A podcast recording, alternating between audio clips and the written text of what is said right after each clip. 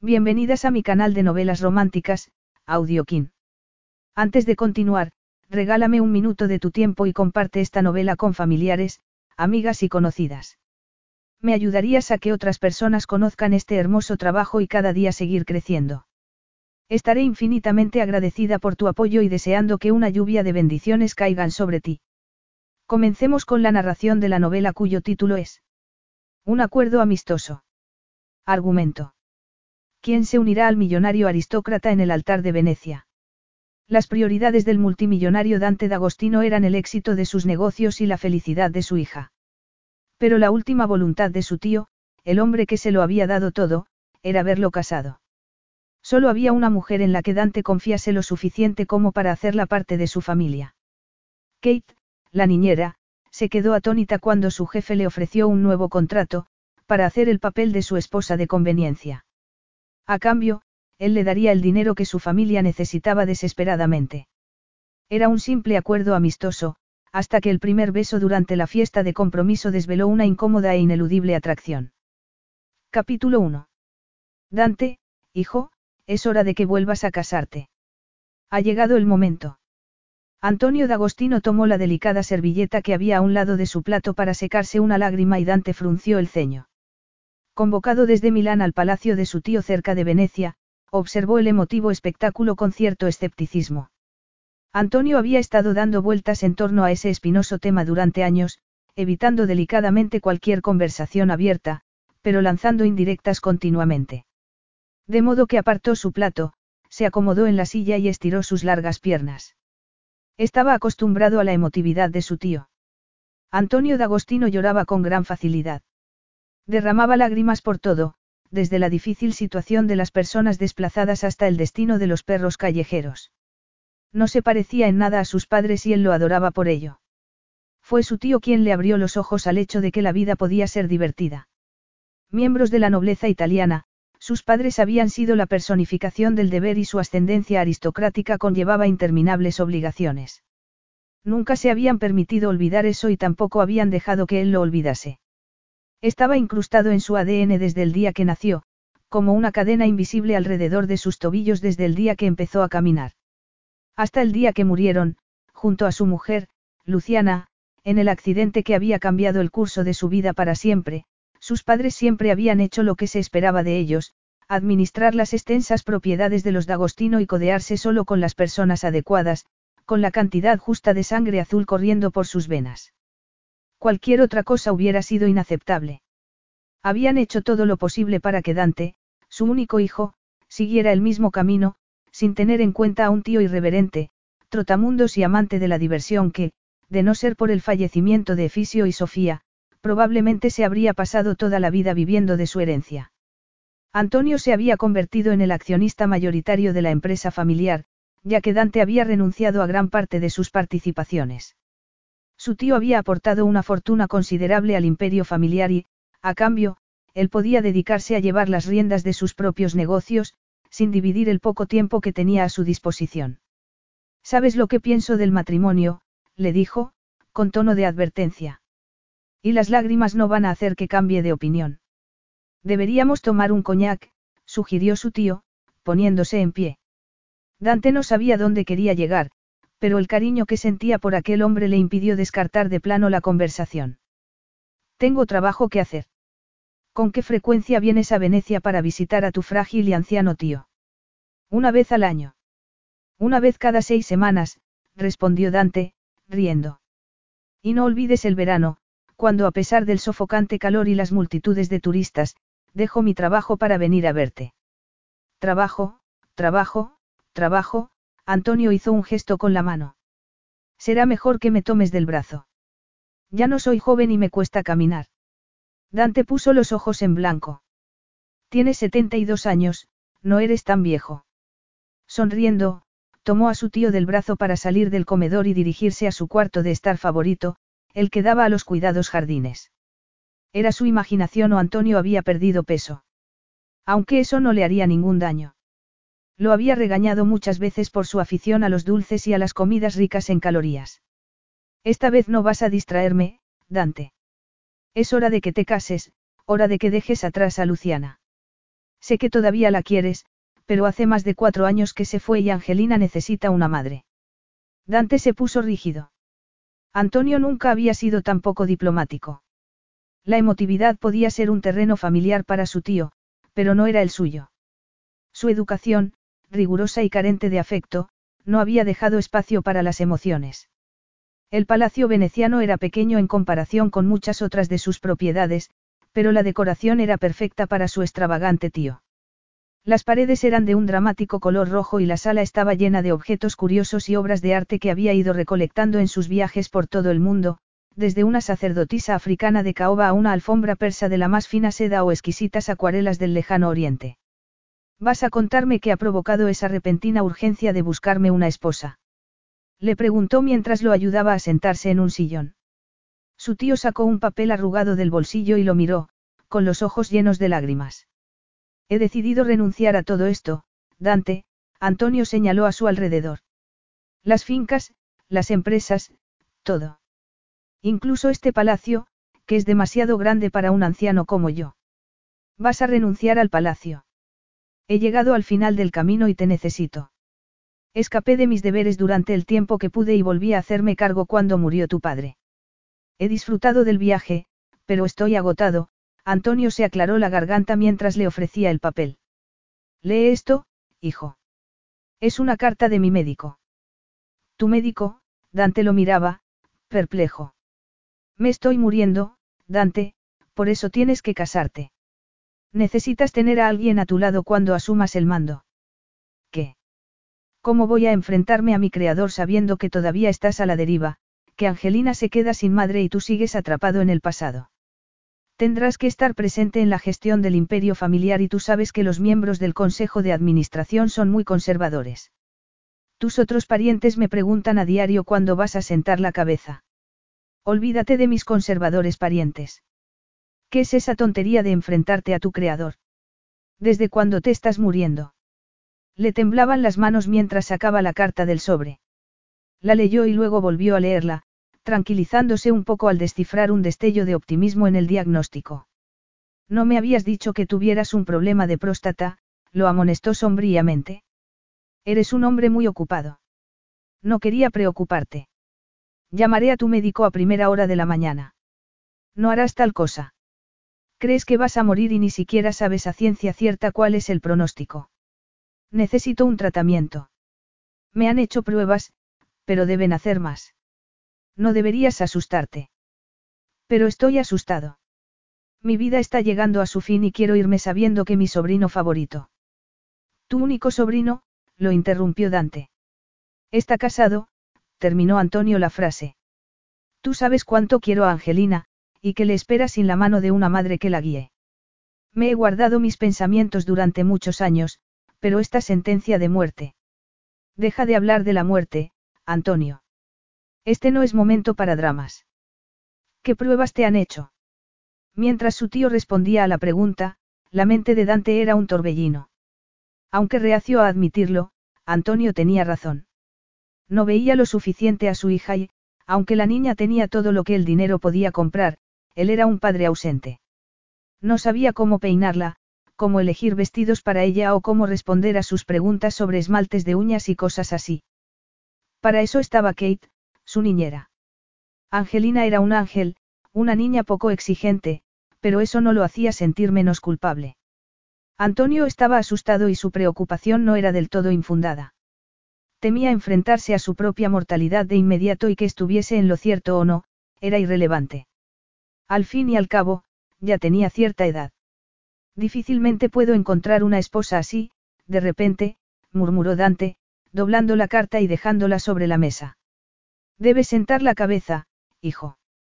Si abres los ojos, verás que hay muchas jóvenes encantadoras por ahí y harías tan feliz a un viejo moribundo. Dante tomó un pañuelo de papel y se lo entregó, suspirando. Un suministro constante de pañuelos era imprescindible durante esas visitas. No vas a morirte, Antonio. He leído el informe y, si te olvidas de la intricada terminología médica, verás que lo que describe no es una situación terminal. Solo quieren hacerte más pruebas. Quería tranquilizar a su tío, pero podía detectar genuina ansiedad en el rostro del anciano. Y Dante lo quería mucho. Lo quería como nunca había querido a su remoto y distante padre. Lo quería porque de vez en cuando había ido a rescatarlo al internado para llevarlo a un partido de fútbol o a una obra de teatro. Incluso habían pasado fines de semana juntos. La vida en su jaula dorada había sido triste y su tío había sido el único que, de vez en cuando, abría los barrotes de esa jaula y le mostraba lo que había fuera. Muy bien, Antonio quería que volviera a casarse y había pocas cosas que él no hiciera por su tío. Dante intentó relajarse y empezó a pensar como lo hacía siempre, racionalmente, fríamente, sin emociones. Todo era posible cuando eliminabas las emociones. La vida le había enseñado eso desde muy pequeño. Al confiar en la fría lógica nunca perdías el rumbo. Su tío representaba la libertad, las aventuras y el afecto, pero solo eran momentos robados a una vida anclada en el trabajo duro y el deber. Quería a Antonio, pero nunca había deseado emularlo. Quizá, reflexionaba a menudo, el ADN triunfaba sobre todo lo demás. Volver a casarse.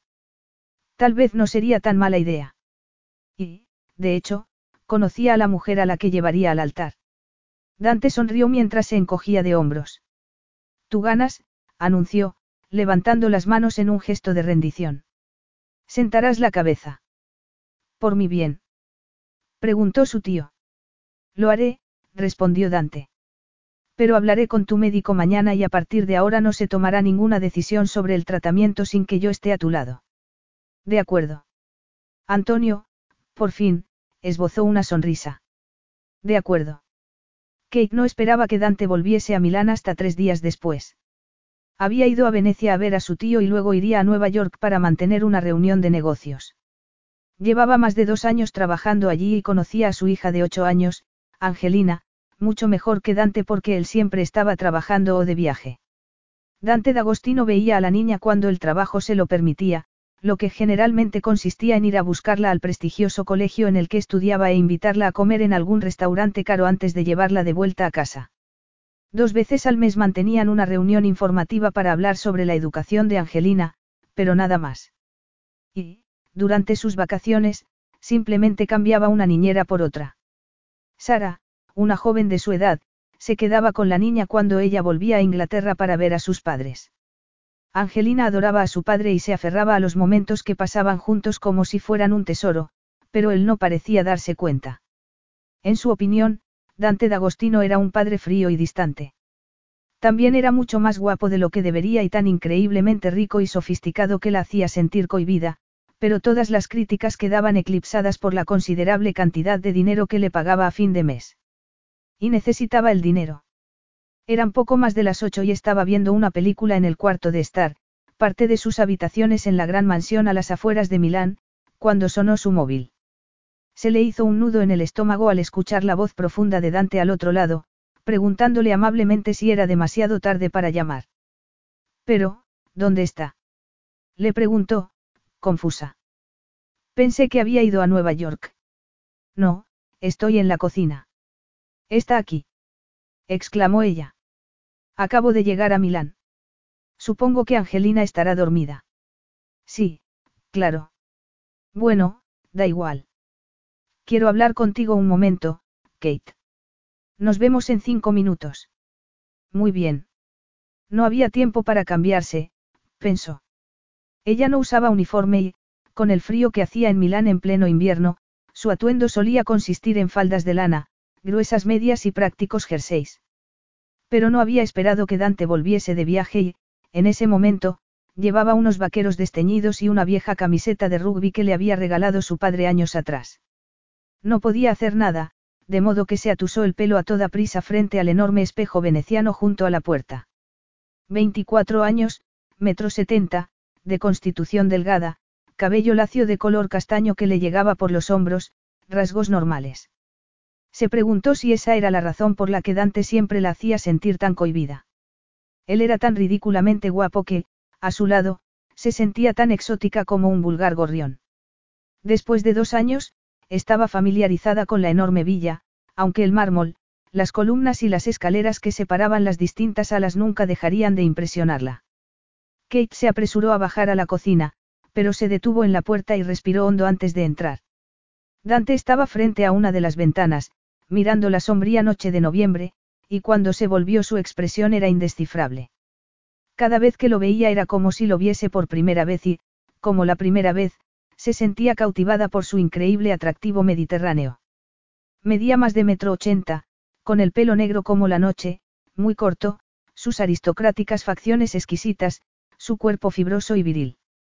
Espero no haber interrumpido nada importante, Dante tomó una botella de vino de la encimera de mármol, sin dejar de mirarla. ¿Te apetece una copa? No, gracias. Puedes sentarte, Kate. No hay necesidad de estar nerviosa, no voy a regañarte. ¿Cómo está Angelina? Bien, muy bien. ¿Qué tal los últimos exámenes? Ha sacado unas notas estupendas en matemáticas y lengua.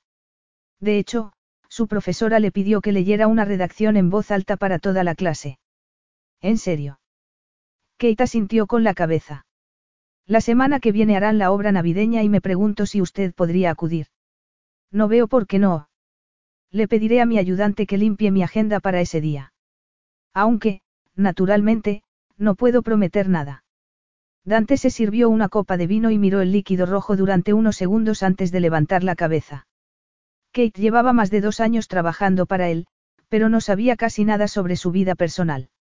En realidad, nunca había tenido mucho interés. Era una niñera competente y Angelina la adoraba, eso era lo único importante. Siempre había marcado las distancias con sus empleados, pero, por alguna razón, había algo en aquella chica que atraía su mirada. Tal vez su esbelta figura, sus delicados rasgos o el indicio de una naturaleza apasionada que contradecía ese exterior tranquilo. Angelina se alegraría mucho. Siempre se emociona cuando asiste a algún evento escolar. Dante se preguntó si había una crítica implícita en ese comentario, pero luego decidió que no era así. Supongo que te preguntarás por qué quería charlar contigo a estas horas. No, en absoluto. Trabajo para usted y, naturalmente, querrá saber cómo está Angelina. Acabo de ver a mi tío, dijo Dante entonces. ¿Cómo está? Kate sentía un gran cariño por Antonio, a quien visitaban a menudo. Cómo podía estar emparentado con Dante era un misterio porque no podrían ser más diferentes. No muy bien, me temo. Dios mío, ¿qué le pasa? Le han diagnosticado un posible cáncer. No hay nada confirmado, pero hay que tomárselo en serio, Dante levantó una mano al ver que Kate lo miraba con cara de susto.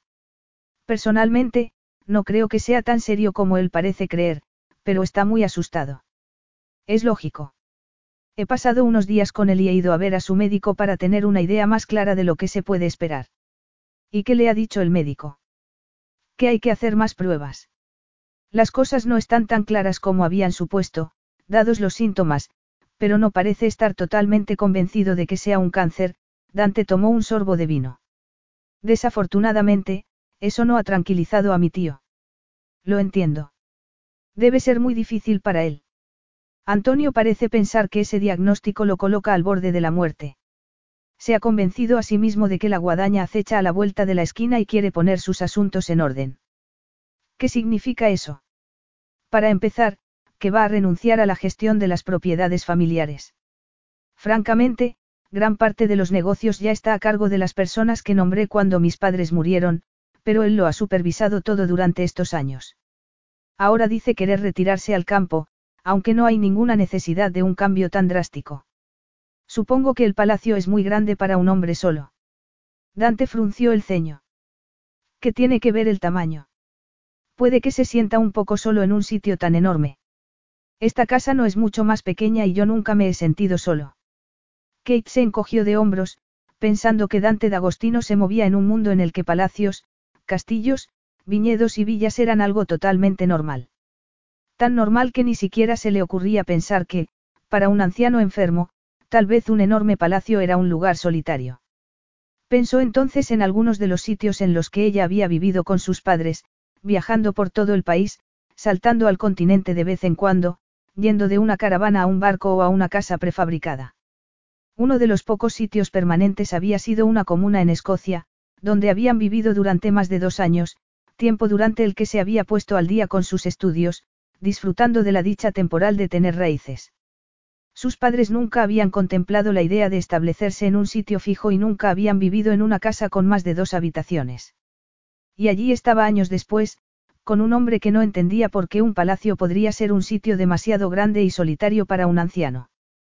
¿Por qué sonríes? Kate parpadeó. Estaba sonriendo. Dante la miraba fijamente y, por un segundo, se quedó sin aliento. Antonio está pensando en la apicultura como su nueva afición, le contó él, poniendo los ojos en blanco. No sé de dónde habrá salido eso. Creo que vio un documental hace unos días, en fin, la cuestión es que está reevaluando el camino a seguir y eso parece involucrar a otras personas. Kate sintió una leve punzada de inquietud. Le había dicho que no debía estar nerviosa, pero aquella conversación era muy extraña. ¿Y si iba a despedirla? De repente, sintió pánico. Dependía de esos ingresos y la perspectiva de perderlos la dejaba paralizada. Dos años antes, su padre había sufrido un accidente con su moto. Tenía 50 años, pero aún se sentía joven y la moto tenía prioridad sobre el viejo coche de su madre. Había perdido una pierna en el accidente y los días de aventura habían terminado abruptamente. Su padre, el hombre más afable del mundo, siempre dispuesto a bromear, un oso tierno que habría hecho cualquier cosa por su familia, se había hundido en una terrible depresión. El cambio en su estilo de vida, los intensos meses de fisioterapia y la pérdida de los ingresos que los habían mantenido a flote habían sido demasiado para él. Y también la vergüenza. Sus padres siempre habían vivido al día, sin pensar en el futuro. Al tener poco a lo que recurrir, su padre se vio abrumado por una sensación de fracaso que le rompía el corazón.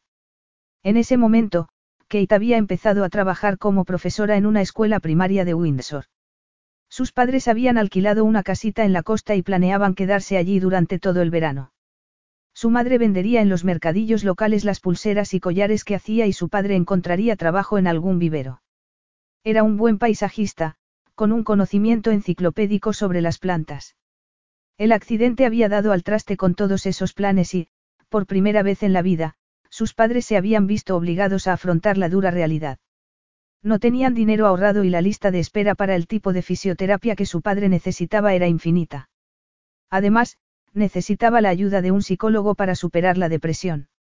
Y para todo eso se necesitaba mucho dinero. Fue entonces cuando encontró aquel trabajo. Había presentado la solicitud pensando que no había ninguna posibilidad porque el sueldo era fantástico. ¿Qué haría si Dante la despedía? Enviaba dinero a sus padres todos los meses y había dado la entrada para una casita en Lancashire, pero tenía que pagar la hipoteca.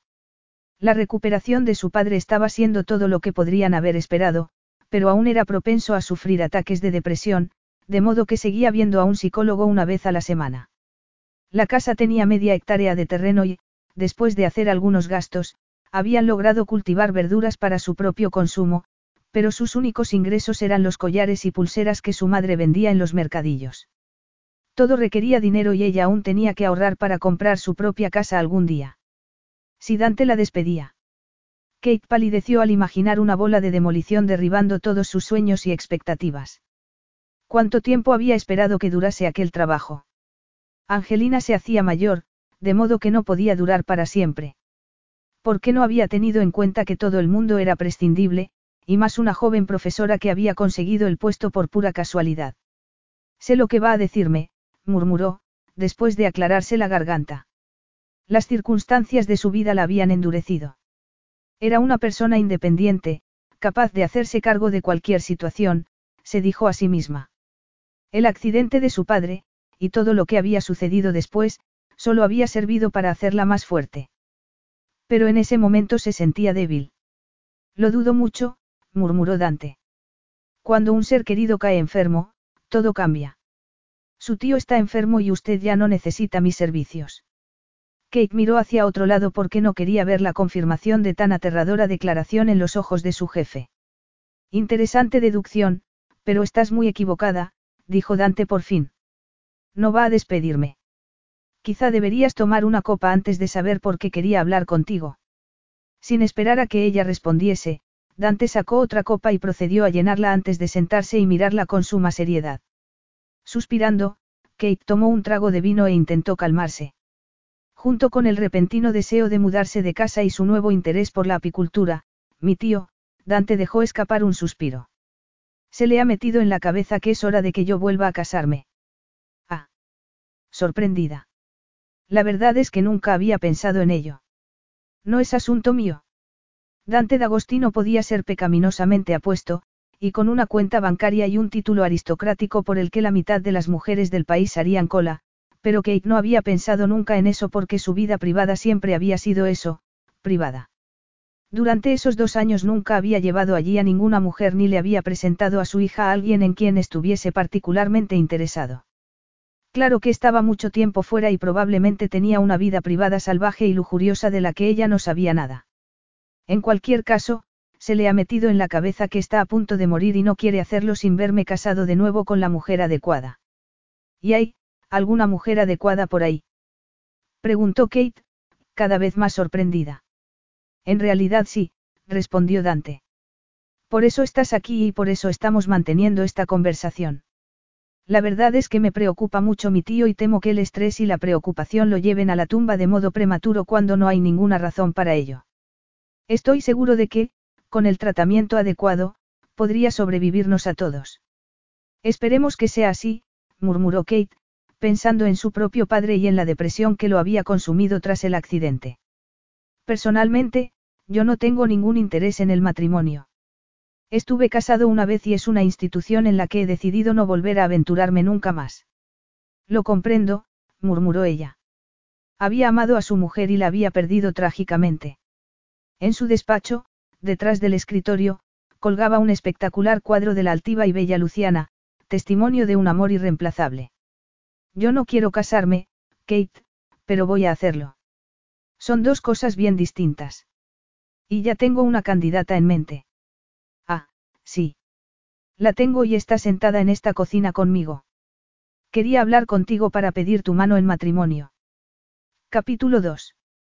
Kate lo miró, perpleja. No podía ser, pero le había parecido que Dante D'Agostino, su jefe, acababa de pedirle que se casara con él. Como, evidentemente, había oído mal, lo miró en silencio, esperando una aclaración. No me sigues, ¿verdad? Claro que no te culpo.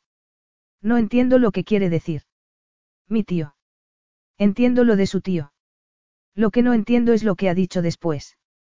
Es muy sencillo, Antonio se siente muy frágil y está desesperado por casarme. Yo he intentado asegurarle que la suya no es una situación terminal, pero... Dante se pasó las manos por el pelo y, en ese instante, Kate vio algo que nunca había visto antes, su humanidad y el cariño que sentía por su tío, un cariño que estaba siendo sometido a una dura prueba. Pero seguía sin comprender lo que estaba diciendo. Si lo que mi tío necesita para superar este revés es que me case, entonces me casaré. Pero ¿qué tengo yo que ver con eso, señor D'Agostino? Llámame Dante. Kate no tenía intención de mostrarse tan informal. Está diciendo que quiere casarse conmigo. Eso es. Pero ¿por qué yo? Su cabeza no dejaba de dar vueltas. Se dio cuenta de que estaba inclinada hacia adelante, tensa por la tensión y la sorpresa. Es muy sencillo. Muy sencillo. Solo Dante D'Agostino, un hombre que vivía rodeado de riquezas y privilegios, acostumbrado a la servidumbre y la obediencia, podía pensar que pedirle la mano a una perfecta desconocida era algo, sencillo. Como sabes, estuve casado una vez y no tengo intención de ser el marido de nadie más. No quiero una mujer que piense que habrá amor de por medio. Las puertas a ese tipo de relación se cerraron hace mucho tiempo. Kate lo miraba con el ceño fruncido, intentando entender tan extraña conversación. ¿Y bien? Piénsalo un momento y entenderás lo que estoy diciendo. Creo que lo he entendido. Me está ofreciendo un matrimonio falso. Es eso.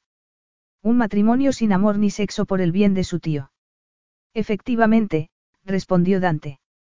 Quiero una mujer con la que pueda comunicarme, una que se lleve bien con mi hija. Angelina es tan importante para mí como lo es mi tío. También quiero a alguien que no complique las cosas pensando que este matrimonio sería algo más que un simple acuerdo. ¿Y cree que yo cumplo esos requisitos? Preguntó Kate, incrédula. Lo que está proponiendo, mire, lo siento, pero va a tener que buscar a otra persona para hacer ese papel.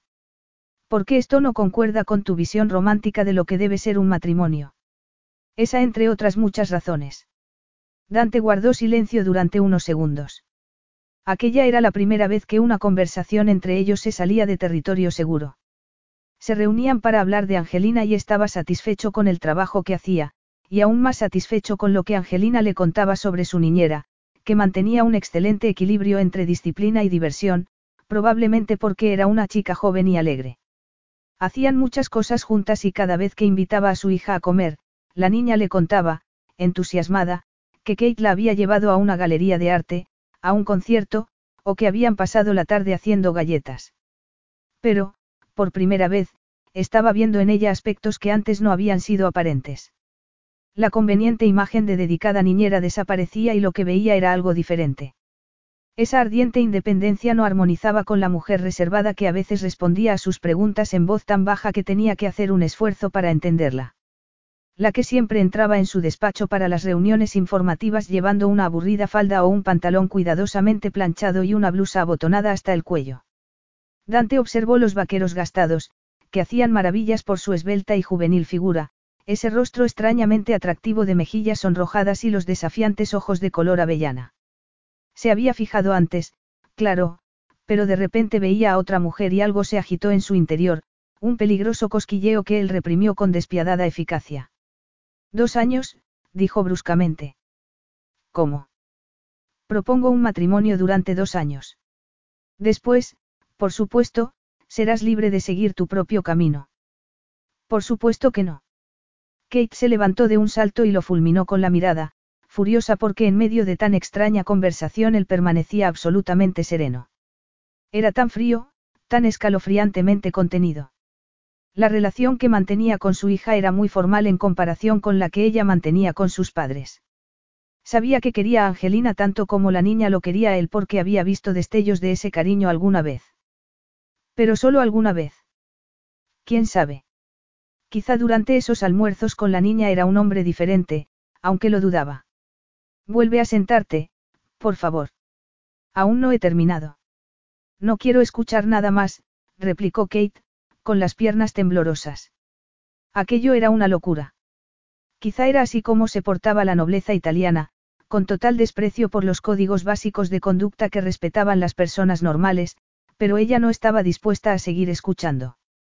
Ese matrimonio tendría muchas ventajas para ti, Kate. Ah, sí. Lo dudo mucho. Dos años y te irás de aquí con una fortuna. Podrás vivir rodeada de lujos durante el resto de tu vida. No estoy interesada en una fortuna. Seguro. Porque tú fuiste la única candidata lo bastante honesta como para decirle a las personas que te entrevistaron cuál era la razón por la que estabas interesada en el puesto. Kate sintió que le ardían las mejillas. Recordaba esa entrevista tan claramente como si hubiera sido el día anterior. Tres entrevistadores sentados frente a ella, haciendo preguntas sobre su formación, sus expectativas y su voluntad de vivir en el extranjero. A Kate no le importaba vivir en Italia. Lo único que quería era un trabajo bien remunerado. Su padre estaba en el hospital, enfrentándose al resultado del accidente, y los problemas se acumulaban. La última pregunta de los entrevistadores fue por qué quería el puesto y Kate respondió con la verdad. Necesito el dinero. Necesitabas el dinero, le recordó Dante. Por eso decidió ofrecerme el puesto. Lo hice porque agradecí tu sinceridad. Tú fuiste la única que mencionó el dinero, aunque imagino que las demás candidatas pensaban lo mismo. Me gusta que la gente sea sincera, así no hay lugar para malentendidos. Pero. También me gustó que eras lo bastante joven como para que Angelina no te viese como una aburrida maestra y que parecía segura de ti misma. ¿Cómo sabe eso? Recibí una transcripción de todas las entrevistas. ¿Por qué no las hizo usted mismo? Porque, Dante se inclinó hacia adelante, esbozando una sonrisa que provocó en ella un escalofrío inesperado. Según mi experiencia, para bien o para mal, a veces intimido a la gente y eso habría sido perjudicial para el proceso de entrevistas. Keita sintió con la cabeza. Había visto cómo la gente saltaba cuando daba una orden y cómo muchos empleados parecían quedarse paralizados si se mostraba enfadado o molesto. Por lo tanto, no habría querido que las entrevistadas se quedasen sin habla cada vez que hacía una pregunta. Lo que la llevó de nuevo a su ridícula propuesta de matrimonio. Al parecer, Dante había encontrado su talón de Aquiles. Tenía suficiente información sobre ti como para ofrecerte el puesto, después de una exhaustiva verificación de tus antecedentes penales. Pero no te preocupes, no he investigado mucho más. A Kate no le importaba la verificación de sus antecedentes, eso era algo normal. Sin embargo, le horrorizaba que él pudiese haber investigado su vida privada. Eso es horrible, le dijo, sin rodeos. Dante frunció el ceño. ¿Qué es horrible? Poner dinero sobre la mesa para proponer matrimonio, como si pudiese comprarlo todo y a todos. Decir que podría haber husmeado en mi vida privada sin mi conocimiento. Él dejó escapar un suspiro. Esa pasión, notoriamente ausente durante sus muchas reuniones, estaba ahora a la vista y, de repente, ese cosquilleo en su interior volvió a cobrar vida. Era perturbador y no le gustaba nada. Como he dicho, respeté tu privacidad. Pero ahora ha decidido usarla en mi contra. Kate, lo que te estoy ofreciendo no es precisamente una tortura. Como mi esposa, tendrás todo lo que puedas necesitar y mucho más. Saldrás de esto con el mundo a tus pies, capaz de hacer lo que quieras sin reparar en gastos. Por supuesto, será necesario firmar un acuerdo prematrimonial para evitar la posibilidad de que la codicia triunfe sobre el sentido común, pero soy un hombre generoso. Si has estado ahorrando para comprar una casa, pagar deudas, incluso si quisieras comprar un yate y vivir en alguna isla exótica podrías permitirte el lujo de hacerlo. Pero yo. A cambio, solo te pido dos años de tu vida, durante los cuales compartiremos espacio como amigos. Puede que este no sea el tipo de matrimonio con el que tú soñabas, pero te trataré con el mayor de los respetos. Kate abrió boca para protestar, pero luego pensó en sus padres. Después del accidente, cuando se reunió con ellos para tomar decisiones sobre su nueva vida, la que ella intentaría sufragar por todos los medios, su padre se había echado a llorar. Nunca lo había visto llorar y esa imagen se había quedado grabada en su cabeza, un recordatorio permanente de lo que estaba sufriendo y de las dificultades y los obstáculos que aún había en el camino. El terapeuta y el psicólogo seguían comiéndose la mitad de su salario y el huerto, en el que su padre había insistido porque no podía imaginarse haciendo algo que no tuviese que ver con la tierra, no daba nada a cambio. Además, necesitaba a alguien que lo ayudase con las tareas más pesadas. Había renunciado a viajar, a vivir una aventura cada día, pero de ningún modo iba a trabajar frente a un ordenador. Necesitaba estar al aire libre, sentir el viento en la cara y disfrutar de la naturaleza. La naturaleza y el aire fresco no eran baratos, pero no pensaba disuadirlo porque su salud mental era lo más importante del mundo para ella. ¿Cómo lo era el tío de Dante para él, o cómo lo era Angelina. Su felicidad sería parte integral del peculiar arreglo que estaba sugiriendo. ¿Y qué pasará después de dos años? Le preguntó. Aunque no estoy diciendo que sí. Solo es hablar por hablar. Nos separaremos. Y su tío se llevará un disgusto. Por no hablar de Angelina. Para entonces, mi tío estará mejor y aceptará que nuestro matrimonio no ha funcionado. Y Angelina habrá madurado y podrá afrontar nuestra ruptura. Si quisiera seguir manteniendo una relación con mi hija yo no te lo impediría, por supuesto. En realidad, no sería diferente a lo que sucede en muchas familias cuando un matrimonio se rompe, Dante se inclinó hacia ella y cuando Kate respiró su aroma sintió que le daba vueltas la cabeza. Lo pensarás al menos. Me despediría si dijese que no. Dante soltó una carcajada. Eso es muy melodramático. Imaginas que te pondría en el primer barco de vuelta a Inglaterra, con un mendrugo de pan seco para el viaje. Muy gracioso, murmuró Kate. Pero algo dentro de ella dio un giro inexplicable porque, de repente, Dante parecía joven, temporalmente despojado de la fría seguridad en sí mismo que lo hacía tan imponente. Por supuesto que no te despediría, dijo él entonces. Te he propuesto un trato, sencillamente. Me preocupa mi tío y quiero hacerlo feliz. Antonio es un buen hombre, el mejor, pero si esto es demasiado para ti, no pasa nada. Tu puesto aquí no se verá afectado de ninguna manera y este asunto no se volverá a discutir. Y supongo que buscará a alguien más adecuado para hacer el papel. No. No. Tú eres la única que cumple todos los requisitos. No me arriesgaría a hacer esto con ninguna otra mujer porque podría esperar demasiado y yo no quiero ese tipo de complicación. Tampoco me arriesgaría a hacer sufrir a mi hija y sé que a ti te adora. Se le ilumina la cara cuando habla de ti, Dante suspiró. No, Kate, tú eres la única candidata. Señor D'Agostino. Dante. Dante, Kate se aclaró la garganta. Me pensaré esa propuesta. Yo también le tengo cariño a tu tío y, si debo ser sincera, el dinero me vendría muy bien. Como he dicho, sería un simple acuerdo amistoso. Por supuesto, tendríamos habitaciones separadas. Si aceptas, acordaríamos los detalles y después firmaríamos un contrato. Si acepto, pero no estoy segura. Dante esbozó una sonrisa de triunfo y Kate hizo lo posible para mantener la compostura. Era una propuesta escandalosa, pero muy tentadora. Si no fuera por el dinero que necesitaban sus padres no lo pensaría siquiera, pero la posibilidad de poder compensarlos por lo que habían perdido, de hacerlos felices, era casi irresistible. Tal vez incluso podría comprarles una caravana para que saciase en su eterna pasión por los viajes. Y dos años no era una eternidad cuando la recompensa era tan seductora. Tanto sus padres como ella tendrían el futuro asegurado y, además, Dante no estaba pidiéndole que compartiesen habitación. Solo serían amigos. Lo pensaré, le dijo. Había bajado la cabeza, pero si Dante la hubiese mirado a los ojos seguramente habría visto en ellos un brillo de capitulación. Kate había dicho que sí. A la mañana siguiente, Dante la miraba por encima de la mesa del desayuno. Con Angelina en el colegio y todas las llamadas en espera para discutir los detalles del acuerdo, se sentía tranquilo y satisfecho. Organizaré una reunión con mis abogados lo antes posible, pero primero debemos repasar los aspectos básicos del acuerdo, le dijo, señalando la bandeja de panes y mermeladas frente a ellos. Come algo, Kate. Distraída por sus propios pensamientos, ella tomó un croissant. Dante llevaba unos vaqueros negros y una camisa blanca remangada hasta los codos.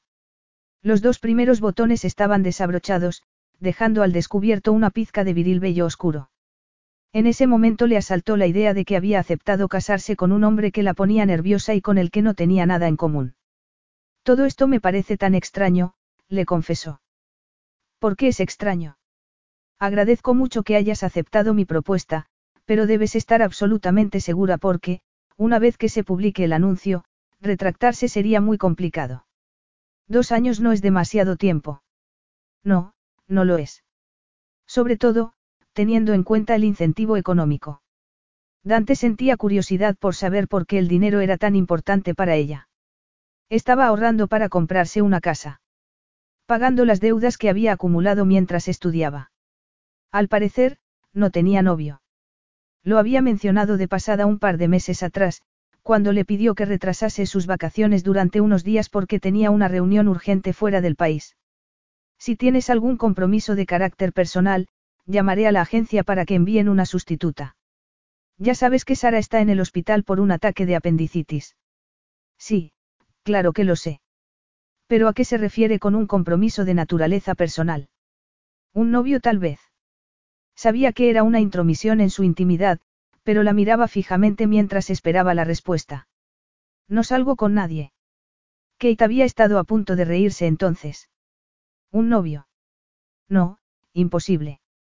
Llevaba toda la vida yendo de un lado a otro con sus padres. Durante su adolescencia, cuando todas las chicas de su edad empezaban a abrirse camino por el mundo de las primeras relaciones, ella había estado ocupada intentando mantenerse al día con las tareas escolares. Cambiaban de ciudad y de colegio continuamente, de modo que no había tenido oportunidad de mantener ningún tipo de relación con un chico. Y justo cuando había encontrado estabilidad y se había asentado en su carrera, sucedió lo inesperado, el accidente de su padre lo cambió todo y salir con chicos era un lujo que ya no estaba a su alcance. Tendremos que fijar una fecha para dar la noticia, pero sugiero contárselo a Antonio primero, dijo Dante entonces. Imagino que se llevará una sorpresa. ¿De verdad va a creer que somos una pareja? La gente siempre está dispuesta a creer lo que quiere creer, respondió él.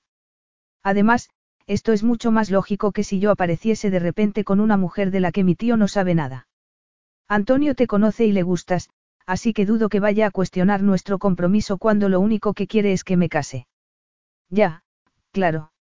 No creo que saltase de alegría si apareciese con alguna de las mujeres con las que suelo salir, dijo Dante entonces. Le presenté a dos de mis exnovias y no se molestó en disimular su desaprobación. De forma ruidosa, además. Kate esbozó una sonrisa. Ruidosa. No te imaginas cuántas cosas se pueden transmitir a través de una serie de resoplidos, ojos en blanco, suspiros profundos y bruscos gestos con la cabeza.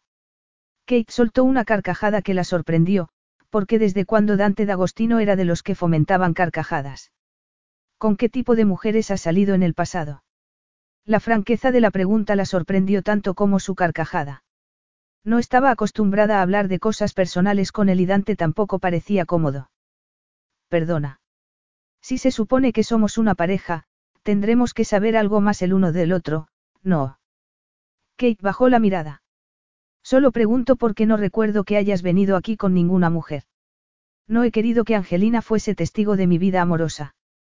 Puede que no vea a mi hija tanto como debería, pero siempre pienso en ella y en cómo le afecta lo que hago o dejo de hacer. Kate asintió con la cabeza en un gesto de aprobación. Además, sabía que era cierto. Buena idea. Siempre salgo con mujeres que no dan problemas. Chicas divertidas, superficiales y muy guapas. Por supuesto, ese era el tipo de mujer que atraería a un hombre como él. Su esposa había sido muy bella y seguramente sería un punto de referencia. Supongo que mi tío sacará un barril de champán cuando le demos la noticia de que vamos a casarnos, murmuró Dante, burlón. Imagino que sí. Kate intentó sonreír, pero estaba tensa. Si Antonio había resoplado, horrorizado, ante el desfile de bellezas que Dante le había presentado, no veía cómo iba a aprobar a la aburrida niñera que cuidaba de su querida sobrina nieta. Pero, antes de decir una palabra, creo que sería bueno que él te viese como una mujer y no solo como la niñera de Angelina. ¿Qué quieres decir? Puede que Antonio tenga dudas por lo repentino de este compromiso y debo convencerlo de que, sencillamente, ha sido él quien me ha empujado a dar este paso. No te entiendo. Dante dejó escapar un suspiro. Mi tío estará dispuesto a creer que entre nosotros ya había algún tipo de relación y que esa relación ha cristalizado gracias a su iniciativa. En fin, que ha hecho que yo abriese los ojos. Ah, entiendo. Vas a hacerle creer que ya había un romance entre nosotros. Exactamente. Claro que para convencerlo de eso. ¿Qué habría que hacer? No quisiera que te lo tomases a mal. Tomarme que a mal. De acuerdo con tu nuevo papel, quizás sea prudente, Dante hizo un gesto con la mano. No sé cómo decir esto. Si tienes algo que decir, deberías decirlo claramente, anunció Kate, con sequedad. Él la miró, sorprendido. Esa es la cara de severa maestra que sacas cuando me doy la vuelta. Kate se cruzó de brazos y esperó, en silencio. Se trata de tu vestuario. ¿Qué pasa con mi vestuario? Como respuesta, Dante la miró en silencio, dejando que ella sacase sus propias conclusiones. Y Kate la sacó. Su guardarropa no era adecuado. El comentario te parece ofensivo. No, claro que no. ¿Por qué iba a parecérmelo? Si quieres decir algo, dilo. A partir de ahora nuestra relación será diferente y quiero que te sientas cómoda. Dante estiró sus largas piernas, cruzándolas por los tobillos. Su expresión era fría e inquisitiva, y eso la enfureció. Tal vez no había querido menospreciarla, pero le había dolido como si así fuera. Y si iban a embarcarse por ese nuevo camino sería buen momento para establecer sus propias reglas, pensó entonces. No quería correr el riesgo de quedarse sin voz y tener que aceptar las condiciones que él impusiera sin protestar. Muy bien, lo entiendo, dijo secamente. Si voy a desempeñar ese papel, debo hacerlo de modo convincente. Y si ya no soy la aburrida niñera a la que Antonio está acostumbrado, tal vez un matrimonio de la noche a la mañana no le parecería tan increíble. Eso es. Mi tío sabe qué tipo de mujer me gusta. Ya, claro, lo interrumpió ella. Pero, por favor, no creas que puedes darme órdenes y esperar obediencia inmediata. ¿Te gustaría que yo sugiriese cambios en tu vestuario? Por ejemplo. Tus camisas, respondió Kate. Tal vez no me gusten las camisas que llevan tus iniciales en los bolsillos. Podrían parecerme demasiado anticuadas. Dante esbozó una sonrisa. Muy bien, ¿qué otra cosa? No tengo una lista a mi disposición ahora mismo. Solo quería. No quieres perder el control de tu vida. Kate lo miró, sorprendida. ¿Cómo lo has sabido? Dante se encogió de hombros. Mis disculpas si te he ofendido al sugerir un cambio en tu vestuario. Si de verdad quieres seguir usando tu propia ropa, no te obligaré a cambiar. Pero, aparte de convencer a mi tío para que crea en esta relación, tendrás que asistir a algunos eventos. Tan pocos como sea posible si depende de mí, pero sin duda habrá numerosas ocasiones que requieran, en fin, vestidos elegantes. Ya veo. Todo sería más fácil para ti si vistieras como lo hacen las demás invitadas, ¿no te parece? De ese modo, no llamarías la atención. Y mi tío, en fin, él me conoce bien y le resultaría difícil creer que voy a casarme con una mujer que no parece cómoda en mi compañía y que va siempre vestida como para ir a la oficina. Lo entiendo, murmuró Kate. A cambio, yo no volveré a ponerme camisas con iniciales en los bolsillos mientras dure nuestro matrimonio. No me importan las camisas.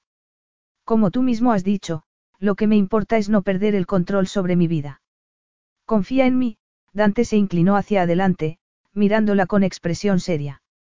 Esto es un pacto entre los dos y nunca te pediría que hicieses algo que no quisieras hacer.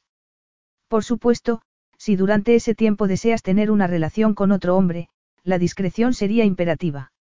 Dante bajó la mirada cuando en su mente apareció una escena que sacudió sus sentidos. Kate desnuda en una cama, la ropa desechada en el suelo, esbozando una provocativa sonrisa que prometía gratificación sexual. La repentina oleada de calor que lo invadió hizo que apretase los dientes. No voy a tener una relación con nadie mientras dure este acuerdo, afirmó Kate. Cuando decida tener una relación con un hombre será algo significativo, algo que pueda llegar a algún sitio. Dos años no es toda una vida, tengo tiempo. ¿Alguna vez has tenido una relación significativa? Le preguntó Dante con genuina curiosidad. Aún soy joven y he estado muy ocupada estudiando y trabajando aquí. Sabes que aquí nunca hubo restricciones sobre cómo pasabas tu tiempo libre, dijo él en voz baja. Sí, lo sé. Kate se preguntó qué pensaría él de la vida nómada que había llevado. De sus padres, felices de viajar de un lado a otro con ella a cuestas. En muchos sentidos, había tenido razón cuando dijo que ella sería la candidata perfecta para ese papel porque eran tan diferentes que no habría ninguna posibilidad de equivocarse y pensar que aquello podía ser más de lo que era.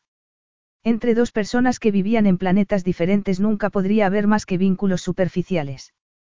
Kate se relajó. Solo sería un acuerdo amistoso y un anciano asustado se sentiría tranquilo, contento y capaz de afrontar lo que le deparase el futuro. El acuerdo era beneficioso para todos y la idea de no tener que soportar un futuro cargado de problemas económicos era un sueño hecho realidad. Sus padres se sentirían felices y pensar eso la llenó de una repentina y vertiginosa euforia. No me importa hacer el papel de Cenicienta moderna, le dijo, esbozando una sonrisa. La calabaza se convertirá en un carruaje y el código de vestimenta para un carruaje es completamente diferente. Mientras recuerdes que yo nunca seré tu príncipe azul. La sonrisa de Kate se amplió. Creo que es seguro decir que nunca podría ser mi príncipe azul. Y, mientras esté casada contigo, tampoco buscaré uno. En cuanto a ti, eres libre de hacer lo que quieras y sé que serás discreto. Por supuesto, Dante levantó su taza de café. Brindemos por el acuerdo perfecto. A partir de mañana empezaremos a dar los primeros pasos para convencer a todo el mundo de que somos una pareja. Capítulo 3.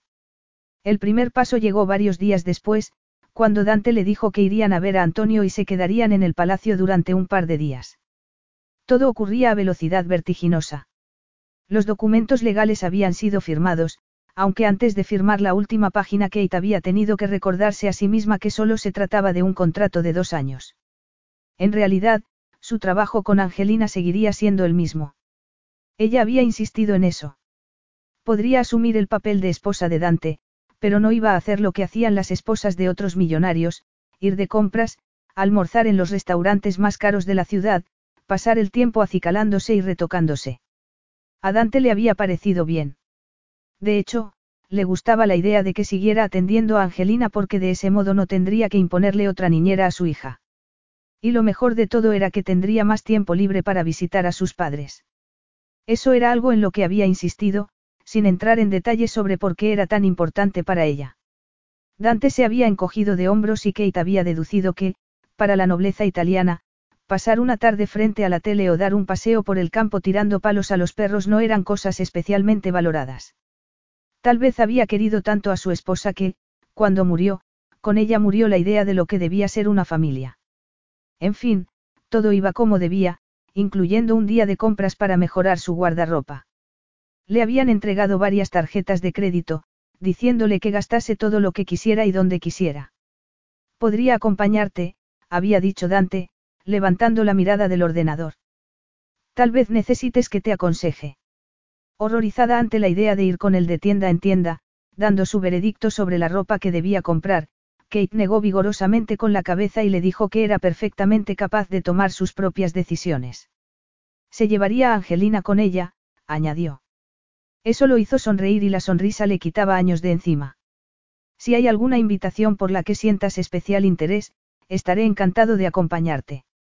Pero, como dije, yo trato de evitar los eventos sociales en lo posible. ¿Por qué? Le preguntó ella. Dante la miró con el ceño fruncido, pero Kate no entendía por qué. No debían conocerse mejor. Había alguna línea divisoria que no debía traspasar. Normalmente, no me interesan.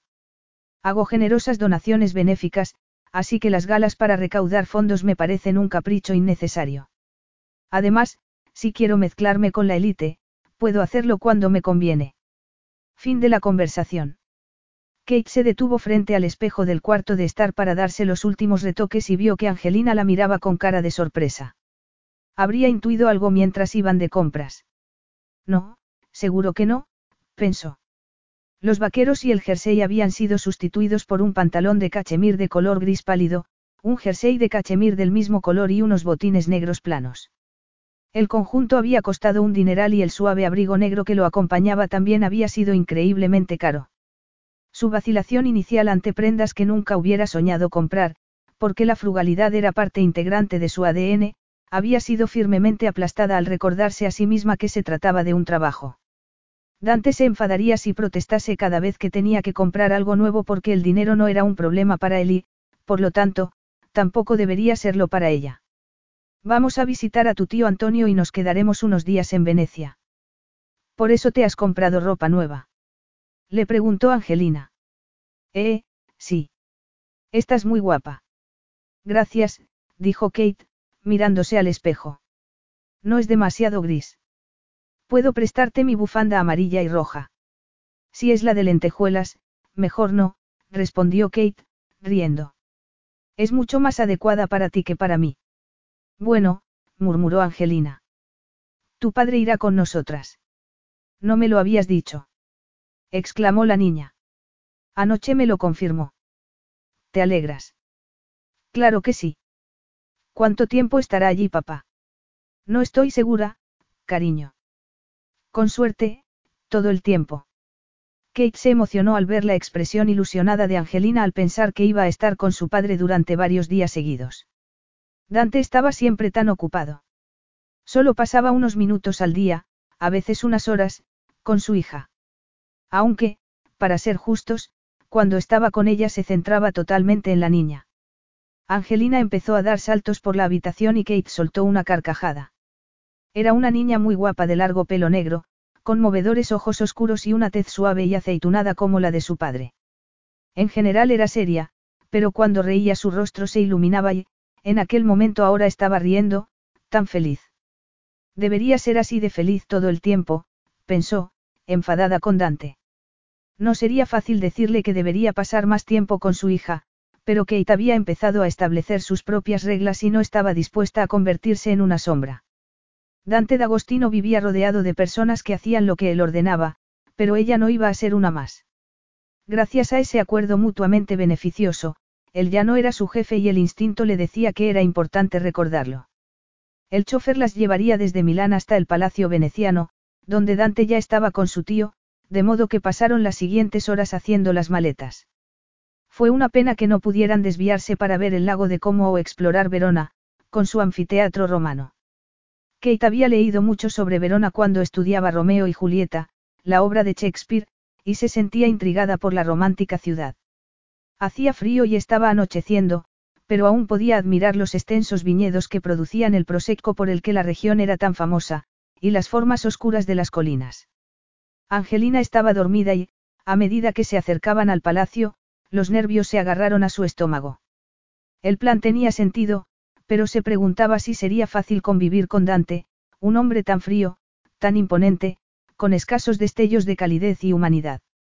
Una cosa era establecer las normas de aquel engaño, otra muy distinta llevarlo a cabo. No les había contado nada a sus padres y estaba jugando con la idea de mantenerlo todo en secreto. Se llevarían un disgusto ante cualquier cosa que oliese a matrimonio arreglado porque ellos no se habían separado un solo día. ¿Qué sentido tendría romperles el corazón? Podría ir a verlos con frecuencia y decirles que Dante le había subido el sueldo para justificar las sumas de dinero que iba a gastarse. Ambos eran ingenuos cuando se trataba de asuntos económicos, por eso habían terminado sin un céntimo. Solo sería un pequeño engaño, pero saber que les estaba mintiendo, o al menos escondiéndoles la verdad, hizo que se parase a pensar. Eran más de las ocho cuando por fin llegaron al palacio, un extravagante edificio de estilo barroco rodeado de árboles. La mitad del palacio estaba iluminada como un árbol de Navidad, pero la otra mitad estaba sumida en la oscuridad. Antonio solo utilizaba una parte de la gran casa. El chofer redujo la velocidad cuando llegaron a la avenida arbolada y rodeó el patio antes de detenerse. La puerta principal se abrió en ese momento y Kate vio brevemente la silueta de Antonio, antes de que Dante lo hiciese entrar de nuevo a toda prisa. Kate despertó a Angelina y agradeció la distracción de su infantil charla mientras entraban en la casa porque estaba nerviosa de verdad. Mientras Antonio y Dante abrazaban a la niña, Kate miró alrededor. La grandeza del palacio, con sus suelos de mármol y sus intricados techos, dejaba claro que aquel era un mundo distinto. Había estado allí muchas veces, pero en aquel momento le parecía abrumador. Iba a entrar en el mundo de una de las familias más acaudaladas y respetadas de Italia.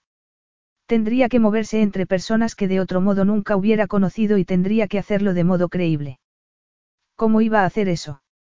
Aprensiva, sintió el absurdo deseo de apoyarse en Dante, tal vez porque era lo único sólido en un mundo que, de repente, se había puesto patas arriba.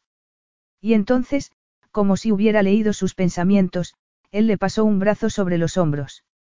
¿Estás bien? murmuró mientras Antonio charlaba con Angelina. Ha sido un día muy largo.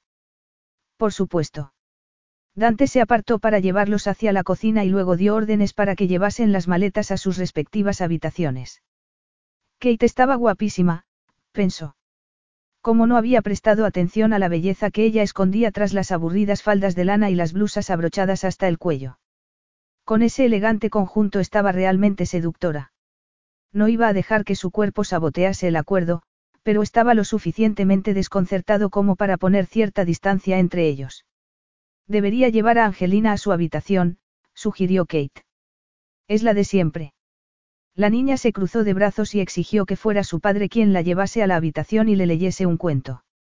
Dante no solía llegar a casa antes de que se acostase y, evidentemente, no sabía qué hacer. Y tampoco Kate. Llevarse a Angelina a la habitación o recordarle sus deberes como padre. Creo que tu hija manda, dijo Antonio, tomando la decisión por ella. Además, quiero hablar con Kate. Ha pasado algún tiempo desde la última vez que nos vimos. Los ojos de Dante se enredaron con los suyos durante unos segundos. Parecía estar pidiéndole ayuda. El ritual a la hora de acostar a Angelina era algo desconocido para él. Pero tal vez había llegado el momento de que aprendiese, se dijo. De modo que se volvió hacia Antonio y sonrió alegremente mientras Dante, inseguro, llevaba a la niña a su habitación. El personal se ha ido a casa, dijo el anciano, sirviéndole una copa de vino. La cena ya está preparada y está en el horno. Cenaremos cuando baje Dante. Muy bien. Quizá hayas notado que una parte del palacio está cerrada. Sí, lo he visto. Me muevo en unas pocas habitaciones, por mi salud y mi edad. Pero qué alegría teneros a todos aquí. Es tan inusual ver a mi sobrino cumpliendo con sus deberes paternales. Inusual. Tan inusual como que estéis aquí los tres juntos, visitando al inválido al mismo tiempo. No eres un inválido, lo regañó Kate, riendo, aunque podía ver en su rostro una expresión de ansiedad que no recordaba haber visto antes. ¿Le habría dicho algo Dante sobre su supuesta relación? se preguntó. Muy amable por tu parte, querida, pero no hablemos de mí. Me alegra tanto teneros a todos en mi casa por primera vez. No es la primera vez. No, es verdad, pero no venís tan a menudo como a mí me gustaría y veros juntos me agrada tanto, Antonio suspiró. Quiero aprovechar este momento para contarte algo sobre mi querido sobrino, aunque debe quedar entre nosotros. No sé si yo debería. Saber algo sobre mi sobrino. ¿Por qué no? Todo el mundo siente curiosidad por la vida de los demás. Kate se echó a reír. No sé si yo siento curiosidad. Seguro que no. Antonio esbozó una sabia sonrisa. Dante es producto de sus padres y de su severa educación. No está familiarizado con el lado más amable de la naturaleza humana. Era la primera vez que Antonio hacía un comentario tan personal sobre su sobrino. Nunca le había hecho confidencias de esa naturaleza. Y, de repente, Kate no podía contener la curiosidad. Era como un maremoto y hacía que se preguntase cuánto tiempo había estado allí, como una mala hierba, esperando una oportunidad para atravesar las barreras que los separaban. Un mes. Seis meses. Un año. Desde el primer momento que lo vio y se quedó muda por el impacto de su oscura belleza y su fría, pero carismática distancia. Es un hombre amable, empezó a decir. Y muy justo, una buena persona. Antonio alzó sus pobladas cejas y sonrió con aprobación. Es todas esas cosas y muchas más, pero sus padres, mi hermano era un hombre estricto, frío, que no creía en los gestos de cariño. Dante fue educado para heredar la corona, por así decirlo. Nunca se le permitieron las libertades de las que disfrutaban sus amigos. Kate sintió una oleada de compasión. Podía imaginar a Dante de niño, condicionado a hacer lo que sus padres querían que hiciese, sintiendo el peso de tantos deberes reposando sobre sus hombros. Sabía lo que Antonio estaba diciendo, que esa era la razón por la que su sobrino se sentía incómodo con Angelina. Y, de repente, le gustaría descubrir si siempre había sido así, incluso cuando estaba casado con Luciana. Habría esperado que Luciana aportase lo que su severa educación no le había proporcionado, la espontaneidad, la alegría, la conexión física con otra persona. Puede que yo sea viejo, querida, pero no soy un viejo tonto, dijo Antonio entonces. Hace poco le dije a mi sobrino que era hora de volver a casarse y, de repente, aquí estáis los tres juntos. Qué feliz casualidad. Kate tragó saliva. Dante debía haberle dicho algo. Sabría que todo aquello era una farsa o pensaba que de verdad eran una pareja enamorada. Ver la expresión feliz del anciano hacía que se sintiera como una farsante y, en ese momento, decidió que no engañaría a sus padres, pero cuando abrió la boca para tratar de sofocar las exageradas expectativas Dante entró en el salón. Kate lo interrogó con la mirada, pero él se limitó a sonreír antes de explicar que le había resultado imposible seguir la trama del libro de bailarinas que Angelina había insistido en que leyese. Tal vez quieras convertirlo en un hábito, dijo ella. Las aventuras de Daisy no son nada comparadas con algunos de los libros que le gusta leer. Monty, la rata, te dejará desconcertado durante días. Dante le dedicó una sonrisa que la hizo parpadear, confundida. Bueno, niños, debo pedir champán. Preguntó Antonio. Tu tío, Kate se aclaró la garganta. Se ha adelantado a nuestro anuncio. Dante se volvió hacia su tío, te habría dado la noticia, pero pensé que sería mejor esperar hasta que llegase Kate. Me he dado cuenta enseguida, dijo Antonio. Supongo que Dante te habrá contado que no estoy bien de salud.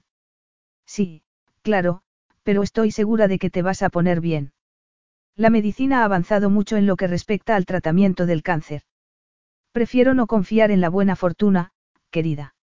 No hay nada peor que un optimismo fuera de lugar, replicó el anciano.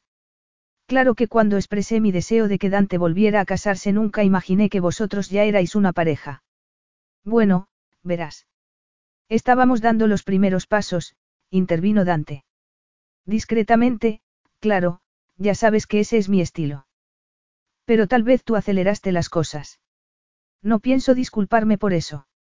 Debes estar un poco sorprendido, aventuró Kate. Soy demasiado viejo para cuestionar las sorpresas, así que disfrutemos del momento. Esto hay que celebrarlo con el mejor champán. Supongo que no faltará en la nevera. Ah, Dante, qué bien me conoces. ¿Qué es un hombre sin champán? Dante fue a la cocina y ella se quedó con Antonio. Entre ellos no hubo ninguna muestra de afecto. Como él mismo había dicho, no era su estilo. Dante D'Agostino no era un hombre que hiciese demostraciones públicas de afecto y eso no iba a cambiar. Aquello no sería más que un acuerdo amistoso y, aunque eso debería haberla animado, Kate sintió una incomprensible punzada de decepción. Era porque la inesperada confidencia de Antonio había abierto una puerta que hasta entonces había estado cerrada. Claro que las puertas cerradas solían esconder sorpresas desagradables, se recordó a sí misma. Ella estaba acostumbrada a la vida errante que había llevado de niña, pero podía recordar cuando sus padres la sentaban, se miraban entre ellos con emoción apenas contenida, y entonces sabía que todo iba a cambiar de nuevo. Después de semanas o meses haciendo nuevas amistades, sus padres sentían la llamada de lo desconocido, de modo que volverían a la carretera. Y ella miraría por la ventanilla del viejo coche, despidiéndose de todo una vez más. Las puertas cerradas no eran para ella y haría bien en recordarlo.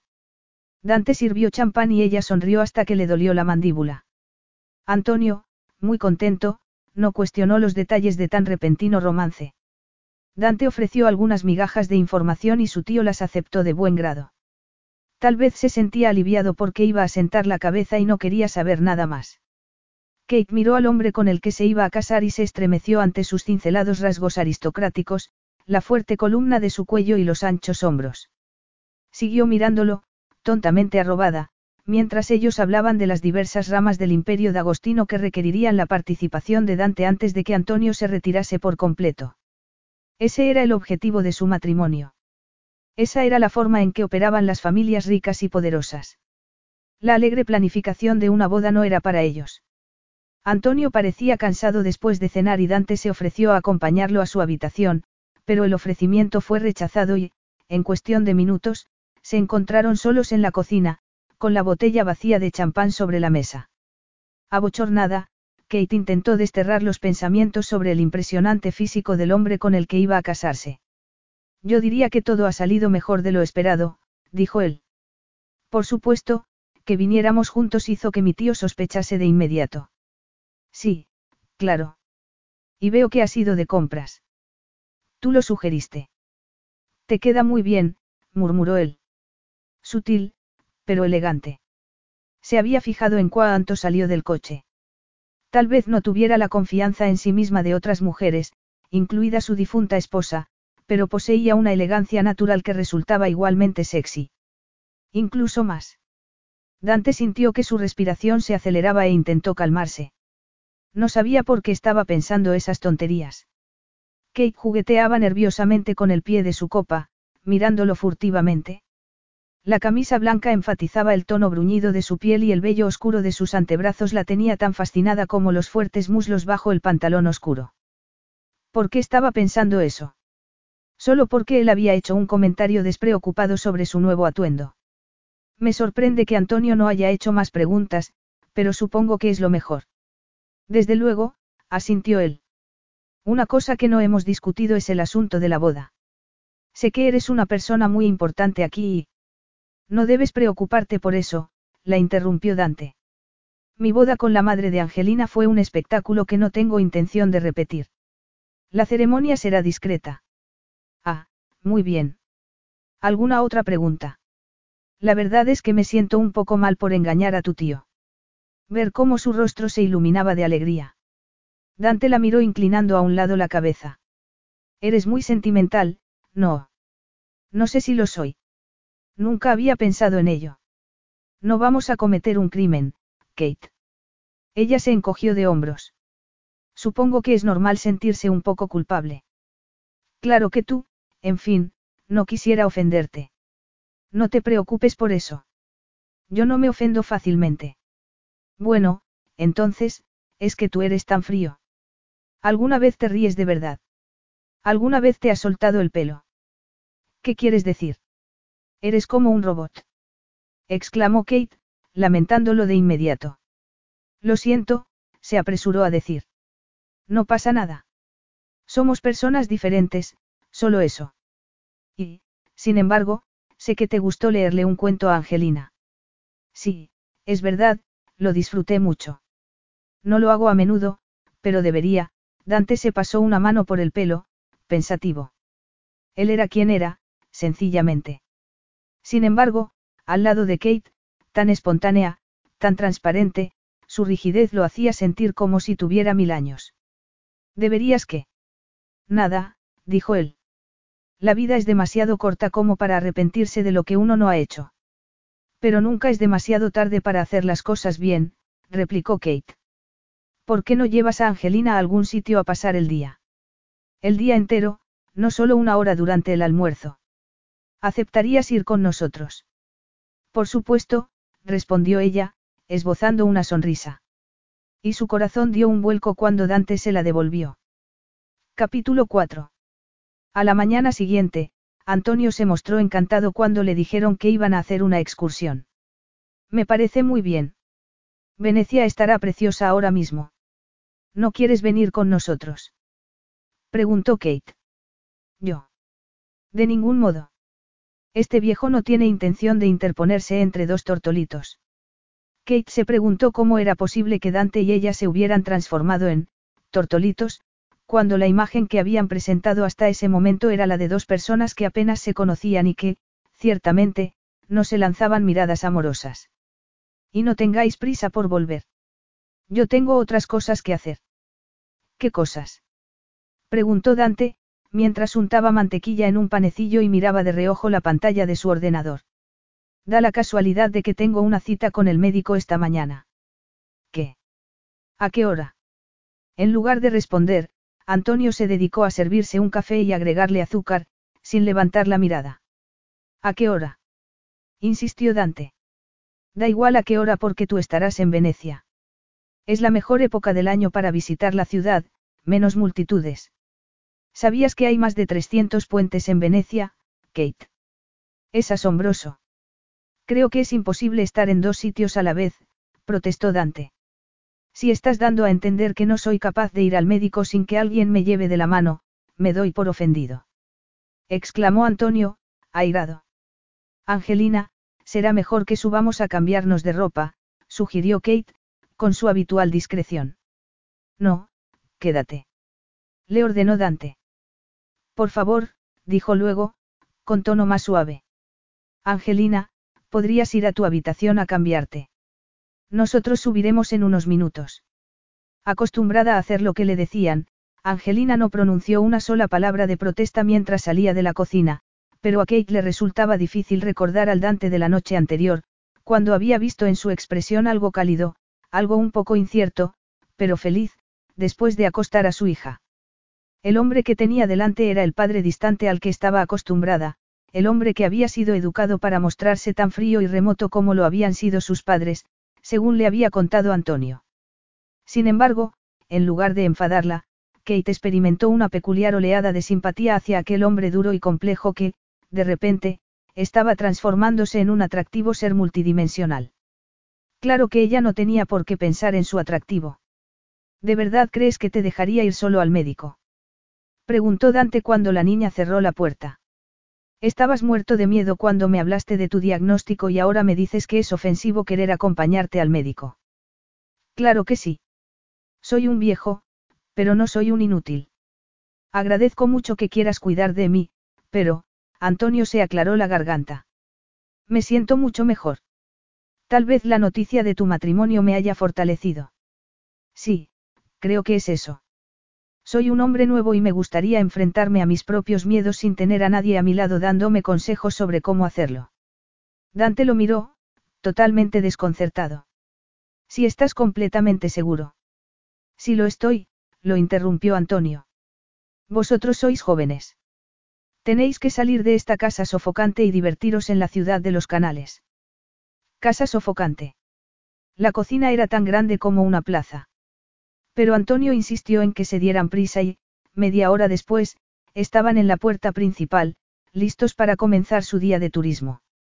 Dante se inclinó para atusar el pelo de Angelina en un raro gesto de ternura y Kate pensó que estaba siendo testigo de un momento intensamente personal. Desde luego, no había duda de que quería a su hija.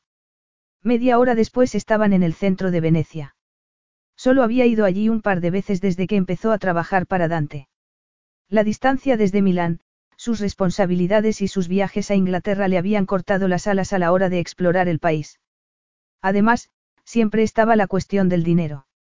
Nunca le había parecido bien darse caprichos cuando sus padres tenían tantos gastos. Ellos la animaban a que gastase todo lo que ganaba, intentando convencerla de que podían arreglársela solos, que las cosas mejorarían con el tiempo, cuando el huerto empezase a rendir un poco más, cuando la bisutería que hacía su madre empezase a venderse en los centros comerciales, cuando su padre por fin recibiese la prótesis que le permitiría caminar sin problemas. Kate veía la gratitud y la vulnerabilidad detrás de sus generosas garantías y no quería decepcionarlos. Pero ahora, por fin, podría darles tantas cosas. Podría cambiarlo todo y hacerlos felices. Cuando comenzaron a explorar Venecia, abrigados contra el frío, pensó que casi había olvidado lo que era vivir el momento y apreciar las cosas que la rodeaban. Los edificios de la ciudad eran impresionantes y cargados de historia.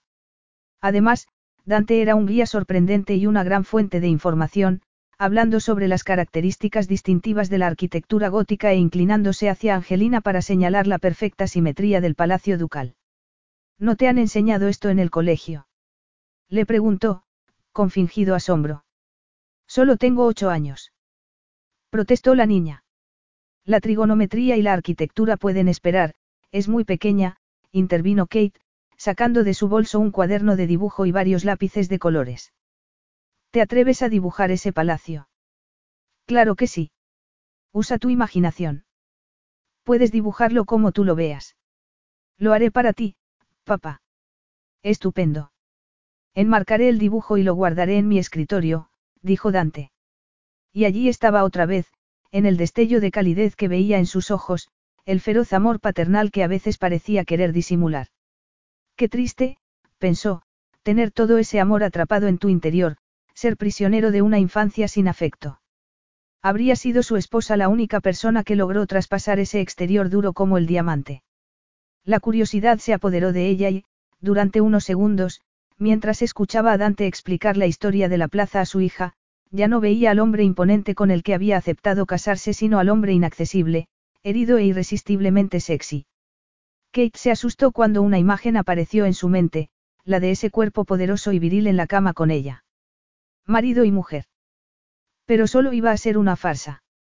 El abismo entre ellos era tan grande que solo por pensar en saltarlo corría el riesgo de ser arrastrada hacia sus cavernosas profundidades. Toda una vida viajando de un lugar a otro había generado en ella el anhelo de una vida sencilla y tranquila. Adoraba a sus padres, pero era muy consciente de las limitaciones que había impuesto su estilo de vida nómada. Esa era una de las razones por las que se encontraban en tan precaria situación. Dante, con su personalidad sofocante y abrumadora, era todo lo contrario a algo sencillo y tranquilo. Era un volcán furioso y la línea entre la fascinación y el peligro mortal era muy delgada. El instinto le decía que debía protegerse contra el devastador atractivo que se escondía bajo el barniz de frialdad y distancia. Pero mientras regresaban al palacio, con Angelina medio dormida entre ellos, todavía no había logrado deshacerse de la inquietante sensación de que se había abierto una inesperada puerta en esa extraña relación. ¿Qué ocurre? Perdona. Kate parpadeó, clavando en él sus ojos de color avellana. Te has quedado muy callada. Creí que lo habías pasado bien. Y así es. Entonces, dime qué pasa, la voz de Dante era un murmullo que recorrió su cuerpo con la intimidad de una caricia. No pasa nada, respondió ella, presa de una repentina emoción que la dejó sin aliento. Es que estoy un poco cansada después de caminar tanto, Kate se aclaró la garganta. Me gusta mucho verte con Angelina. Gracias por acompañarnos. Pero no me necesitabas. ¿Por qué querías que os acompañase? ¿Por qué no estoy acostumbrado a pasar todo un día con mi hija? No es algo que me resulte familiar. A la niña le encanta estar contigo. Sus ojos se encontraron en la oscuridad del interior del coche. Lo sé, asintió Dante. También a mí me gusta estar con ella. Pues deberías hacerlo más a menudo, dijo Kate, por impulso. ¿Y por qué no?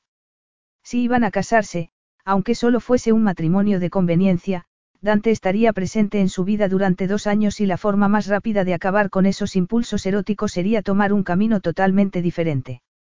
El camino de la amistad era el más seguro.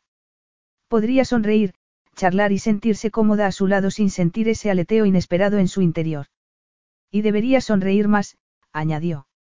Dante miró fijamente esos ojos de color chocolate con leche salpicados de puntitos verdes y, de repente, se quedó por completo desconcertado.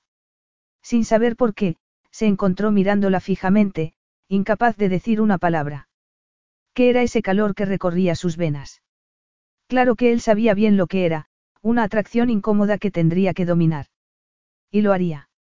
En el trabajo, en los momentos de ocio, en todos los aspectos de su vida, él siempre llevaba el control. Así era como lo habían educado, para contener sus sentimientos, para centrarse en lo que era importante. Una atracción incontrolable. No, no había sitio para eso en su vida. Él era fuerte, siempre lo había sido y siempre lo sería. De repente, Dante sucumbió a los pensamientos de un pasado que siempre había mantenido bajo llave. El retrato de Luciana colgaba detrás de su escritorio, un recordatorio constante de la esposa que había sido perfecta solo sobre el papel y en la que no pensaba jamás. Su matrimonio con la bella Luciana había sido negociado por sus padres y Dante no había puesto reparos porque era así como se hacían las cosas entre los miembros de familias nobles. Dos grandes casas italianas unirían fuerzas, sencillamente. Nunca había estado interesado en el romance porque había sabido desde siempre que el matrimonio sería una simple cuestión de negocios, un pragmático acuerdo para asegurar la continuidad de la línea familiar. Por supuesto, había tenido varias relaciones antes de casarse, pero solo habían sido relaciones temporales y, de hecho, era muy cauto cuando se trataba de las mujeres. Nunca había sido mujeriego o irresponsable, al contrario. Había esperado que su matrimonio fuera la pesadilla que resultó ser. Nunca. Lo había aceptado de buena fe, pero enseguida se hizo evidente que su deslumbrante esposa no estaba en absoluto interesada en él. Antes de que se secara la tinta del certificado de matrimonio, Luciana había anunciado que ella quería una vida sexual variada y suponía que él no tendría ningún problema con eso. Por supuesto, proporcionaría un heredero al imperio familiar porque eso era parte del trato, pero nada más. De modo que Luciana había vivido su vida y él se había enterrado en el trabajo, apretando los dientes y preguntándose hasta cuándo podría aguantar a los hombres y mujeres que entretenían a su disco la esposa. El punto de inflexión llegó el día que nació su hija, momento en el que Dante estableció algunas reglas básicas y se resignó a un matrimonio en el que Luciana hacía lo que quería, pero con discreción, y él también podría hacerlo si quisiera. Para ser justo, sabía que era un estilo de vida común entre muchos de sus conocidos. No había absolutamente nada entre ellos, no tenían nada en común y el hecho de que su mujer fuera grosera con todos aquellos a los que consideraba inferiores le parecía tan repugnante como sus devaneos sexuales. Habría terminado pidiendo el divorcio o su tradicional educación estaba tan profundamente arraigada en el que, sencillamente, habría seguido adelante con aquella farsa de matrimonio como hacían tantas otras parejas de su círculo social. Para sus padres, incluso para su tío, no había ningún problema en su matrimonio. Era una pregunta a la que Dante ya no podría responder porque Luciana había muerto en el mismo accidente que se llevó a sus padres, en una carretera lluviosa a altas horas de la noche cuando volvían de la ópera. Un chofer distraído y, en unos segundos, su futuro había cambiado para siempre. Dante frunció el ceño ante la avalancha de recuerdos y giró la cabeza abruptamente para mirar por la ventanilla. Entre ellos, Angelina roncaba suavemente, ajena a la conversación. Tenemos que hablar de la fiesta de compromiso. Perdona. Dante se aclaró la garganta, molesto consigo mismo por haber dejado que unos seductores ojos almendrados hiciesen descarrilar sus pensamientos. Era mucho más seguro discutir aspectos prácticos. Tenemos que organizar una fiesta para dar la noticia, es lo habitual. Ah, claro. Una vez hecho el anuncio, podremos contárselo a Angelina. No me digas que no habías pensado en eso. Bueno, yo. En realidad, no había pensado mucho en ello. Había sopesado las ventajas y las desventajas del acuerdo, pero nada más. De modo que no lo habías pensado en absoluto. Keita sintió, a regañadientes.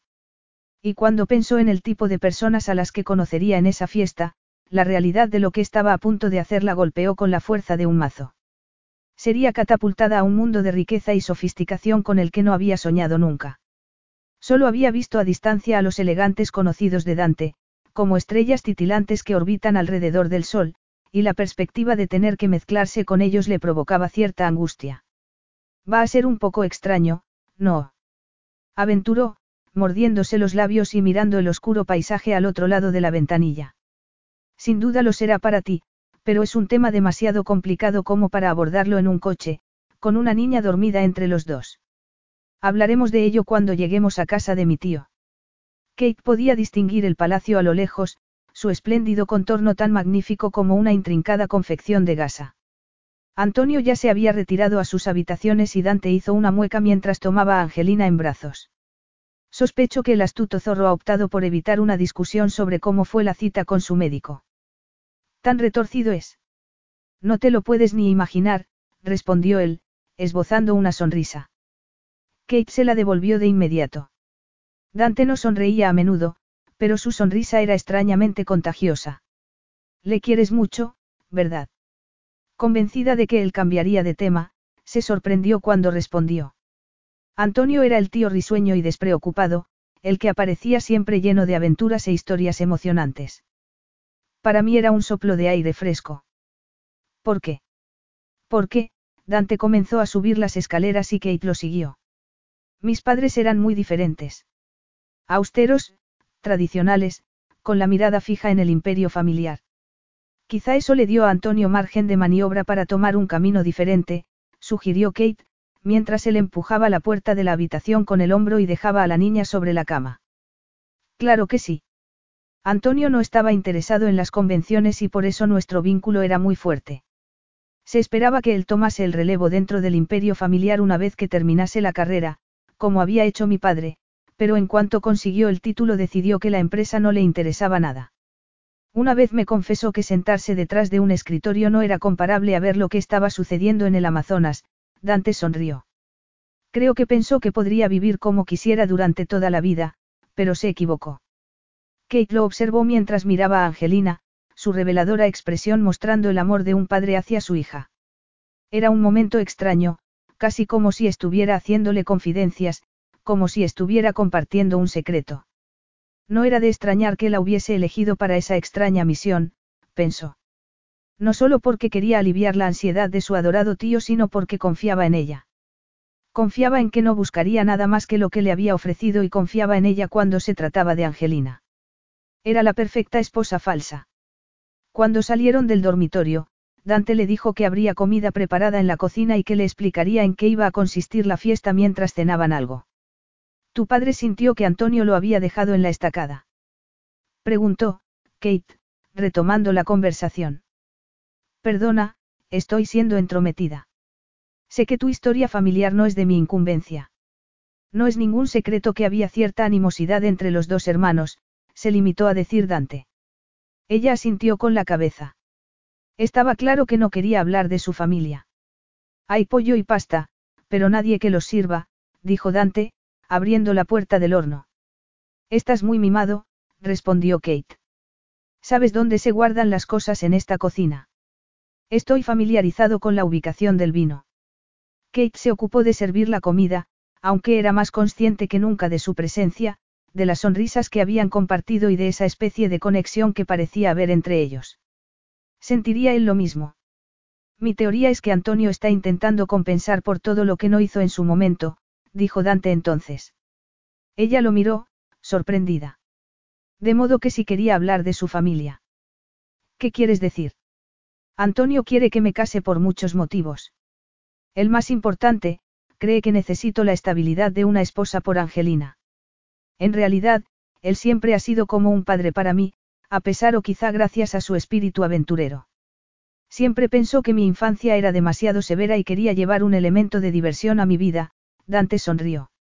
Ahora voy a heredar el imperio de Agostino, con todas sus consecuencias y sus deberes, y mi tío, que tontamente se cree a punto de morir, piensa que todo sería más fácil teniendo una esposa a mi lado.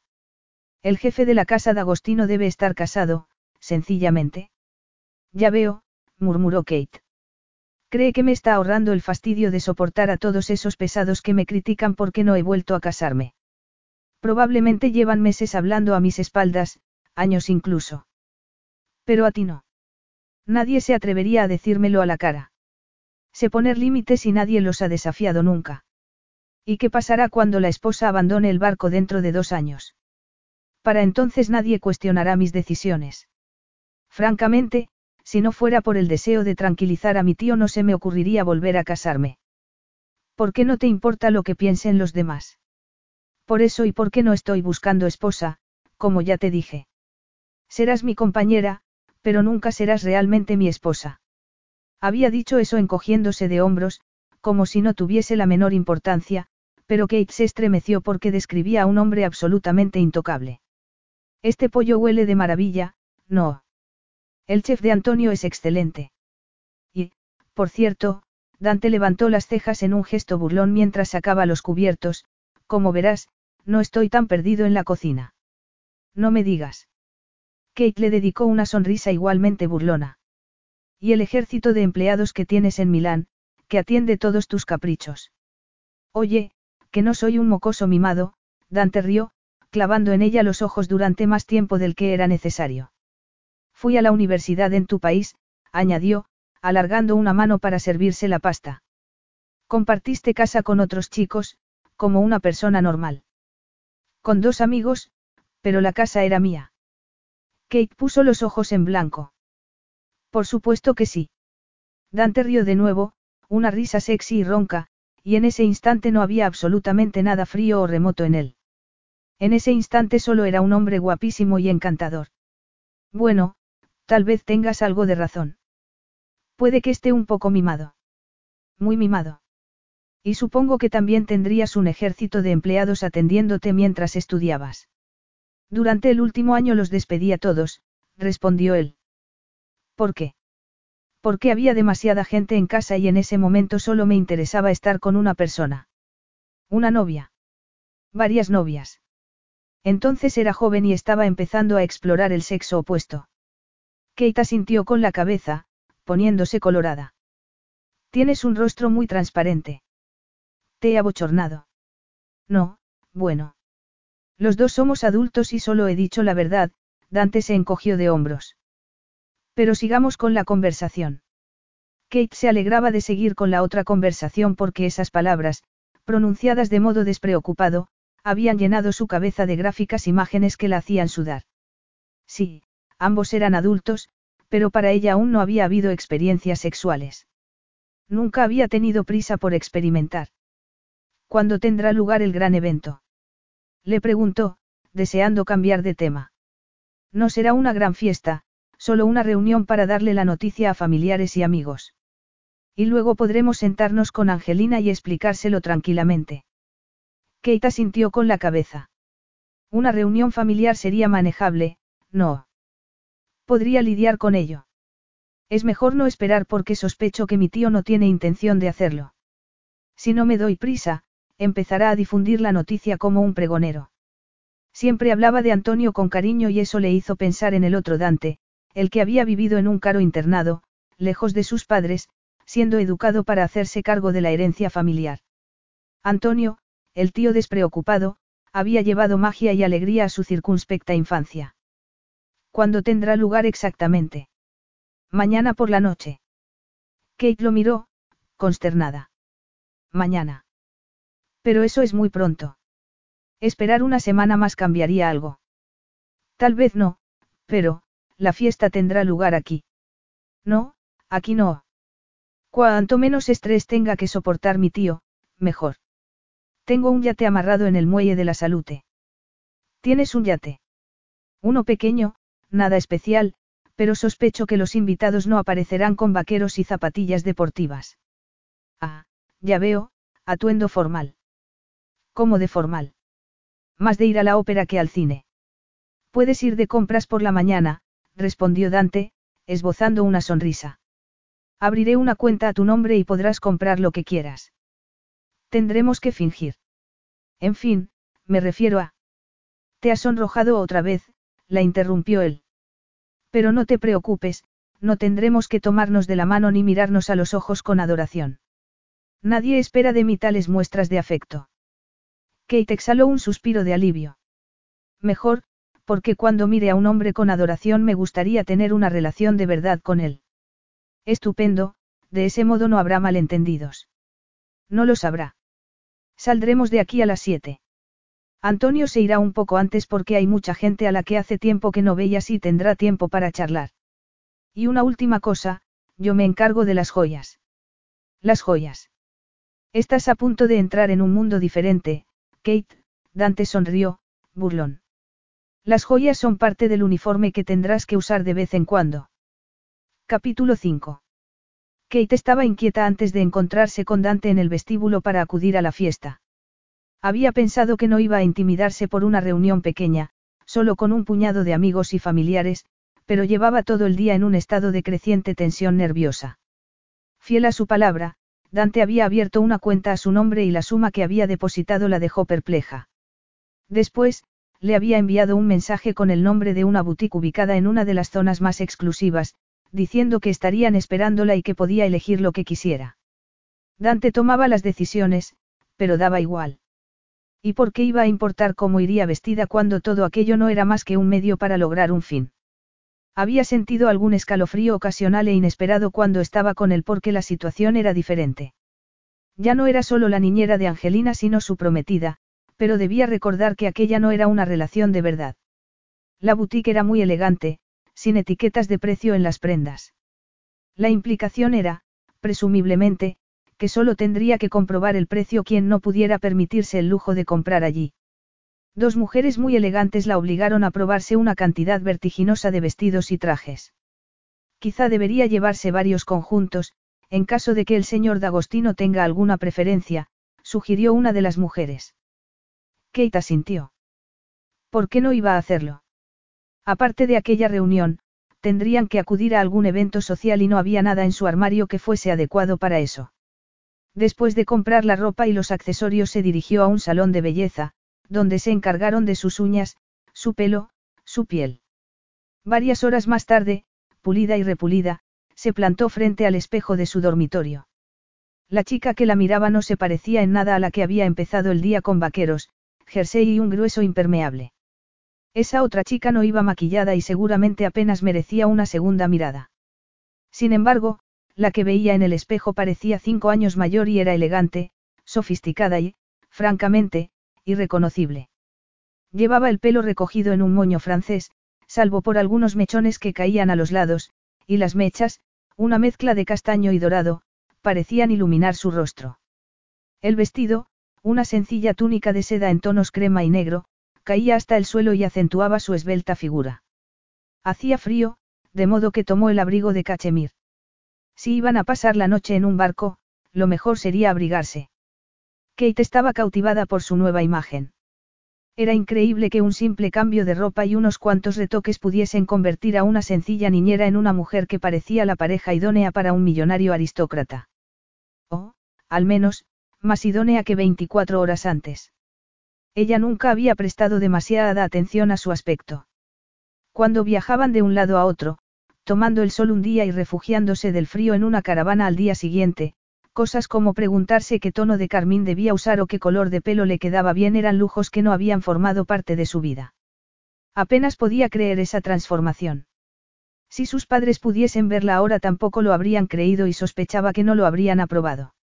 Según ellos, lo natural siempre era superior a lo artificial y las mejores cosas de la vida eran gratis. Kate respiró profundamente. En realidad, las mejores cosas de la vida habían sido gratis hasta que su padre sufrió el accidente. Solo entonces descubrieron que las mejores cosas de la vida tenían un precio considerable. Y por eso estaba allí, atónita ante esa nueva versión de sí misma, y con el estómago encogido. Tomó el bolso de mano que había comprado, junto con unas sandalias de tiras, preciosas pero absurdas dado el frío que hacía, se colgó el abrigo del brazo y se dirigió a la habitación de Angelina. La niña estaba viendo la televisión con una joven empleada que había cuidado de ella más de una vez y que le ofrecía total confianza. Kate se despidió con un abrazo más prolongado de lo habitual, pensando que pronto pasaría de ser niñera a madrastra de aquella adorable niña por la que sentía tanto cariño. Un poco confundida, Angelina le devolvió el abrazo y le dio un beso en la frente, un gesto que le pareció curiosamente adulto. Kate llegó al pie de la escalera cuando Dante salía de la habitación que usaba como despacho, pero no la vio porque estaba distraído leyendo algo en su móvil y porque había bajado las escaleras descalza, sin apenas hacer ruido. Tenía un aspecto impresionante. Su pelo negro azabache estaba peinado hacia atrás, acentuando los cincelados ángulos de su rostro, y llevaba un elegante traje oscuro hecho a medida y una camisa blanca con el cuello abierto, sin corbata. Parecía exactamente lo que era, un rico aristócrata, un hombre que vivía en un planeta distinto al suyo y que miraba el mundo con ojos diferentes desde el día que nació. No era de extrañar que la hubiese elegido a ella para representar aquella farsa, pensó, agachándose para ponerse las sandalias. Ella nunca representaría una amenaza, nunca le pediría más de lo que él estaba dispuesto a dar y nunca sentiría la tentación de saltar el abismo que había entre los dos.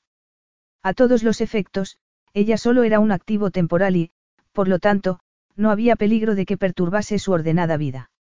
Dante estaba ocupado escaneando los mensajes de la empresa que había organizado la apresurada fiesta en el barco. Había algunas quejas por la falta de tiempo, pero ¿por qué esperar? Podría haber ampliado la lista de invitados, pero, en lo que a él le concernía, las personas que realmente importaban lo suficiente como para ser incluidas en esa apreciada lista eran pocas y contadas. Si se había hecho a toda prisa y algunos no podían acudir, daba igual. En cualquier caso, ni una sola invitación había sido rechazada, tal era el alcance de su poder e influencia. Solo vio a Kate cuando se inclinaba para ponerse las sandalias, y durante unos segundos se quedó sin aliento. En silencio, admiró la grácil curva de su cuello y los largos y delicados brazos. Era tan delgada que una fuerte brisa podría hacerla perder el equilibrio, pensó. Dante salió del momentáneo trance cuando la oyó chasquear la lengua en un gesto de irritación. ¿Me permites?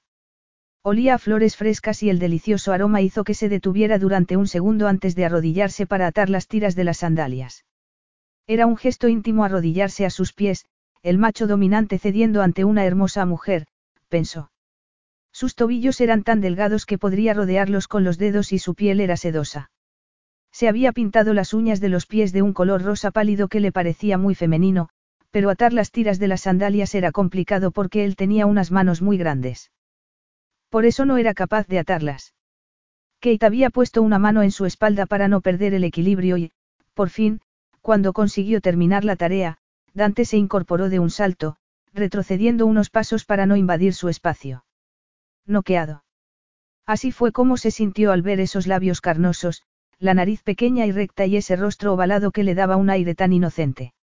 Una oleada de excitación, insistente e inoportuna, lo dejó sin habla por un momento.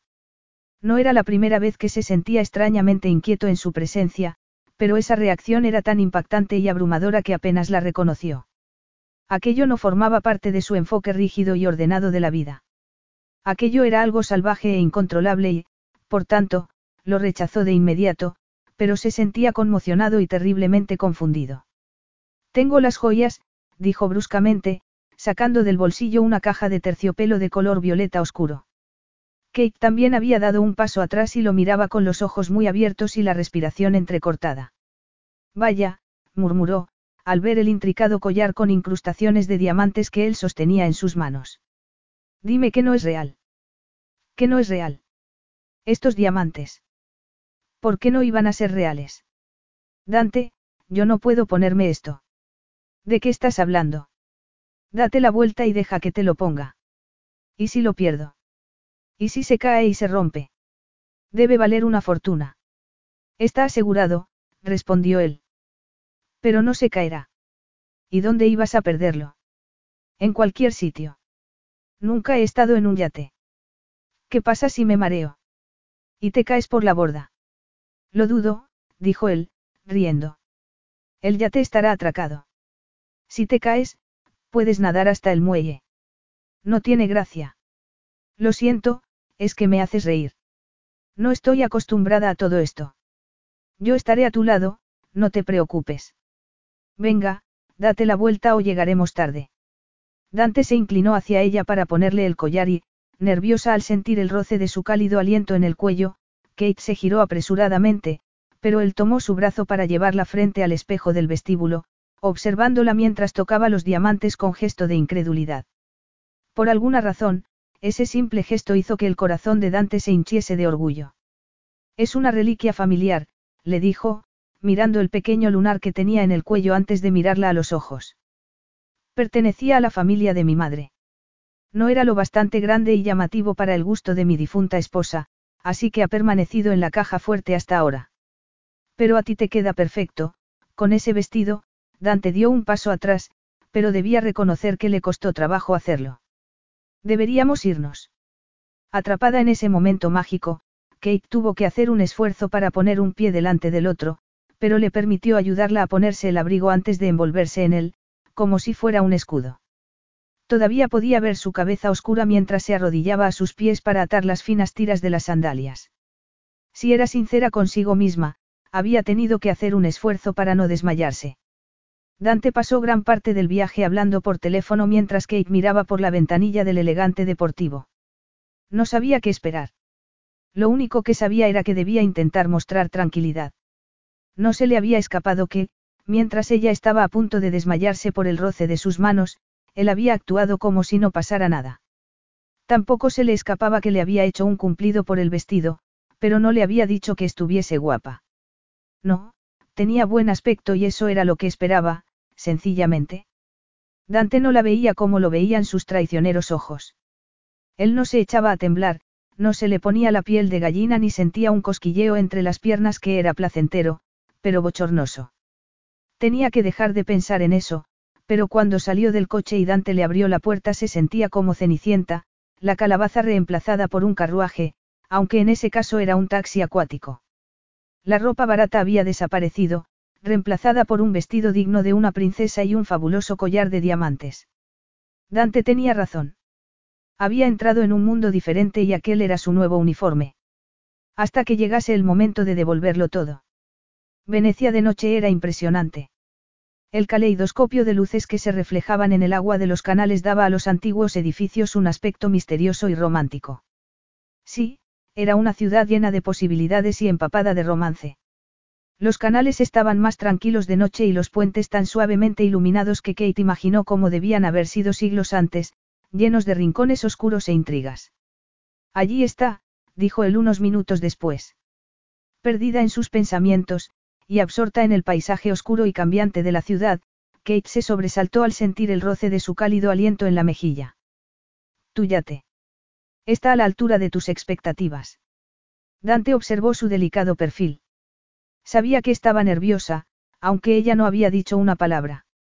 Y, de repente, se sintió culpable. Se trataba de un simple acuerdo, pero ella era muy joven y seguramente estaría aterrorizada. Kate no podía contar con su autodisciplina, entrenada durante años.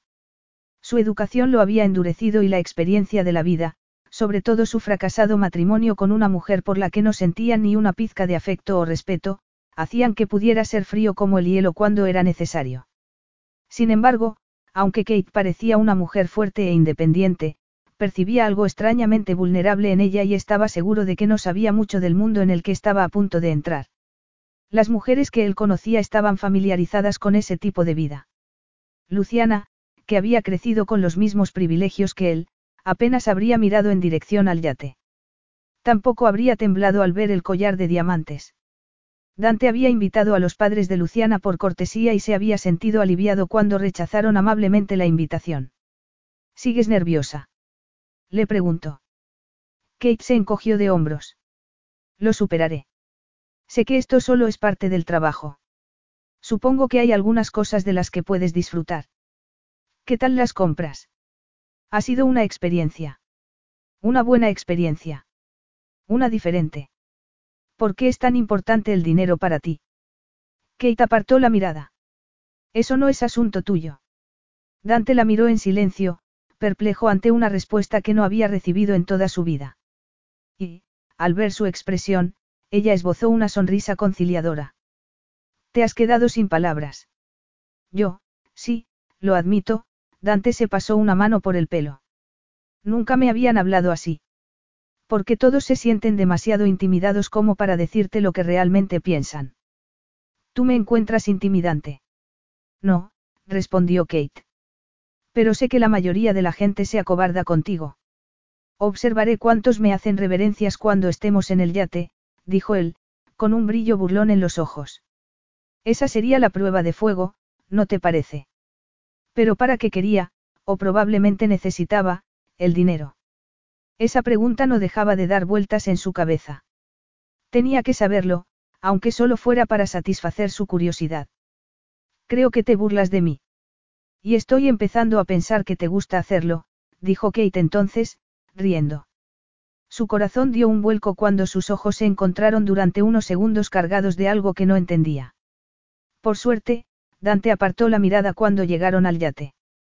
Era enorme, maravillosamente iluminado, y su silueta estaba reflejada en las tranquilas aguas del canal como si fuera un cuadro. La cuestión es si tú lo disfrutas tanto como yo, dijo él entonces. Y, que conste, no me estoy burlando de ti. Te respeto demasiado para eso. Entonces, ¿qué estás haciendo? Dante permaneció en silencio durante unos segundos. ¿Qué estaba haciendo? Estaba coqueteando con ella.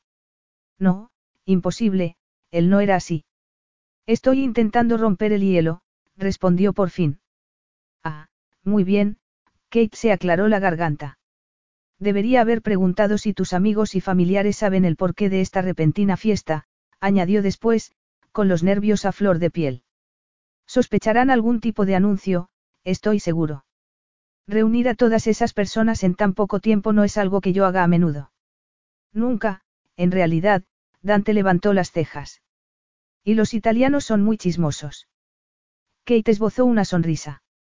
No creo que los italianos tengan el monopolio de los chismes. Pero ¿qué pasa con Antonio? ¿No crees que él? Le he pedido que no diga nada. Prefiero dar la noticia yo mismo. Nadie hubiera imaginado que Dante D'Agostino elegiría a una niñera para casarse cuando la fila de candidatas probablemente se extiende desde aquí hasta Milán. Lo aceptarán y nos felicitarán. Sí, pero en el fondo se quedarán horrorizados, Kate se mordió los labios al imaginar la escena, que no era tranquilizadora en absoluto. Pensarán que estoy detrás de tu dinero. Y podrían tener razón, dijo él, irónico. Yo no soy una buscavidas. Lo sé, lo sé. Habían llegado al yate, pero todavía no estaba listo para tomar parte en su propia fiesta. La conversación con Kate era estimulante y el conductor del taxi acuático se contentaría con esperar el tiempo que fuera necesario. Yo jamás iría detrás de nadie por dinero. Insistió ella. Que ya lo sé. Llevas más de dos años trabajando para mí y siempre has sido absolutamente profesional. Sé que no eres una buscavidas. Sin pensarlo, levantó su barbilla y luego, casi distraídamente, deslizó un dedo por su labio inferior, antes de apartar la mano, sorprendido por esa breve caricia. Tenemos un acuerdo que nos conviene a los dos, empezó a decir. No pierdas tiempo y energía preocupándote por lo que los demás puedan pensar de ti o de tus motivos. Además, algunos de mis conocidos son bastante agradables y tolerantes. Tú no estás en mi lugar. Sonríe, Kate. Todo saldrá bien. No te dejaré a merced de unos extraños. No es necesario que te pegues a mí. En fin, son tus amigos y familiares. Supongo que querrás charlar con ellos sin tener que cargar conmigo todo el tiempo. Pero la idea de que él estuviera a su lado era reconfortante. Dante D'Agostino era un hombre frío e imponente y, sin embargo, había una fuerza interior en él, una especie de brújula moral que la ayudaba a controlar su ansiedad. Lista. Tan lista como puedo estarlo. Quiero que entiendas algo, Kate. ¿Qué? En la oscuridad del canal, sus oscuros ojos brillaban y su hermoso rostro estaba envuelto en las sombras. Cuando respiró, le llegó el aroma intensamente masculino de una loción para después del afeitado. Nunca habría sugerido este arreglo si no tuviese el mayor respeto por ti, dijo Dante entonces. Eres estupenda con Angelina, por lo cual te estoy inmensamente agradecido, y nunca has dado un paso en falso. Te considero perfecta para este papel, no debes preocuparte por nada. Gracias, murmuró ella. Tengo una deuda de gratitud con mi tío y es mi mayor deseo que esté sano y feliz, pero nunca llegaría tan lejos como para casarme con una mujer a la que no respetase. Respeto por una empleada que tenía buena relación con su hija, pensó ella. Dante estaba recordándole que aquel sería un matrimonio desprovisto de emoción, un matrimonio en el que la palabra, amor, nunca sería pronunciada. Ella había soñado con un cuento de hadas, con el amor, la pasión, las esperanzas y los sueños compartidos, pero la recompensa que Dante le ofrecía había sido demasiado tentadora como para rechazarla. Se podían hacer tantas cosas con dinero, y sus padres lo necesitaban tanto. Es muy amable por tu parte decir eso. Dante, frustrado, sacudió la cabeza. ¿Qué tenía aquella mujer? Había dicho en serio que la respetaba. No hubiera contemplado ese acuerdo con nadie más que con ella. Pero su indiferente respuesta, incluso un poco desdeñosa, lo había molestado. Vamos. La tomó del brazo para ayudarla a subir al yate, cortando de raíz tan confusos pensamientos. Como fueron los últimos en subir a bordo, todos los invitados estaban esperándolos. Kate sabía qué esperar y, sin embargo, cuando subieron al enorme yate, con su cubierta de reluciente madera y su salón con elegantes sofás de piel y bandejas de champán, sintió que su corazón se volvía loco.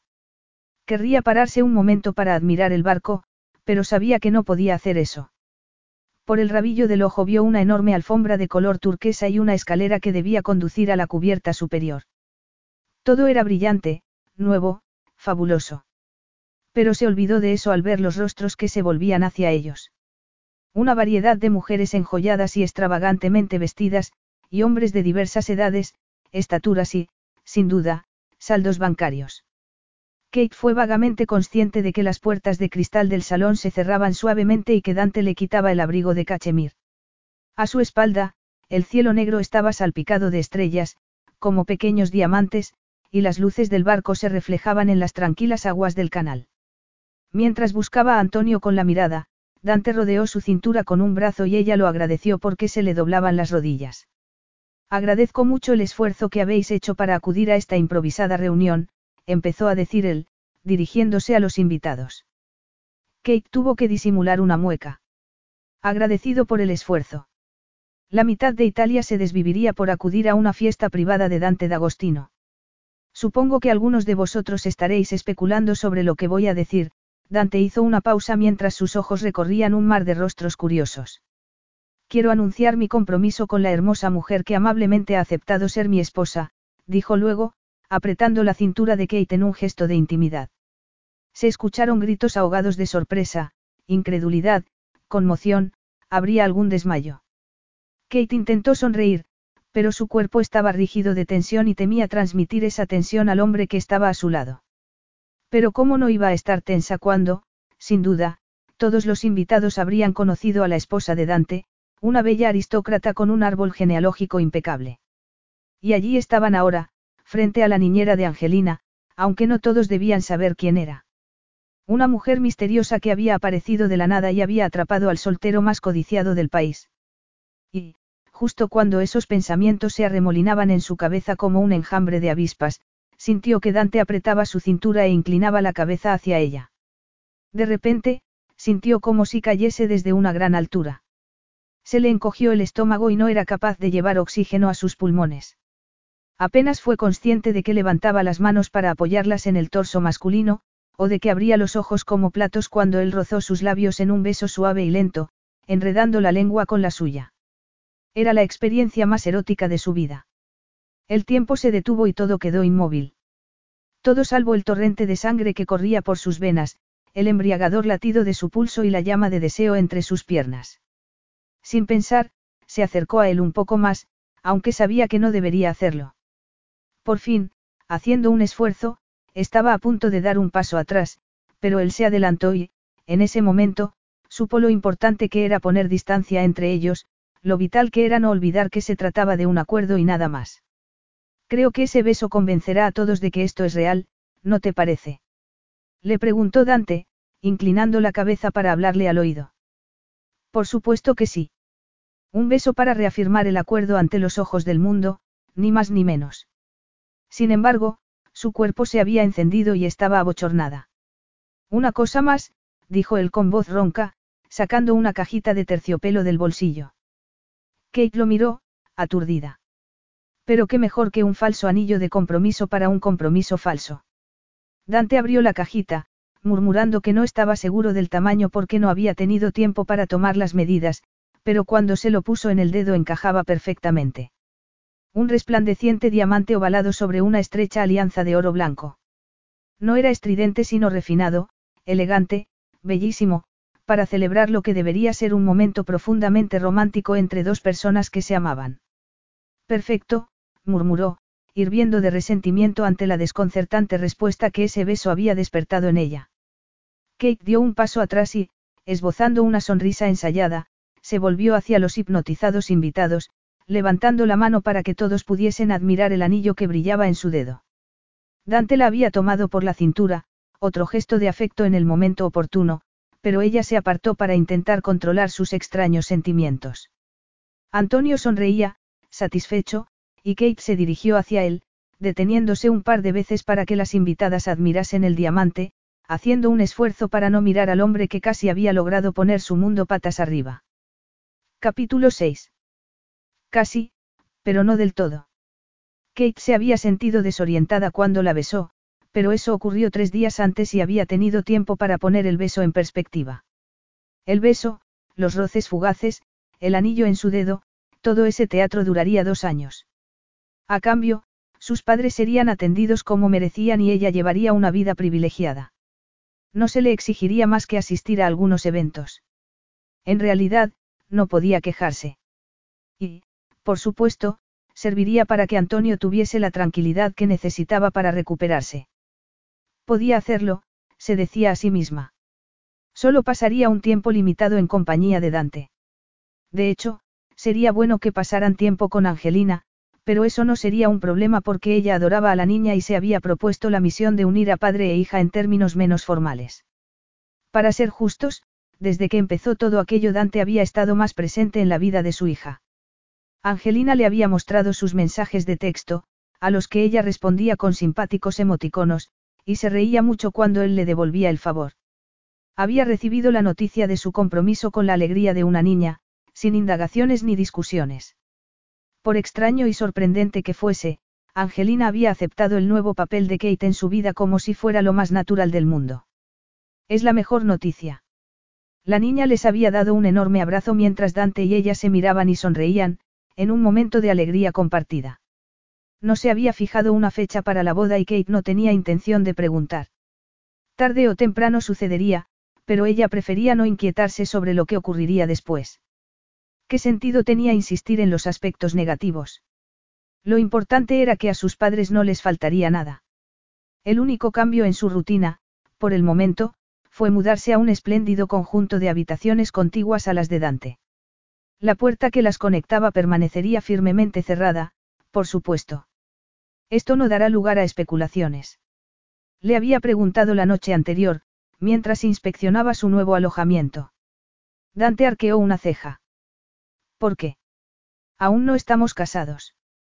Ya, pero no sería apropiado que durmieras en la habitación de la niñera ahora que estamos comprometidos. Eso sí daría lugar a especulaciones. Los miembros del personal podrían preguntarse por qué sigues en las dependencias del servicio cuando llevas mi anillo en el dedo. El servicio. Eso es lo que has pensado de mí durante estos años. Él la miró, sorprendido. Eras mi empleada, Kate. Hacías un trabajo formidable con mi hija, ¿por qué te ofendes? ¿Te avergüenza estar comprometido con una empleada?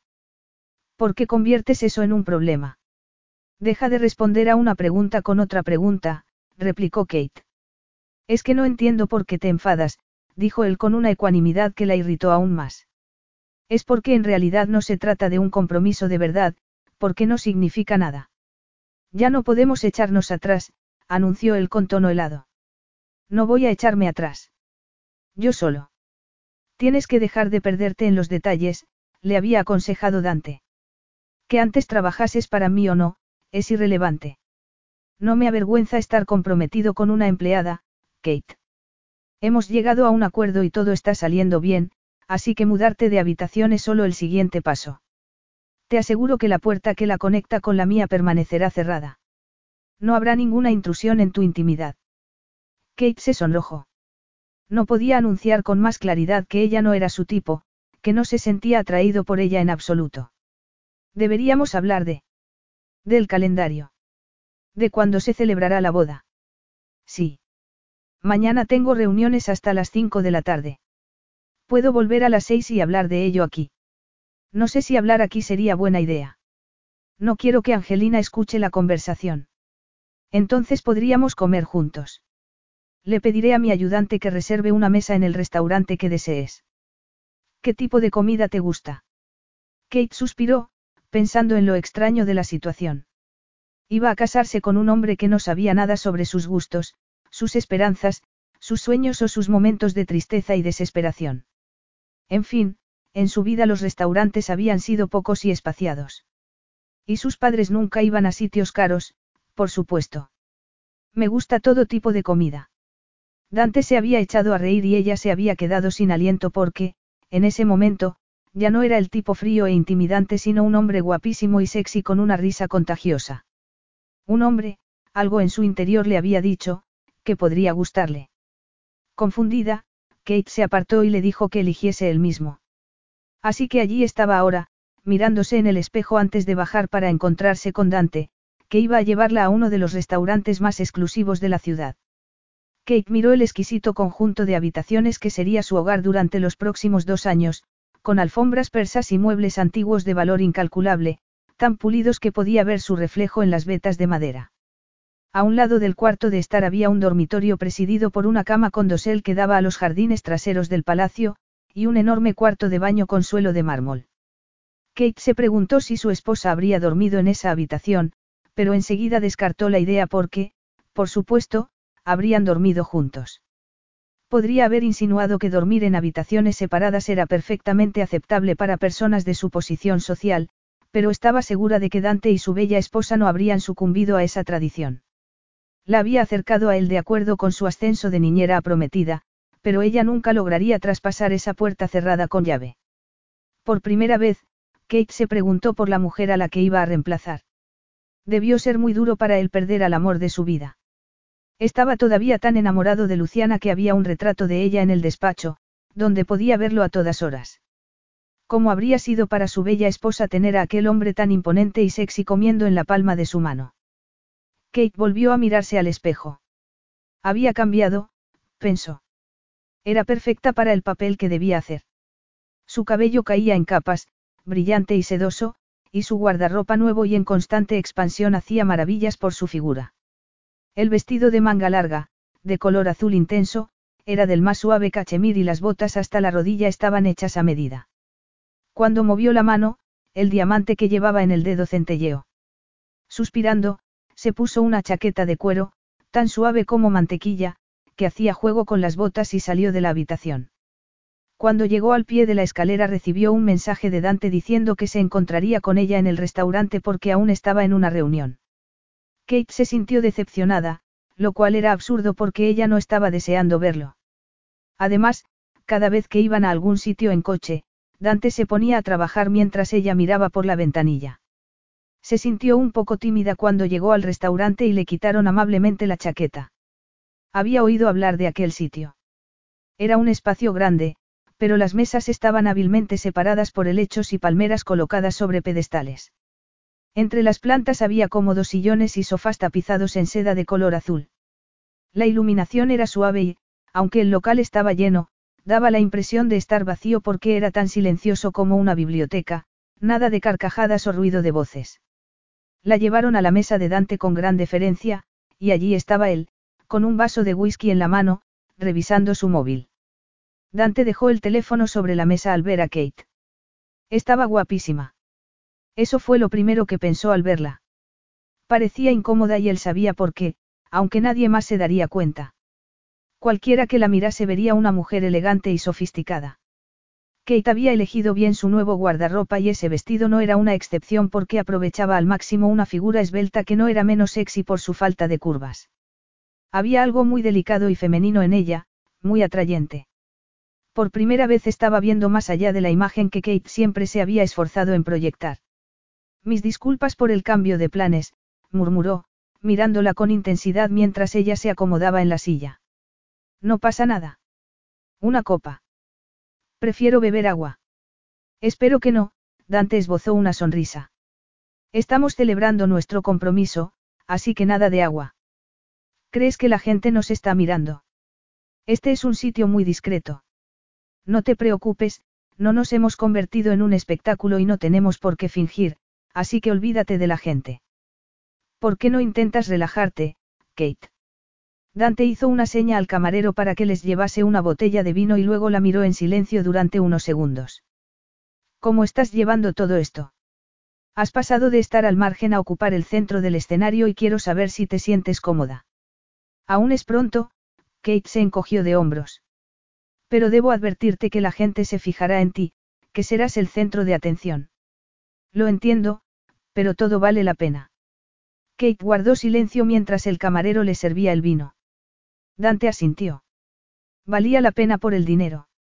Ese dinero que tanto necesitaba y no le había contado por qué. Él era consciente de sus defectos. Sabía muy bien que su austera educación lo había preparado para una vida de logros y deberes, pero lo había dejado sin capacidad de empatía.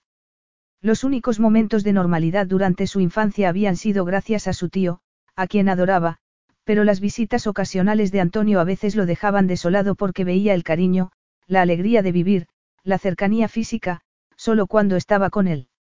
Estando solo era incapaz de traspasar la barrera. Quizás si Antonio hubiera sido más constante, su influencia podría haber sido mayor, pero su tío siempre estaba viajando. Hacía mucho tiempo que Dante había aceptado al hombre que era, por eso no se había inmutado ante su impuesto matrimonio con Luciana. Y, aunque decepcionado con el resultado, había estado dispuesto a sufrirlo y a seguir las reglas establecidas cuando nació Angelina. Podría haberlo destruido, pero en realidad había salido ileso. Aquel acuerdo con Kate, la distancia entre ellos, el trato cortés entre dos extraños, debería ser algo aceptable para él y, sin embargo. ¿Por qué sentía la repentina necesidad de cambiar esa dinámica? Bueno, hablemos de la boda. ¿Qué te parece que organicemos la ceremonia en un mes? Muy bien. He depositado una considerable cantidad de dinero en tu cuenta. Espero que la encuentres aceptable. Seguro que sí, gracias. Una vez que estemos casados seguirás recibiendo una generosa asignación mensual, independiente de lo que necesites para tus necesidades diarias. Pero, por supuesto, todo eso ya ha sido confirmado en nuestro acuerdo prematrimonial. No necesitamos repasar el tema del dinero, todo está muy claro, murmuró Kate. Si pudieras decirme qué tipo de cosas necesito hacer antes de la boda. ¿A qué te refieres? Kate suspiró. Normalmente, una boda es algo muy complicado. Hay que elegir las flores, degustar los menús, elegir los vestidos de las damas de honor, en fin, todas esas cosas. Ah, entiendo. ¿Cómo fue para ti la primera vez? Tu boda con Luciana debió ser espléndida. Fue un gran evento al que acudieron muchos dignatarios y personas influyentes, respondió Dante, con cierta brusquedad. Pero, a menos que tú quieras involucrarte en los detalles, habrá un equipo de profesionales más que capaces de encargarse de todo. Naturalmente, si tienes alguna preferencia con respecto a las flores o la decoración. No, no, me da igual. Tal vez tu madre querría dar su opinión sobre los arreglos. ¿Qué? La madre de Luciana no quiso saber nada. Todo quedó en manos de los organizadores, pero si tu madre quiere. No. exclamó Kate, alarmada. Dante enarcó las cejas en un gesto de sorpresa. No te entiendo. ¿Qué pasa ahora? ¿Algún problema con tus padres? Me temo que no vendrán a la ceremonia. ¿Por qué? Porque, en fin, no les he contado nada. Esto no es real y mis padres se llevarían una decepción. Mira, no quiero hablar de ello. Pero yo sí. De hecho, insisto en hablar de ello, replicó él.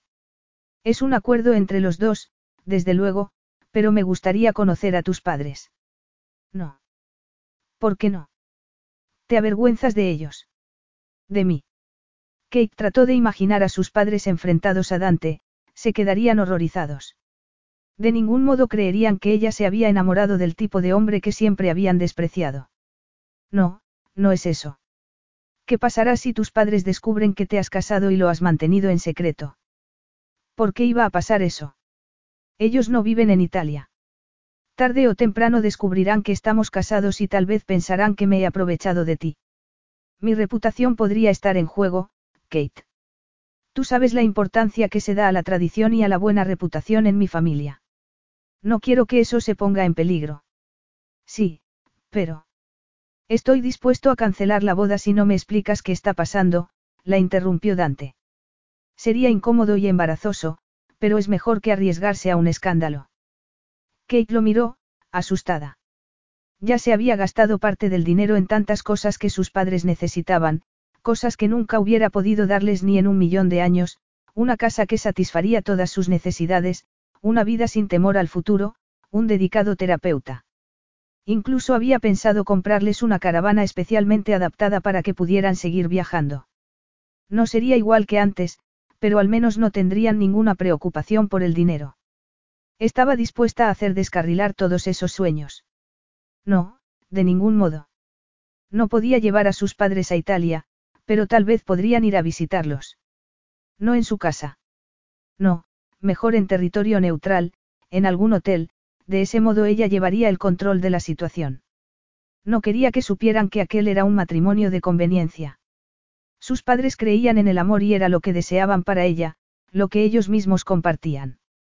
Les contaría alguna historia sobre que los opuestos se atraen y luego, en un abrir y cerrar de ojos, la farsa terminaría y comprenderían que no todas las relaciones duraban para siempre y que la atracción entre dos personas tan opuestas era una receta para el desastre. En cualquier caso, aún faltaban dos años para eso. Había tiempo de sobra para preparar adecuadamente la inevitable separación de caminos, momento en el cual sus futuros estarían asegurados. Bueno, si insistes, aunque sigo sin estar segura. Podríamos ir a Inglaterra a visitarlos, sugirió Kate por fin. Dante se preguntó si se daría cuenta de que cuanto más protestaba, más curiosidad sentía él. Como una resaca persistente agitándose bajo la superficie, estaba la sensación de que, desde que se embarcaron en ese plan, cada segundo que pasaba en compañía de aquella mujer revelaba aspectos de una personalidad mucho más interesantes de lo que había imaginado. Bueno, me alegro de que estemos de acuerdo. Angelina se quedará en Venecia, con mi tío, así podrá mostrarle el vestido de novia de su Barbie, Dante esbozó una sonrisa. Tus padres conocerán a la niña más adelante, por supuesto. Es mejor que vayamos solos para darles la noticia. Sí, claro. Podríamos irnos pasado mañana. Pues. Detectó más objeciones. La interrumpió él, con una pizca de impaciencia.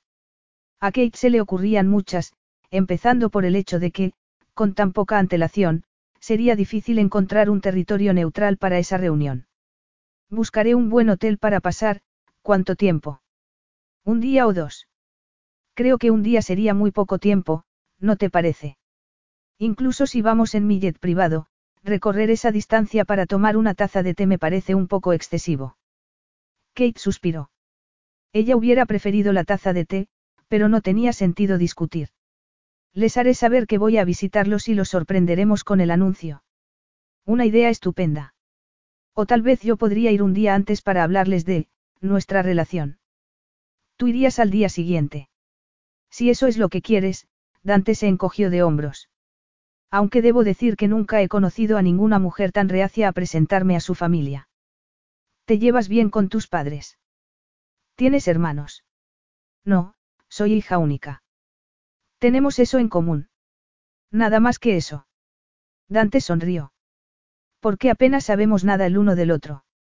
Tal vez deberíamos profundizar un poco más. Kate tragó saliva cuando esa aterciopelada voz provocó un cosquilleo en su interior, pero intentó controlarse. Tengo muy buena relación con mis padres.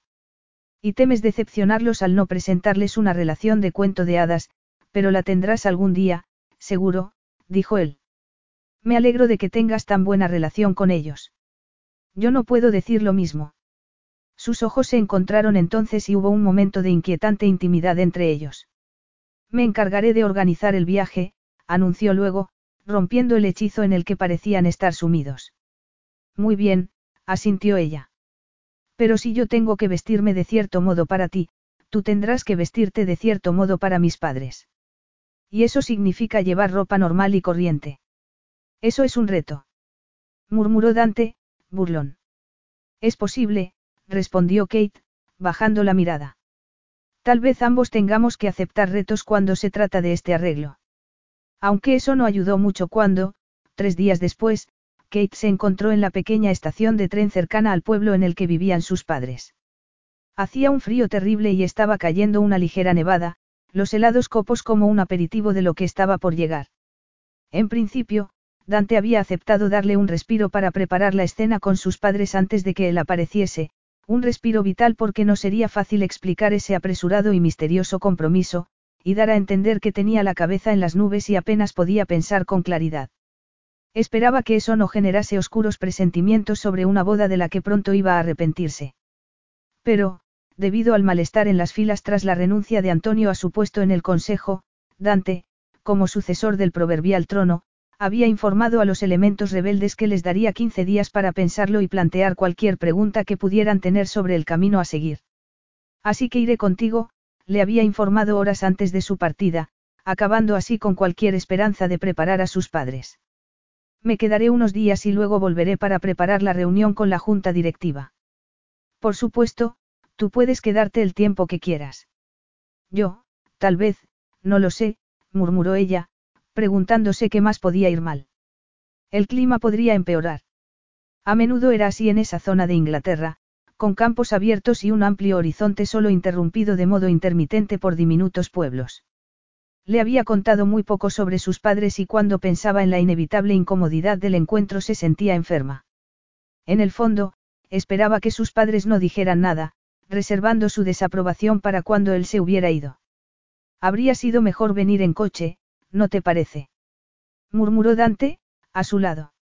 Iba vestido para el frío, pero a la manera de alguien que no está acostumbrado a soportarlo durante mucho tiempo, abrigo de cachemir, vaqueros, un polo oscuro y unos caros botines de piel poco adecuados para caminar sobre la nieve o el barro. La estación estaba llena de gente y todos lo miraban con curiosidad porque Dante llamaba la atención. Ella, en cambio, se había deshecho de los elegantes vestidos y llevaba su uniforme habitual, impermeable, jersey de lana, pantalón y botas con forro de piel sintética. Estaban en enero y el invierno allí no era tan suave como en Italia. Incluso en primera clase, el viaje en tren no había sido una experiencia precisamente lujosa y, al parecer, Dante no estaba acostumbrado. Por supuesto que no, dijo Kate, con firmeza. Es mejor venir en tren. Ah, sí. Pero no tiene nada que ver con tus instrucciones de ser más modesto, ¿verdad? Unas instrucciones que tú no has tenido en cuenta. Ah, no. Llevo botas y vaqueros. Pero son de diseño, replicó Kate. Eso no está permitido. Ella puso los ojos en blanco. Deberíamos tomar un taxi. Hay taxis en esta parte del mundo. Bromeó Dante. No muchos, la verdad, admitió Kate, envolviéndose en su impermeable cuando empezó a nevar con fuerza. No sé si encontraremos alguno. Oye, Dante tocó su hombro para que lo mirase. ¿Por qué no dejas que yo me encargue de esto? ¿Qué? Deja que llame a alguien para que venga a buscarnos a, recuérdame cómo se llama esta estación. Kate se lo dijo. ¿De dónde vas a sacar un coche? Te sorprendería lo que puedo conseguir con una simple llamada. Muy bien, como quieras. Dante sacó su móvil, habló en italiano durante unos minutos y luego la miró con aire de suficiencia. Eso es muy poco atractivo, lo regañó Kate. ¿Qué es poco atractivo? No me gustan los pedantes. Dante soltó una carcajada. Ah, bueno, en ese caso, debería subir al coche que vendrá en unos minutos y dejarte aquí para que busques algún medio de transporte. Kate puso los ojos en blanco. Pero la realidad era que no había ningún taxi apenas 15 minutos después, un brillante coche negro apareció en la puerta de la estación. ¿Cómo lo has logrado? Le preguntó, impresionada. Es más fácil de lo que piensas. Tengo contactos con empresas de transporte en todos los continentes, respondió Dante. Llamé a mi ayudante y le pedí que se encargase de buscar un coche en la ciudad más cercana. ¿Por qué te molesta tanto? Kate entró en el cálido interior del coche y cuando giró la cara lo encontró mirándola con una expresión inescrutable. No es que me moleste. Es solo que, no sé, quería que nuestro acuerdo se quedase en Italia y que aquí todo fuese como siempre. Ah, ya veo. ¿Qué otras sorpresas me esperan? Cada día descubría algo nuevo sobre Kate. Las mujeres no solían sorprenderlo, ni siquiera Luciana, a pesar de su comportamiento escandaloso y desagradable. Había pensado que con Kate todo sería fácil y previsible, pero estaba equivocado. Le había ofrecido un acuerdo que incluía más dinero del que cualquiera podría desear y había cerrado la puerta a cualquier complicación imprevista. Sería una simple compensación, una enorme suma de dinero, que ella claramente necesitaba, a cambio de un matrimonio en el que no se le harían grandes exigencias. Solo acudir con él a ciertos eventos sociales, cortesía y respeto mutuos. Su tío estaría feliz, los tradicionalistas que formaban parte de la junta directiva estarían felices, Angelina sería feliz. Todos serían felices y habría pocos cambios en su vida. Nunca imaginé que conocerías a mis padres. Pues, considerando que estamos a punto de embarcarnos en dos años de felicidad conyugal, me parece un poco raro. Pero solo dos años. Nunca hubiera imaginado que mi papel como futuro marido fuese anunciado con tanta inquietud. Puede que suene arrogante, pero no creo que muchos padres me hubieran dado con la puerta en las narices. ¿Por qué estás rodeado de personas que saltan cuando tú das una orden, pero mis padres, en fin, tendrás que esperar a conocerlos. Pero, por favor, no te ofendas si la bienvenida no es tan efusiva como tú esperas. Gracias por la advertencia. Dante la observó en silencio, desde las mejillas rosadas hasta los generosos labios. Y le gustaba lo que veía. Déjame hablar a mí, será lo mejor, le recomendó Kate. Se puso colorada cuando él siguió mirándola con ese extraño interés. No recuerdo la última vez que una mujer me dio órdenes, pero estoy dispuesto a dejar que tomes la iniciativa, dijo Dante. A ver dónde nos lleva eso. Capítulo 7. Nevaba con fuerza mientras se acercaban al pueblecito de Lancashire en el que vivían sus padres. Después de una vida de caos y aventuras, viajando de un lado a otro, habían terminado en el lugar más apartado y remoto que pudieron encontrar. Sentada junto a Dante, Kate se preguntó qué estaría pasando por su cabeza. No quería mirarlo. Él estaba acostumbrado a una vida de sofisticación y lujo, rodeado de empleados que lo atendían día y noche, capaz de adquirir todo lo que el dinero podía comprar. ¿Qué pensaría de aquel viaje lento y tortuoso por una solitaria carretera rural envuelta en la oscuridad? Normalmente no se tarda tanto tiempo, dijo Kate, volviéndose para mirarlo. Es un sitio muy solitario, no. Siempre es así de tranquilo o cobra vida en verano. Sé que debe parecerte aburrido, pero es un sitio precioso, respondió ella, a la defensiva. De hecho, tan bonito como Venecia. Una belleza diferente, pero igualmente deslumbrante. El verde de los árboles en verano y los colores de las colinas en otoño son espectaculares. En esta parte del mundo todos son espacios abiertos y puedes respirar de verdad. No estaba criticándolo, Kate. ¿Y por qué imaginas que me resultaría aburrido estar aquí? ¿Por qué? Ella quedó atrapada por el brillo de sus ojos oscuros, clavados en su rostro. Por un momento, se olvidó de la nieve y de la carretera rural bordeada de campos y espacios abiertos. Dante enarcó una ceja. ¿Por qué? Porque tú creciste teniéndolo todo. Has vivido rodeado de lujos y esto no se parece en nada a una vida de lujo. Estás diciendo que soy un snob. Por supuesto que sí. Aunque es comprensible. Le sorprendía que él pudiera verse a sí mismo como una persona normal y corriente cuando no lo era. Ser snob es considerarse superior a los demás, ponerse en un pedestal. Y estás muy equivocada si crees que yo soy así. Me educaron para ser la persona que describes, pero Antonio fue mi salvador, Dante hizo una pausa, sorprendido por esa confidencia. Él escapó de las limitaciones que imponía la familia de Agostino y me mostró lo que era ser libre, ser uno mismo. Sí, crecí rodeado de todo lo que el dinero puede comprar, pero yo no describiría mi vida como una vida feliz. No eras feliz. Me educaron de forma severa, sin muestras de afecto. Dante la miró en silencio durante unos segundos y, de repente, se sintió desorientado. Por la nieve y la oscuridad o por ella. Tal vez por esos ojos tranquilos e inteligentes clavados en él, sin presionarlo para que le hiciera confidencias y, sin embargo, empujándolo a que las hiciese. Y luego, mi matrimonio con Luciana. Aquello era otra novedad para él. Nunca había hablado con nadie de su matrimonio, nunca había querido hacerlo. Pero ahora, con Kate, se sentía lo bastante cómodo como para hablar de ello, aunque sabía que podría arrepentirse. No sabía por qué estaba tan dispuesto a hacerlo y esa incertidumbre también era una novedad para él. Lo siento mucho, dijo Kate en voz baja, apretando su mano casi sin darse cuenta. Lo siento por ti y lo siento por Angelina. Luciana era una mujer muy guapa y debiste quererla mucho.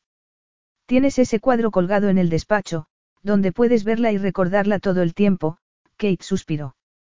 Pero si prefieres no hablar de ello, lo entenderé perfectamente. Esta, cosa que hemos acordado no significa que tengamos que traspasar los límites. Esta cosa.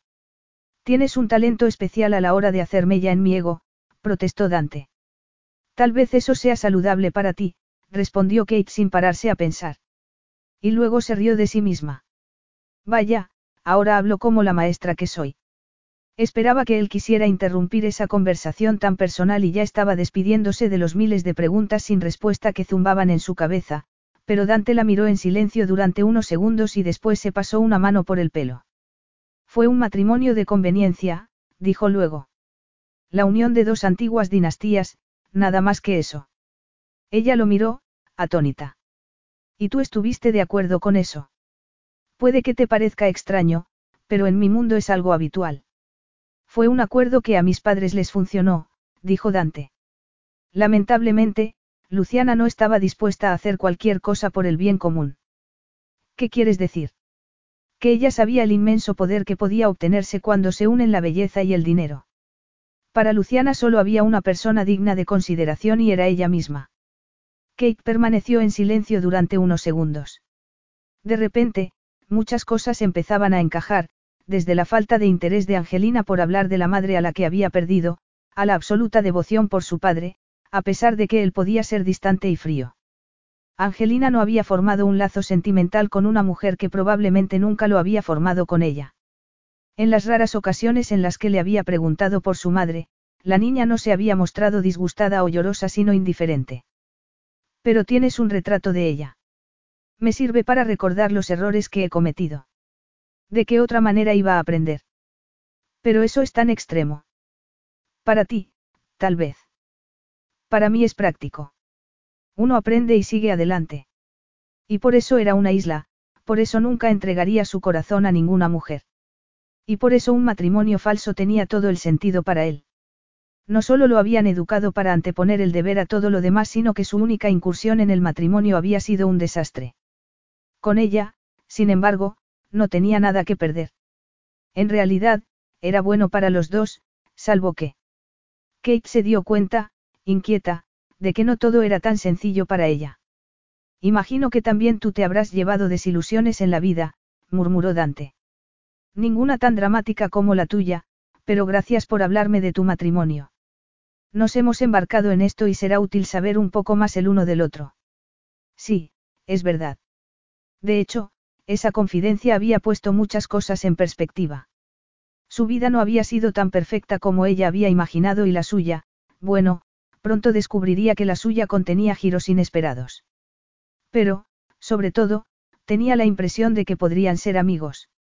Tal vez no sería un matrimonio como ella lo entendía, pero podrían llevarse bien hasta que llegase el momento de tomar caminos separados. Lo miró de reojo y se preguntó si mantendría discretas relaciones para saciar el lógico deseo físico de un hombre de sangre caliente. Se estremeció al pensar eso y decidió reprimir una oleada de inapropiada curiosidad. Pero ese beso en el yate, cuando lo recordaba su corazón se aceleraba tontamente. Una relación de verdad con aquel hombre, pensó, un beso apasionado que lo dejaría temblando de deseo. ¿Cómo sería eso? Era un pensamiento tan tonto que estuvo a punto de reír a carcajadas. Pensó luego en cómo se las arreglarían para dormir en la casita de sus padres. Su dormitorio era muy pequeño, con una cama individual, de modo que él dormiría en el sofá cama del cuarto de estar. Tal vez debería avisarlo, pensó, riendo para sus adentros.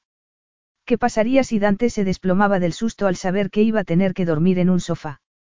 No era fácil conseguir una ambulancia en un pueblo tan apartado de todo. Ya casi hemos llegado, anunció unos minutos después. ¿Cómo lo sabes?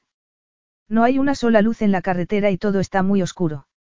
He estado aquí mil veces y reconozco los puntos de referencia, incluso cuando todo está cubierto de nieve. Creo que debería haber hecho muchas preguntas antes de venir, bromeó Dante. Demasiado tarde, dijo ella. Pero si dejas que yo dirija la conversación, todo irá bien. Además, no vas a quedarte mucho tiempo. Solo tendré tiempo para dar la noticia antes de desaparecer por un asunto urgente, no. Eres una persona muy importante, el corazón de Kate se aceleró cuando sus ojos se encontraron. Deberías decirle al conductor que vaya reduciendo la velocidad. Las luces de la casita aparecieron a lo lejos y el coche se detuvo unos segundos después. Kate vio que se abría la puerta principal y allí estaba su madre, con una chaqueta de punto, el pelo largo peinado hacia un lado. Mamá. exclamó, contenta de verla. Kate salió del coche sin darle la oportunidad de decir nada y Dante vaciló. No sabía lo que le esperaba y deseó haber hecho más preguntas, aunque todo había sucedido más rápido de lo que él había previsto. Había sido un tonto al suponer que sería sencillo presentar aquello como una especie de negocio. Como si Kate no tuviese su propia historia que contar. Vivía en una torre de marfil desde que era niño, pensó. Rara vez recordaba su infancia porque se le había inculcado que debía aceptar su destino, pero en ese momento recordó la falta de cariño de sus padres como algo sólido, triste y tangible.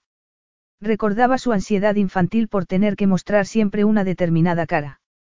Su educación lo había hecho duro e independiente, pero mientras veía a su futura esposa echarse en los cariñosos brazos de su madre, algo dentro de él se encogió. Por supuesto, reprimió esa sensación inmediatamente y salió del coche, sabiendo que el conductor se encargaría de las maletas y las bolsas, incluido el carísimo jarrón de vidrio soplado a mano que llevaba como regalo. Una cálida marea de saludos y bienvenidas lo arrastró al interior de una casa más pequeña que su dormitorio. Un diminuto vestíbulo llevaba a un pequeño cuarto de estar a la derecha. Al otro lado, imaginó, habría un par de dormitorios y una cocina. Tras la enérgica mujer de rostro sonriente apareció un hombre de mediana edad igualmente sonriente, con una coleta canosa, los dos saludándolos y haciendo preguntas al mismo tiempo. Somos Amanda y George, pero entra, entra. Hace mucho frío fuera. Me alegro tanto de conocerte, Dante. En cuanto Katie dijo que vendría con alguien, supimos que era importante. George había perdido una pierna, pero era rápido caminando con la muleta. Dante se preguntó cuándo habría sucedido eso. Ninguno de los dos se cansaba de abrazar a su hija. Él nunca había experimentado algo así en toda su vida, nunca había sentido ese cariño tan efusivo. Y los padres de Kate lo incluían generosamente en los abrazos. Esa era la vida familiar con la que todo el mundo soñaba, pensó, con una desgarradora sensación de melancolía. Era todo lo que él nunca había tenido. Y se alegró de que Kate quisiera dirigir la conversación porque, por una vez, él no encontraba las palabras apropiadas. Observó la interacción entre ellos con intenso y melancólico interés, y respondió amablemente a las preguntas que le formulaban mientras se preguntaba cómo iba a explicar Kate su falsa relación. Le remordía la conciencia cuando la velada llegó a su fin, después de una magnífica cena y varias copas de prosecco para celebrar la noticia que claramente habían estado esperando. Tenemos una sorpresa para vosotros, tortolitos. exclamó Amanda, mientras George observaba la escena con una amplia sonrisa. Dante notó la aprensión de Kate y le pasó un brazo sobre los hombros en un gesto instintivamente protector. Una sorpresa. Repitió ella, recelosa. No pude convencerla para que no lo hiciese, intervino su padre. Pero la verdad es que me parece lo mejor. ¿Qué te parece lo mejor? El brazo de Dante sobre sus hombros era tranquilizador.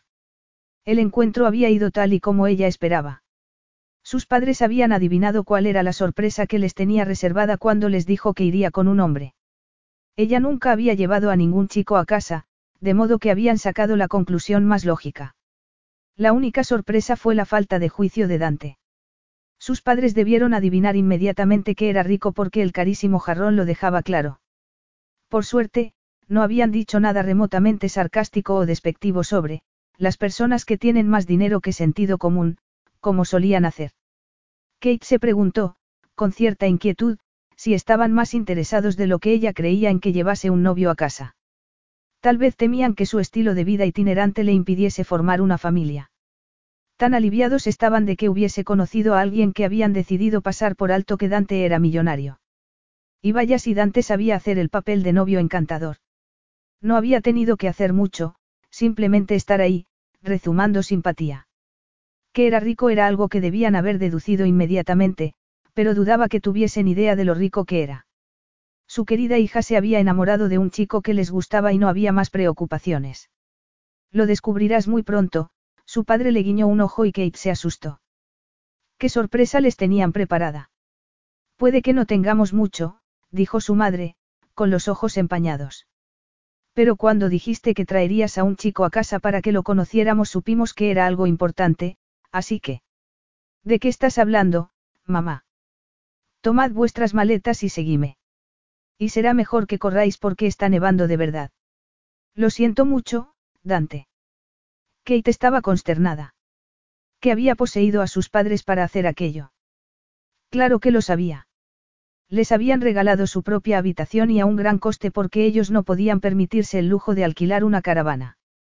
Kate miró a su alrededor y vio cosas que le recordaban a su infancia, un espacio reducido con una cama plegable, una pequeña cocina, un baño diminuto y dos pequeños sofás de color gris uno frente al otro.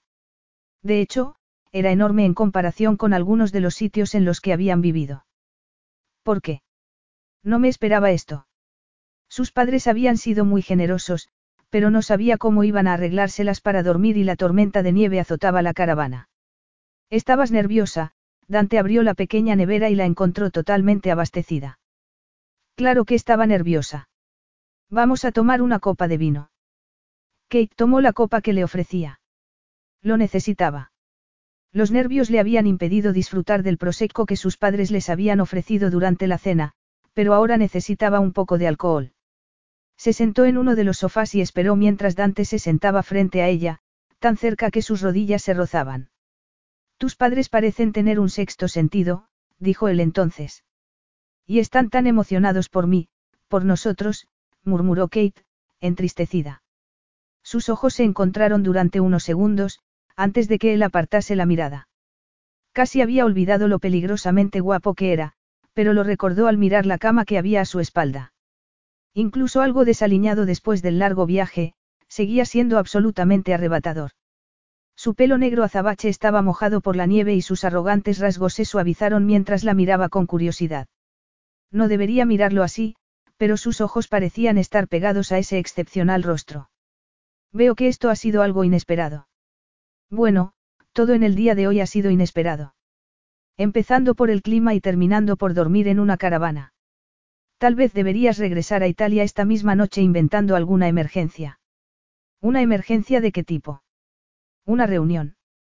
Mis padres saben que trabajas mucho. No lo suficiente como para arriesgar mi integridad física bajo esta tormenta.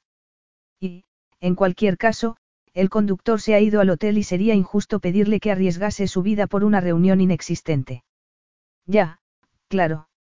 El dinero es para ayudar a tu familia, ¿verdad? Kate apretó la copa de vino y miró fijamente el líquido rosado. Mi padre sufrió un accidente. Salió disparado de su moto y perdió una pierna. Ah, lo siento. Me preguntaba qué habría pasado. Cuéntame algo de tu vida, Kate. Ella se encogió de hombros. Siempre ha sido poco convencional. Viajábamos constantemente. Respiró hondo mientras recordaba el pasado, pensando que era la primera vez que hablaba de ello con alguien.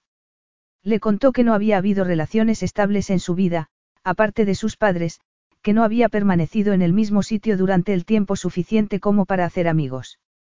Era extraño contarle todo eso precisamente a aquel hombre, pero se sentía cómoda, peligrosamente cómoda. Y él sabía escuchar sin interrumpir, mirándola con gesto pensativo, bebiendo vino y adaptándose a su entorno sin una pizca de condescendencia o esnovismo. Afuera, la tormenta de nieve sacudía la caravana, pero los radiadores portátiles conseguían calentar el pequeño espacio. Y a pesar de todo eso encontraste tiempo para estudiar. Le preguntó Dante. Me gustaba mucho estudiar. Él la miró en silencio durante unos segundos y luego apuró el vino y miró a su alrededor. La caravana no es muy grande, pero parece cómoda. Kate miró la zona que hacía las veces de dormitorio, que estaba separada del resto por una cortina. Me temo que tendrás que dormir en uno de los sofás. El del cuarto de estar quizá habría sido un poco más cómodo, pero... Ese era el plan para la pareja felizmente comprometida. En mi habitación solo hay una cama individual, murmuró Kate, poniéndose colorada. ¿Qué piensas hacer con el dinero? La casa está hipotecada. Mis padres nunca planearon el futuro, pero yo quiero asegurarme de que sean felices. Sufrieron mucho tras el accidente y quiero darles la mejor vida posible. Dante asintió con la cabeza. ¿Puedo decirte algo?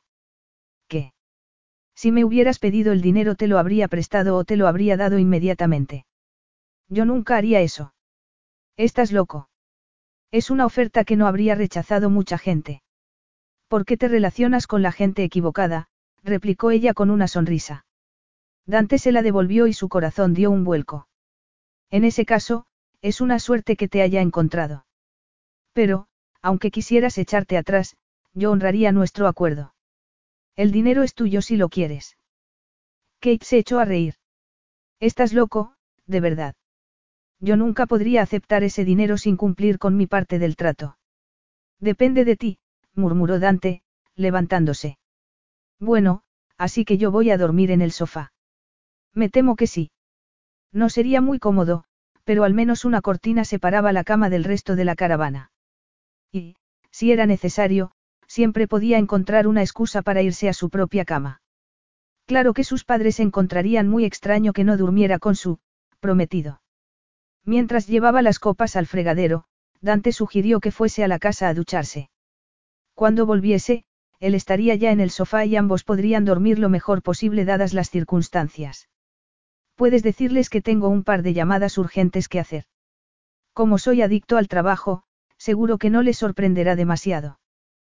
Kate decidió que sería lo mejor. De ese modo no tendría que ver cómo se quitaba la ropa. Cuando volvió a la caravana media hora después, con un pijama de franela bajo el impermeable, lo encontró tumbado en el sofá y se sintió culpable porque Dante era demasiado grande para ese sofá y apenas le cabían las piernas. Además, la cama era doble. Aunque su madre, anticipando la buena noticia, había esparcido pétalos sobre el edredón. Dante era un hombre decente y generoso. Sí, podía ser frío, pero también era considerado y amable. Se ponía nerviosa estando a su lado porque era increíblemente guapo y, después de todo, ella solo era humana, pero Dante no tenía el menor interés, así que ¿por qué no iba a compartir la cama con él? ¿Por qué iba a obligarlo a dormir en un incómodo sofá, demasiado corto y estrecho para un hombre de su estatura? Kate se quitó el impermeable, respiró hondo y tocó suavemente su brazo. ¿Qué ocurre? Es una tontería que duermas en el sofá. Él se apoyó sobre los codos para mirarla. Llevaba una camiseta negra de manga corta que destacaba sus poderosos bíceps, convirtiendo una prenda inofensiva en algo altamente peligroso para su tranquilidad mental. No te preocupes por eso, estoy bien. No es verdad. Te despertarás con calambres por todo el cuerpo si duermes en ese sofá y la cama es lo bastante grande para los dos. Somos adultos y sabemos cuál es el trato al que hemos llegado, no. Además, ¿qué pasará si alguien nos invita a pasar la noche en algún sitio y estamos atrapados en la misma habitación? Podrías tener razón, admitió él. Kate se dirigió a la cama y se deslizó bajo el edredón, satisfecha con su aburrido pijama de franela. No llevaba sujetador, pero no pasaba nada porque sus pechos eran pequeños, nada llamativos. Lo miró furtivamente mientras él se levantaba del sofá y se acercaba a la cama con la camiseta negra y unos calzoncillos negros. Tenía un cuerpo que podría provocar las más lascivas fantasías, pero habían hecho un pacto y debían acostumbrarse a esa situación porque estaba segura de que volvería a ocurrir en algún momento. Sintió el peso de su cuerpo hundiendo el colchón y se pegó al borde de la cama para no deslizarse hacia él, horriblemente consciente de la nieve que caía fuera, como un velo blanco y silencioso que lo ocultaba todo y la hacía sentir como si estuvieran solos en el mundo. No podía dejar de verlo con la camiseta negra y los calzoncillos negros, tan moreno, tan viril, tan atractivo. Permaneció despierta oyéndolo respirar durante lo que le pareció una eternidad hasta que, agotada, por fin logró conciliar el sueño. Capítulo 8. Kate despertó sintiendo algo desconocido, pero tardó unos segundos en descubrir que era, unos brazos alrededor, pesados y calientes. Y su cabeza estaba apoyada sobre un duro torso masculino. Se quedó helada, inmóvil. Era evidente que en algún momento de la noche se había deslizado hacia él, o Dante hacia ella. Habían apagado los radiadores antes de irse a dormir y tal vez hubieran gravitado el uno hacia el otro sin darse cuenta para entrar en calor. O tal vez su peso había terminado atrayéndola hacia él, a pesar de sus esfuerzos por aferrarse al borde de la cama. ¿Importaba? se preguntó. Claro que importaba. Dante estaba apretado contra ella y estaba empezando a sudar. Con cuidado, intentó apartarse. El grueso pijama de franela, que hubiera enorgullecido a cualquier soltera victoriana, era escasa protección contra una imaginación desbocada. Las tonterías que se había dicho a sí misma sobre que no era gran cosa compartir cama con Dante porque probablemente tendrían que hacerlo en el futuro no servían de nada en ese momento. Había llegado a la ridícula conclusión de que, a pesar de reconocer su atractivo sexual, a ella no la afectaba porque solo podía haber una verdadera atracción si iba unida a un enamoramiento. Y, por supuesto, ella no estaba enamorada de Dante. Estaban unidos por un acuerdo beneficioso para los dos, nada más. Pero se había equivocado. Todas las terminaciones nerviosas de su cuerpo parecían estar en alerta mientras intentaba apartarse de su pesado abrazo. No sabía qué hora era, pero la nieve seguía cayendo y al otro lado de las ventanas todo era negro como la boca de un lobo. Intentó levantarse, pero sintió que él la apretaba un poco más y cuando giró la cabeza se sobresaltó porque él estaba mirándola fijamente. ¿A dónde vas? Dante había despertado cuando Kate empezó con su tentativa retirada, pero en lugar de apartarse se quedó quieto, disfrutando del cálido cuerpo femenino. Olía tan bien, pensó. Medio dormido, había inhalado ese aroma floral tan limpio, relacionándolo distraídamente con su falta de artificio. Dante no compartía su cama con nadie. Incluso cuando estaba casado, Luciana tenía su propia habitación. Hacia el final de su breve y desastroso matrimonio, la intimidad se había convertido en un concepto abstracto que no guardaba relación con la vida real porque solo ver o escuchar a Luciana hacía que apretase los dientes de frustración e impaciencia. Dante, esto no va a funcionar. Kate se dio la vuelta, pero eso fue peor porque ahora estaba prácticamente tocando su torso y él apoyó una mano en la curva de su cintura. Es una cama pequeña, así que es normal que haya algún contacto físico. ¿Te molesta? No, pero... Entonces, ¿por qué dices que no va a funcionar? He hecho algo durante la noche para provocar esa preocupación. No me habré insinuado, ¿verdad? No. Ah, menos mal. Pensé que tal vez medio dormido podría haber. Nada de eso. Kate se arrepintió de haber iniciado la conversación cuando podría haberse alejado de él sin decir una palabra. Ah, me alegro. Aunque, como ya te he dicho, yo soy un hombre muy disciplinado. Además, tarde o temprano tendremos que compartir cama. No sé por qué no lo había tenido en cuenta. Sí, pero... Habrá eventos relacionados con el trabajo, fiestas familiares, siguió Dante. Cuando vayamos a visitar a mi tío tendremos que compartir habitación. Sí, es verdad, murmuró Kate. No siempre tendremos un sofá lo bastante grande para mí y no vamos a preguntar sobre el tamaño de las habitaciones cuando aceptemos una invitación que requiera pasar la noche. De acuerdo, pero... Te pongo nerviosa, Kate. No quiero que te sientas insegura a mi lado. Hablaba en voz baja, ronca, tan aterciopelada como el mejor chocolate. Insegura. Kate se vio inundada por imágenes de él sin los calzoncillos y la camiseta, imágenes de sus manos acariciando ese ancho torso, su cuerpo caliente y dispuesto, abriéndose para él como una flor. Por supuesto que no. Se apresuró a decir. Ha sido un perfecto caballero. ¿Por qué no me encuentras atractiva? ¿Por qué se había embarcado en esa conversación tan terriblemente incómoda? Me alegro, dijo él. Puede que seas una mujer muy deseable, pero, como tú misma has dicho, yo soy un caballero. Deseable repitió ella. Espero no haberte abochornado, pero es mejor ser sincero. Eso es ridículo. Ah, interesante forma de responder a un cumplido. Kate estaba perdiendo la compostura y eso le gustaba, aunque no debería. Estaba frustrado consigo mismo y ansioso por volver a poner las cosas en su sitio. No le gustaba que Kate lo hiciera sentir tan fuera de sí y no podía evitar pensar que debía ser la novedad, su frescura, añadida a la peculiar situación en la que se encontraban. Nunca hubiera adivinado que habías vivido moviéndote de un lado a otro. No sabía por qué había dicho eso cuando lo que debería hacer era interrumpir la conversación, fingir un bostezo y recordarle la hora que era. Debió haber sido muy difícil para ti hacer amigos y conocer a alguien que te gustase. ¿Qué quieres decir con eso? Me refiero a novios. Tengo la sensación de que a tus padres les preocupaba haberte privado de una vida social normal. Kate frunció el ceño. Dante había estado escuchando atentamente durante la cena, encantador pero sin dominar la conversación, permitiendo a sus padres confiarle todo tipo de cosas. Si había esperado que no prestase atención, o que encontrase aburridas las historias de su infancia, parecía haberse equivocado. Es muy tarde. Deberíamos dormir un rato. No sé tú, pero yo estoy completamente despierto y sería un poco incómodo quedarnos en silencio, fingiendo estar dormidos, ¿no crees? Además, ¿qué hay de malo en mantener una conversación? Hay muchas cosas que me gustaría saber. A Kate aún le daba vueltas la cabeza por ese accidental cumplido. Deseable. Nadie le había dicho nunca que fuera deseable. Imaginó la incomodidad de estar acostados uno al lado del otro fingiendo dormir, pero sabiendo que estaban completamente despiertos. Había tenido que decir eso. Ahora no podía pensar en otra cosa. Supongo que ahora que estamos despiertos. Por supuesto, si prefieres que nos vistamos y nos sentemos en el sofá a charlar. No, estoy bien aquí. Seguro. Antes parecías. Puede que haya reaccionado de forma exagerada. Entonces, háblame de tus padres. Tengo la impresión de que pensabas que esta reunión sería diferente. Kate suspiró.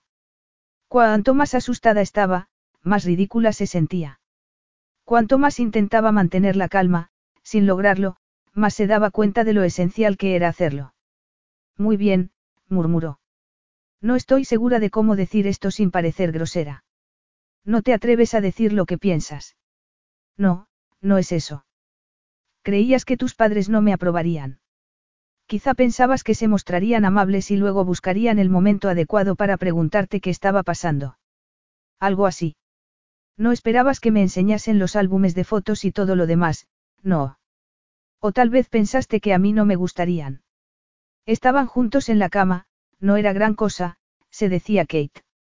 Y que si había dicho que la veía como una mujer deseable. Ese comentario sin importancia era el problema, pero no había necesidad de que Dante supiera lo que sentía por él. Eso sería abrir una caja de Pandora llena de todo tipo de peligros. Su corazón se aceleró al pensar en ello, preguntándose cómo sería ese peligro, a qué podría saber. Había pasado muchos años siendo sensata, haciendo siempre lo que debía. ¿Por qué la invadía ahora ese deseo de jugar con fuego? Y bien. La pregunta de Dante interrumpió sus pensamientos, devolviéndola a la realidad. Pensé que tendrían problemas para aceptarte, le confesó, sin mirarlo a los ojos. Mis padres han sido hippies toda la vida. Nunca le han dado importancia a las cosas materiales y tú eres todo lo contrario, así que no se me ocurrió que. Que me encontrarían simpático y agradable. Te advertí que podrían parecer groseros, respondió Kate, incómoda. Y sí, la verdad es que temía que no te llevases bien con ellos. ¿Por qué? Porque cuando dos mundos tan distintos chocan a veces pueden saltar chispas. Se podría decir lo mismo de nosotros, murmuró Dante. Aunque una colisión parece una interpretación algo dramática. Hemos decidido hacer esto, pero tú no dejas de encontrar dificultades. Relájate. No podría estar más relajada. Protestó Kate. Mentirosa, se burló él, con un tono que la hizo estremecerse. Tú no lo entiendes. Kate detectó cierta desesperación en su voz y se aclaró la garganta, deseando saltar de la cama, pero consciente de que hacerlo despertaría preguntas a las que no sabría cómo responder. Claro que lo entiendo, pero en lugar de centrarte en las diferencias que hay entre nosotros, intenta centrarte en lo positivo. Dante intentó disimular un suspiro. Estaba diciendo lo que debía decir, pero estando a su lado en la cama no se sentía relajado en absoluto. Él nunca se había dejado gobernar por sus pasiones y la fría lógica le decía que eso no iba a suceder ahora. Uno de los dos tenía que mostrarse sereno y a él le correspondía ser esa persona. Cuantas menos complicaciones introdujeran en ese acuerdo, mejor, y cualquier tipo de interacción sexual sería una complicación. Pero nunca en toda su vida había deseado más una complicación de ese tipo. Nunca hasta ahora había querido ceder ante las exigencias de su cuerpo, dejarse llevar. Debería haberle dicho que la encontraba deseable. No, pero era demasiado tarde para retractarse. Supongo que tienes razón, murmuró ella tentativamente. Nos llevamos bien y aprenderemos a afrontar situaciones como esta, que en realidad son triviales. Triviales, Kate puso los ojos en blanco. ¿Y qué si provenimos de mundos diferentes? Dante se encogió de hombros. Eso no significa que yo esté aislado de la realidad de otras personas. Como te he explicado, mi vida no ha sido precisamente un lecho de rosas. Además, nada de eso afecta a los aspectos prácticos del acuerdo. Nos entendemos y los dos queremos que esto funcione, así que será mejor superar las dificultades en lugar de darles mil vueltas. ¿No te parece? Sí, me parece bien. Bueno, pues lo había dejado bien claro, pensó Kate. ¿Cuántas veces tenía que echarle un jarro de agua fría antes de que entendiese el mensaje? Y el mensaje de Dante era alto y claro. Aparte de algún cumplido ocasional y alguna muestra de afecto para guardar las apariencias, lo que quedaba era un recordatorio de que aquello solo era un simple acuerdo conveniente para los dos. Tenía que dejar de analizar la situación y dejar de hacerse preguntas porque, como él había dicho, todo eso era trivial. Kate se apartó un poco y, por supuesto, él hizo lo mismo, pero la cama era demasiado pequeña y sus piernas se rozaban. Le llegaba su aroma y cuando lo miró, Dante también estaba mirándola. No dejaba de pensar en lo que había dicho, cuando dejó escapar que la encontraba deseable. ¿Por qué? Se le había subido a la cabeza un simple cumplido. Ella tenía tan poca experiencia. Era eso, que no sabía cómo lidiar con un hombre que la encontraba atractiva. Tan insegura era. Los dos se quedaron en silencio y Dante se inquietó. Sabía que pasaba algo y, aunque no sabía muy bien qué era ese algo, no quería lidiar con ello. No, después de su fracasado matrimonio, se había vuelto un experto en llevar sus relaciones con las mujeres en la dirección que él quería, fuera de peligro. No necesitaba complicaciones. Lo que has dicho antes, empezó a decir Kate. Dante se dio cuenta enseguida de hacia dónde iba eso y decidió cortarlo de raíz. Solo he dicho lo que pensaba, no tiene más importancia. Lo sé, murmuró ella, tomando aire. Debes pensar que soy muy tonta, pero... No hay necesidad de seguir por ese camino. Eres una mujer muy atractiva, Kate. Solo tienes que mirarte al espejo para darte cuenta de eso. Nunca me lo habías dicho. Sigo estrictos códigos de conducta cuando se trata de las personas que trabajan para mí, replicó Dante, antes de aclararse la garganta. No soy de los que se sienten obligados a perseguir a cualquier mujer a la que encuentren atractiva. Bueno, en realidad todavía trabajo para ti. Pero el título profesional es ligeramente diferente. Mira, tal vez me estoy fijando en eso ahora porque. ¿Por qué?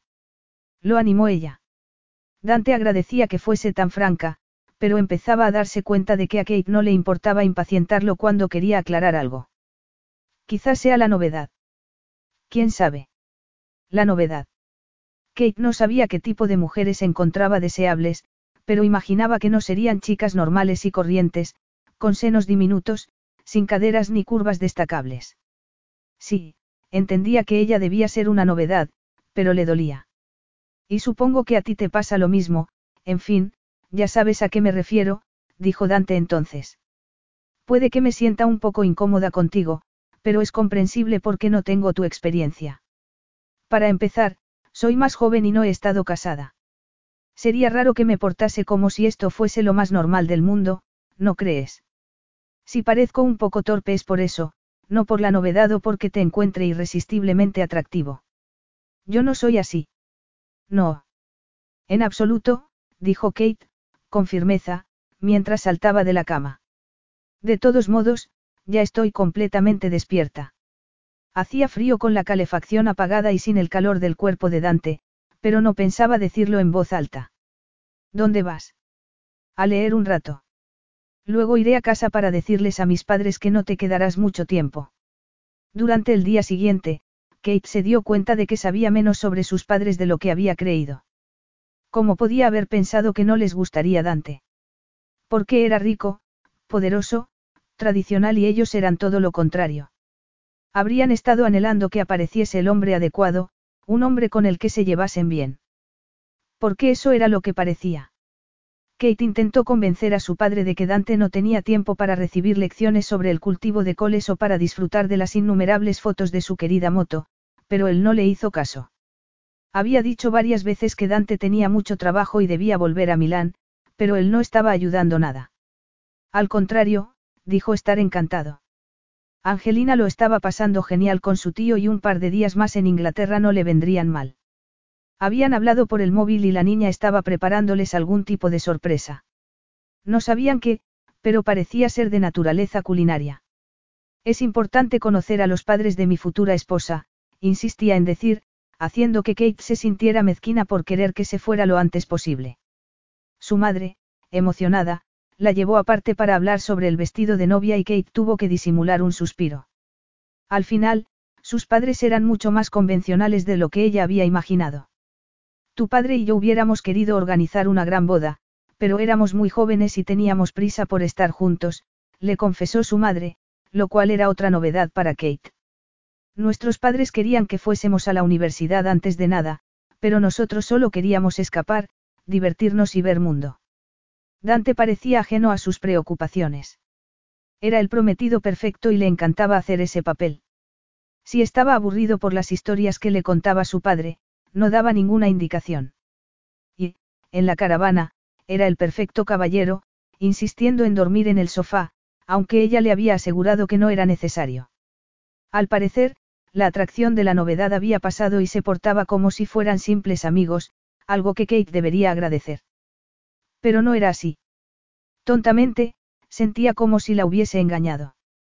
Ese papel de tipo encantador que hacía para sus padres. ¿Por qué estás de mal humor?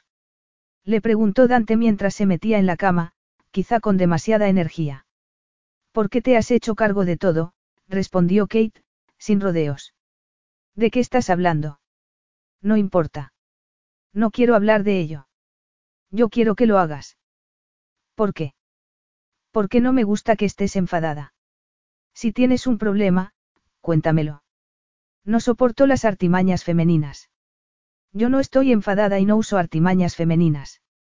Lo cual, por cierto, es muy sexista. ¿Te molesta que les agrade a tus padres? No, no es eso.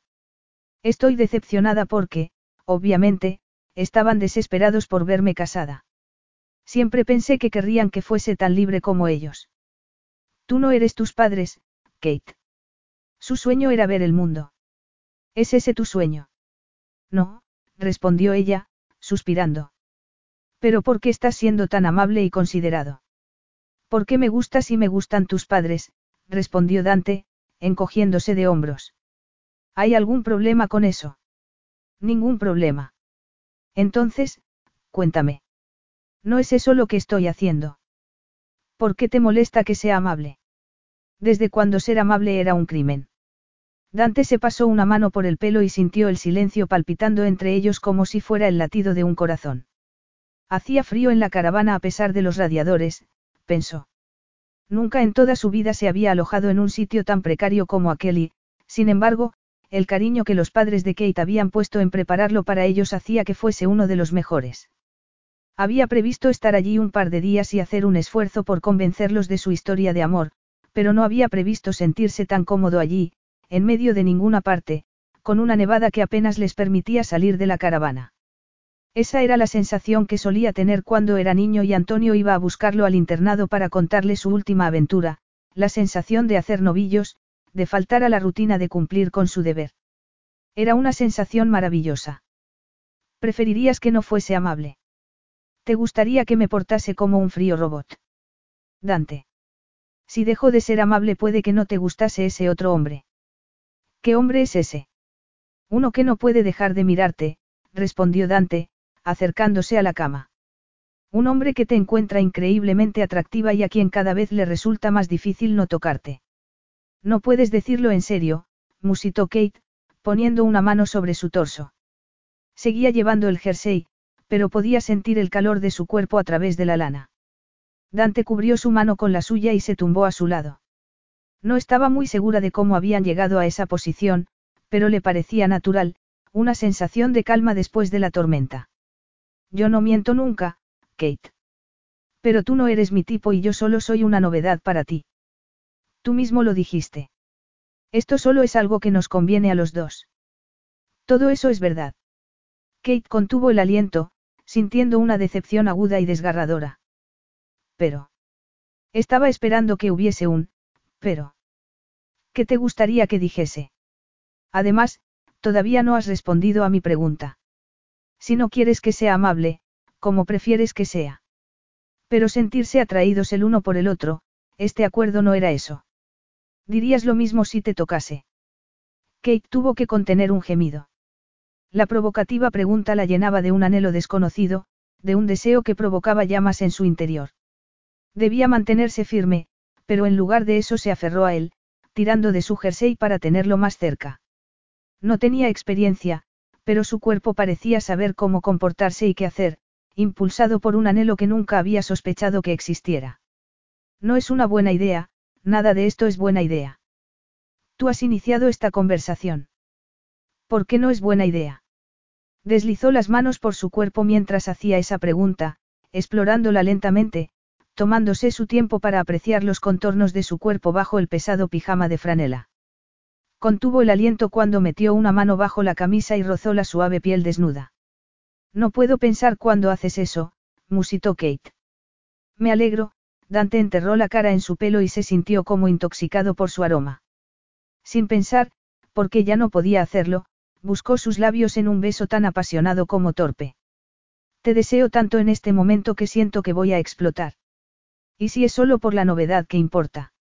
A veces hacer algo que no tiene lógica puede ser estupendo, de hecho, al final podría ser lo único que tiene sentido. Convénceme, susurró Kate, con los ojos oscurecidos de deseo, mientras metía las manos bajo el jersey. Ambos sabemos lo que hay. Yo no estoy hecho para amar a nadie, pero tú eres todo lo contrario. Tú quieres el cuento de hadas, Dante intentó respirar. Pero entre ambos polos opuestos hay un mundo de placer, sabiendo que no habrá ataduras.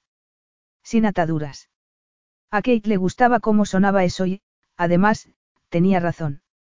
Ella quería amor, hijos y un compromiso serio en el futuro, pero ¿por qué no disfrutar de ese momento? ¿No sería aún más peligroso negar esa loca atracción? No estarían alimentándola si seguían ignorándola. Ella era una novedad para Dante, pero no era Dante exactamente lo mismo para ella. Desde luego, no encajaba con la imagen que ella tenía del hombre del que podría enamorarse, un hombre tranquilo y firme como una roca, un tipo agradable que la haría sentir cómoda, no uno que la alterase hasta el punto de marearse cada vez que lo miraba. ¿Por qué no disfrutar de algo que no podía durar? Podríamos pasarlo bien, murmuró Dante, con voz ronca. Nada dura para siempre y lo bueno es que eso no nos importa. Nada dura para siempre. No, aquello no duraría. Eso era parte del trato. Yo quiero pasarlo bien, dijo simplemente. Kate se echó hacia atrás sobre la cama, su cuerpo una invitación abierta, y Dante quedó abrumado por una oleada de pasión que lo hacía temblar. Nunca nada se había sentido mejor. La tocó suavemente por debajo del pijama antes de desabrocharlo lentamente, desnudando sus pequeños y deliciosos pechos rematados por pezones que eran perfectos discos de color canela. La tenue luz que se filtraba por las ventanas de la caravana proyectaba sombras sobre Kate y pensó que nunca antes había visto algo tan perfecto. Se apoyó en un brazo para desabrochar sus pantalones, pero todo iba demasiado lento. No podía esperar más y se incorporó, tan excitado que apenas podía quitárselos. Se desnudó bruscamente, tirando la ropa al suelo. Su cerebro le decía que debía calmarse, pero su cuerpo iba a un ritmo que no podía controlar. Apretó los dientes con fuerza e intentó recordar que era un hombre que sabía controlarse a sí mismo, pero cuando captó la mirada ardiente y provocativa de Kate, el autocontrol se esfumó y empezó a tirar del pantalón del pijama como un adolescente excitado. Quiero ir despacio, murmuró, acariciándola suavemente. Rozó un pezón con la punta del dedo hasta que el rígido capullo se irguió y luego la besó, no con avidez, aunque le gustaría, sino con suavidad y ternura, tomándose su tiempo y esforzándose por ignorar el exigente latido de su erección. Cada caricia provocaba una emoción desconocida en Kate. Su cuerpo estaba vivo por primera vez, abriéndose para aquel hombre, y no podía pensar en nada más que en el placer que le daba. Dante pasó la mano a lo largo de su cuerpo y ella clavó las uñas en sus hombros, abriendo las piernas casi sin darse cuenta. El calor entre sus muslos la hacía sentir impaciente. Quería que él la tomase, que la llenase. ¿Cómo sería eso? Le dolería. Sabía que su virginidad podría ser un obstáculo, pero no había manera de iniciar esa conversación cuando estaba ardiendo y desesperada por él. Dante cubrió un pezón con los labios y tiró de él, excitándola aún más, haciendo que se apretase contra su cuerpo mientras de su garganta escapaban unos gemidos entrecortados. Dante estaba en sintonía con cada uno de esos gemidos. El cuerpo de Kate era ligero, receptivo y tan delicado como el de una gacela, los muslos que se abrían para él delgados y sedosos. Y cuando introdujo una mano entre sus piernas sintió el calor de sus pliegues. No puedo creer lo excitado que estoy, murmuró, alargando una mano para sacar algo del bolsillo del pantalón que había tirado al suelo. Yo también, admitió Kate. Solo quiero que sigas tocándome, que no pares, esto te gusta. Yo no tengo mucha experiencia. Calla, es perfecto. No podría pedir más. Dante se propuso la placentera tarea de explorar cada centímetro de su cuerpo con las manos, los dedos y la boca. Experimentando una euforia increíble, y haciendo un esfuerzo para no enterrarse en ella inmediatamente, separó sus pliegues y enterró la lengua en su interior para acariciar su punto más sensible. Kate se retorcía, empujando hacia él para disfrutar de las íntimas caricias. Cuando por fin rasgó el envoltorio del preservativo y se enfundó en él con manos temblorosas, ya no era un hombre que controlaba su cuerpo. Entró en ella con una embestida larga, profunda y sumamente satisfactoria. Fue consciente de un breve estremecimiento y de la exclamación que lo acompañó, pero todo eso se perdió en medio de la marea de placer y se dejó ir con un gruñido animal, cayendo sobre ella mientras mascullaba algo ininteligible. Dante se apartó, agotado. No recordaba una experiencia más satisfactoria, claro que había pasado algún tiempo.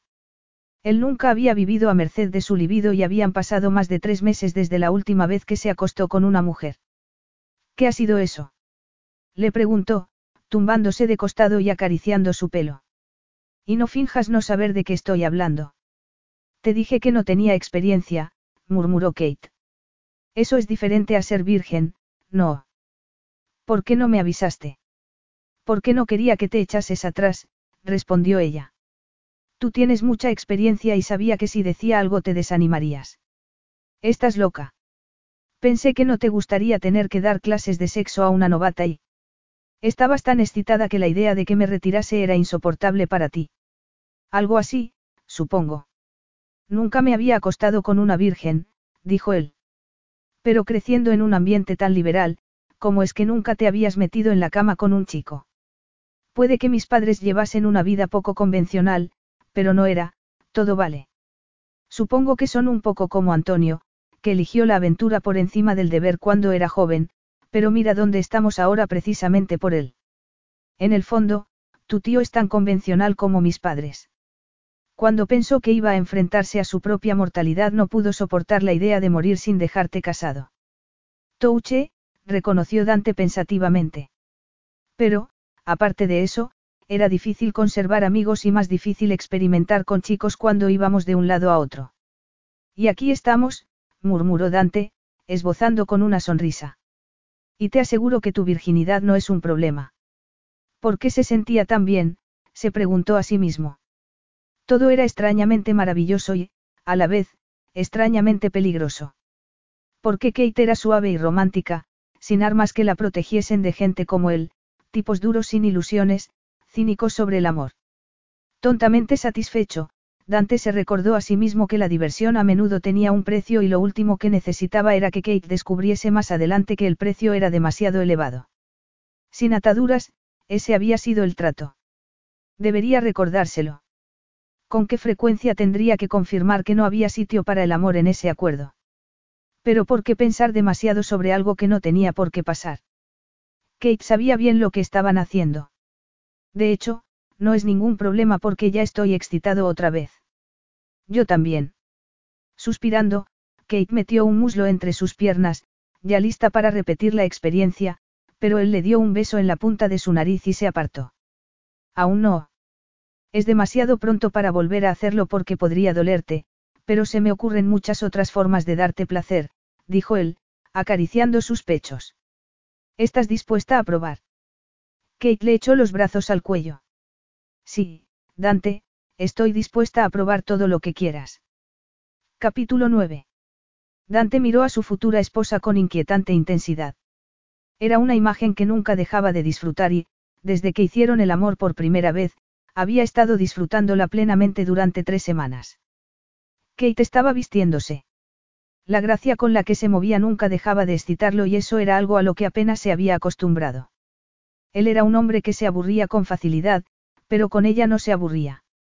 Al contrario, no se cansaba de Kate. Deberías volver a la cama, sugirió, apoyándose en un codo y dando unas palmaditas en el colchón. Kate, que buscaba su ropa esparcida por el suelo, no le hizo caso, pero estaba sonriendo. Podía verlo aunque el dormitorio estaba a oscuras.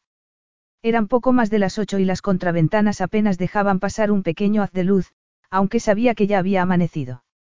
No podía creer que estuviesen allí, en un lujoso riad en Marruecos desde cuando Marruecos figuraba en su lista de destinos vacacionales. En realidad, cuando había tenido una lista de destinos vacacionales. Pero Kate había mencionado Marruecos, diciendo que siempre había soñado ir a sitios exóticos cuando viajaba de un lado a otro con sus padres y, sin pensarlo dos veces, le había pedido a su ayudante que reservase habitación en el hotel más lujoso del país, en las estribaciones de las montañas del Atlas, donde sus lujosas habitaciones incluían una piscina infinita. Aunque las maravillas de la decoración y el paisaje eran irrelevantes cuando solo podía mirar a la mujer que estaba a su lado. ¿Alguna vez piensas en algo que no sea sexo? Bromeó Kate mientras se ponía la camiseta. Es muy difícil cuando estoy cerca de ti. Hay un montón de cosas que podríamos hacer. Seguro que no puedes interesarme en ninguna de ellas.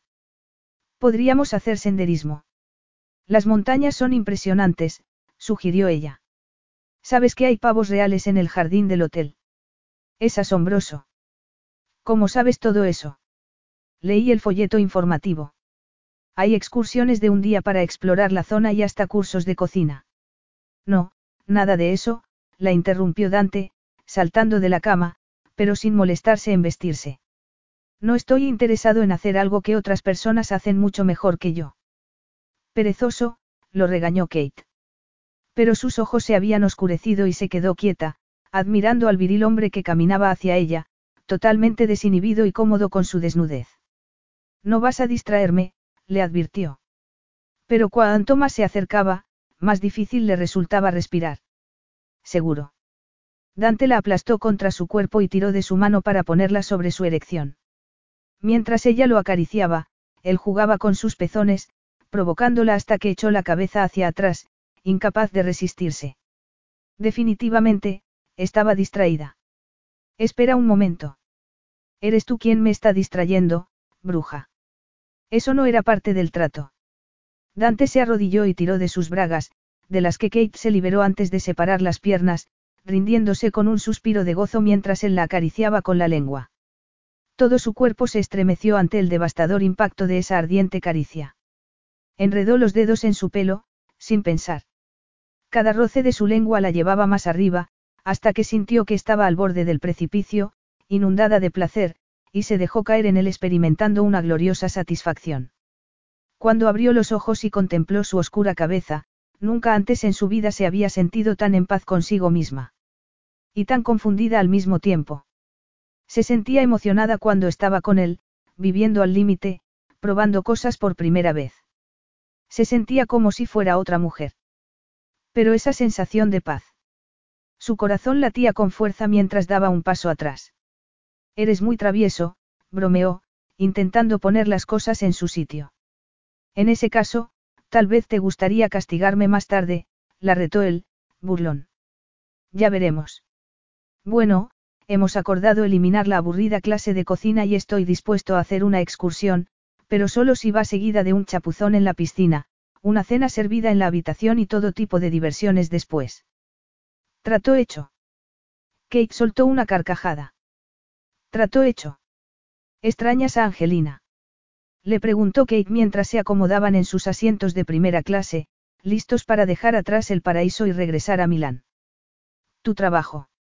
Dante estaba mirando su ordenador y se preguntó si ya lo estaría perdiendo. Eso sería horrible. Él cerró el ordenador y la miró durante unos segundos, en silencio. No puedo ausentarme del trabajo durante tanto tiempo porque se acumulan los problemas. No tienes gente en la que puedas delegar. Si hay alguna emergencia, tengo gente que puede hacerse cargo de todo. En realidad, esa emergencia aún no se había materializado. Él siempre había estado a cargo, primero de sus propios negocios y ahora también del imperio familiar. Había pasado gran parte de su vida absolutamente dedicado a hacer lo que tenía que hacer, y, en el proceso, se había alejado de su hija. Y eso era algo que tenía que corregir mientras aún había tiempo. Dante no creía en ningún tipo de relación a largo plazo porque se había equivocado en todos los aspectos con Luciana, pero le gustaba la mujer que estaba sentada a su lado. Le gustaba y la respetaba. Kate merecía mucho más que un hombre que nunca podría darle la vida que ella soñaba. Él solo podría darle dinero para ayudar a sus padres y sexo ardiente hasta que los dos perdiesen interés. Y lo perderían. Aquello no se convertiría en nada más profundo. Simplemente, el deseo desaparecería y estaba seguro de que sería algo mutuo. Dicho eso, me siento más cerca que nunca de Angelina y quiero tener la oportunidad de pasar más tiempo con ella. Tú has logrado que nos acercásemos y siempre te estaré agradecido. Eso sería genial. Me alegraría mucho. No voy a trabajar a todas horas. Eso, al menos por el momento, será cosa del pasado. Angelina dará saltos de alegría. Aunque habrá momentos en los que no me quedará más remedio que viajar o trabajar hasta altas horas de la madrugada. Por supuesto. La sensación de estar flotando en una nube empezaba a esfumarse. Aquello parecía el discurso formal que un jefe le daría a su secretaria, pensó. No sabía lo que esperaba y se sentía decepcionada por estar decepcionada. Y luego estamos nosotros, dijo Dante, recorriéndola de arriba abajo con la mirada. En ese momento, sus pensamientos se volvieron pecaminosamente eróticos. A pesar del ajetreo de pasajeros a su alrededor, tuvo que controlar el impulso de tocarlo. Era como si su cuerpo no conociese límites, como si siempre estuviese habido de más.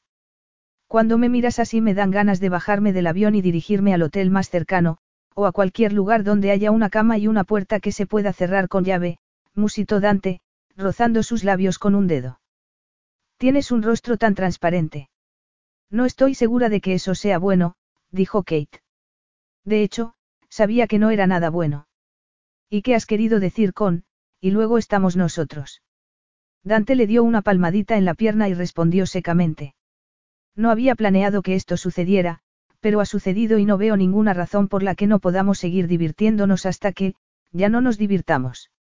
Los dos somos adultos, hemos descubierto que nos gustamos y vamos a ser marido y mujer. O podríamos dejar todo eso atrás como un simple bache en el camino. Un simple bache. Algo que no debería haber ocurrido y que conviene cortar de raíz para evitar complicaciones. ¿Qué tipo de complicaciones? El sexo confunde las cosas. No es así. No se complicarán. Ambos conocemos bien la situación. Además, ¿de verdad crees que sería fácil fingir que no ha pasado nada? Se te ha pasado por la cabeza que cuanto más intentemos luchar contra esto, más crecerá hasta convertirse en una obsesión. No sabía que fueras tan dramático, murmuró Kate. Pero, en realidad, estaba de acuerdo con él porque lo deseaba como no había deseado nunca a un hombre. Es culpa tuya, dijo Dante con voz ronca, besando la delicada piel de su muñeca. Y cuando sus ojos se encontraron, ambos sabían que sería imposible cortar aquello de raíz. Al menos, por el momento. Con los planes de boda avanzando a toda velocidad, Kate debería sentirse más tranquila. Dante y ella se llevaban bien y estaban descubriendo que tenían mucho en común, a pesar de ser tan diferentes. El hombre que antes había sido remoto, frío e imponente ahora era ingenioso, reflexivo y encantador. Y, por supuesto, el sexo estaba al rojo vivo. Entonces, porque estaba inquieta cuando se fijó la fecha de la boda y se pusieron en marcha los preparativos. De pie frente al espejo, estaba dando los últimos retoques a su peinado cuando captó la mirada de Dante. ¿Dónde está Angelina? Haciendo un ramo de flores para regalárselo a su anciano tío abuelo. Aunque, al parecer, el inválido se encuentra en buena forma. Aún no ha dicho qué ha pasado con las pruebas. ¿Por qué está siendo tan reservado? ¿Crees que nos oculta algo?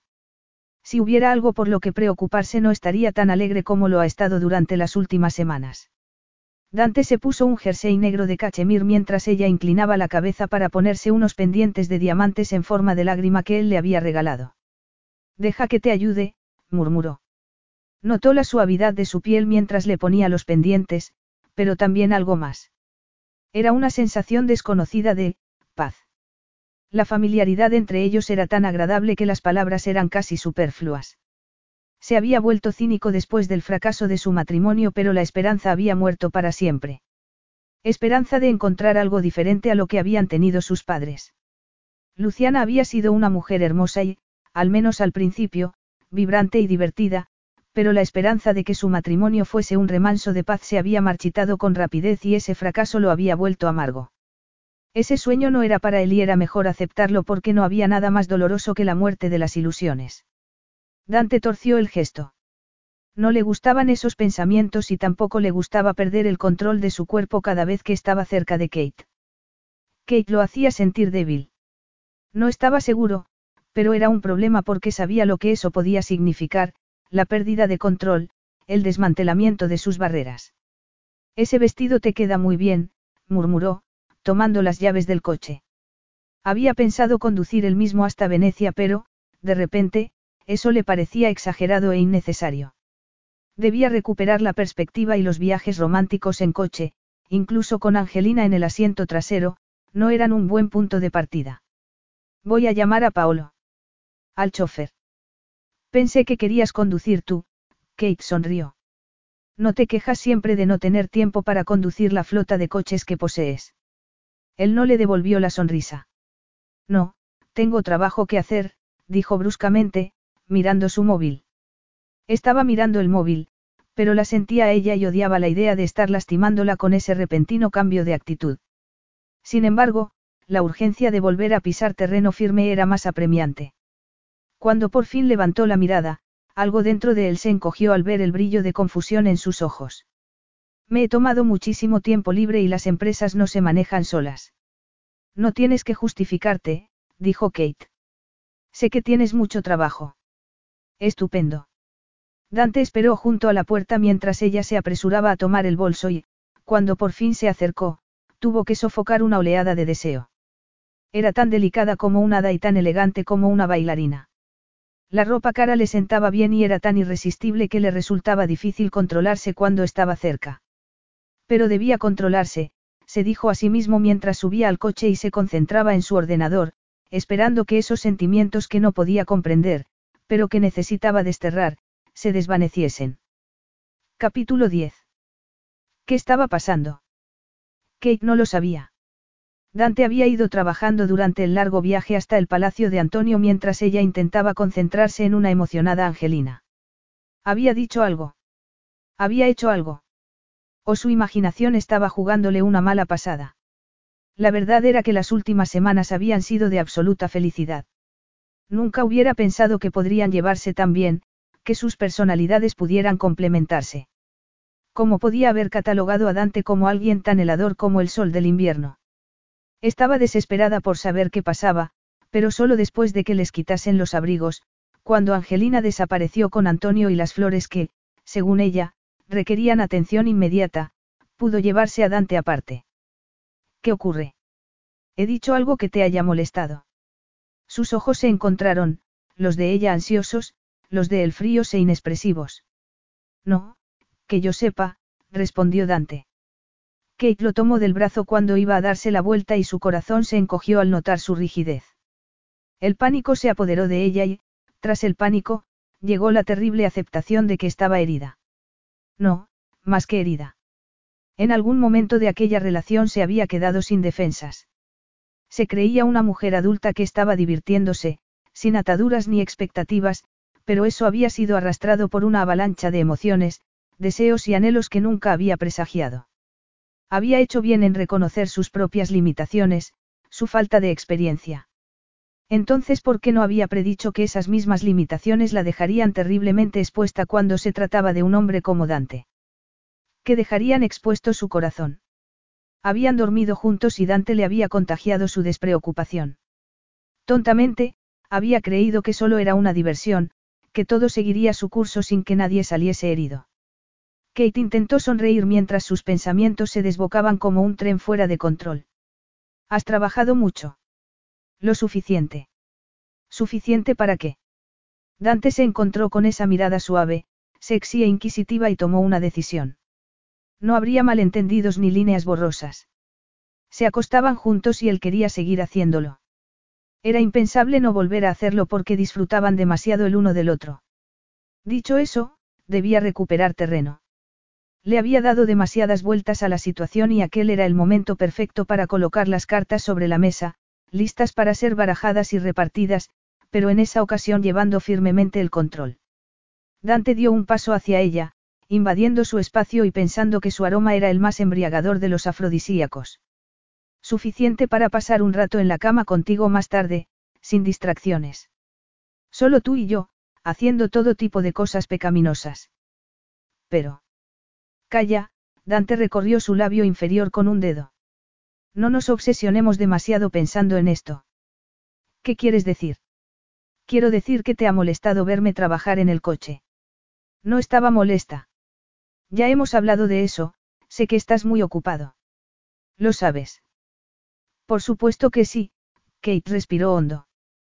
Conozco los límites de esta relación. Me alegro.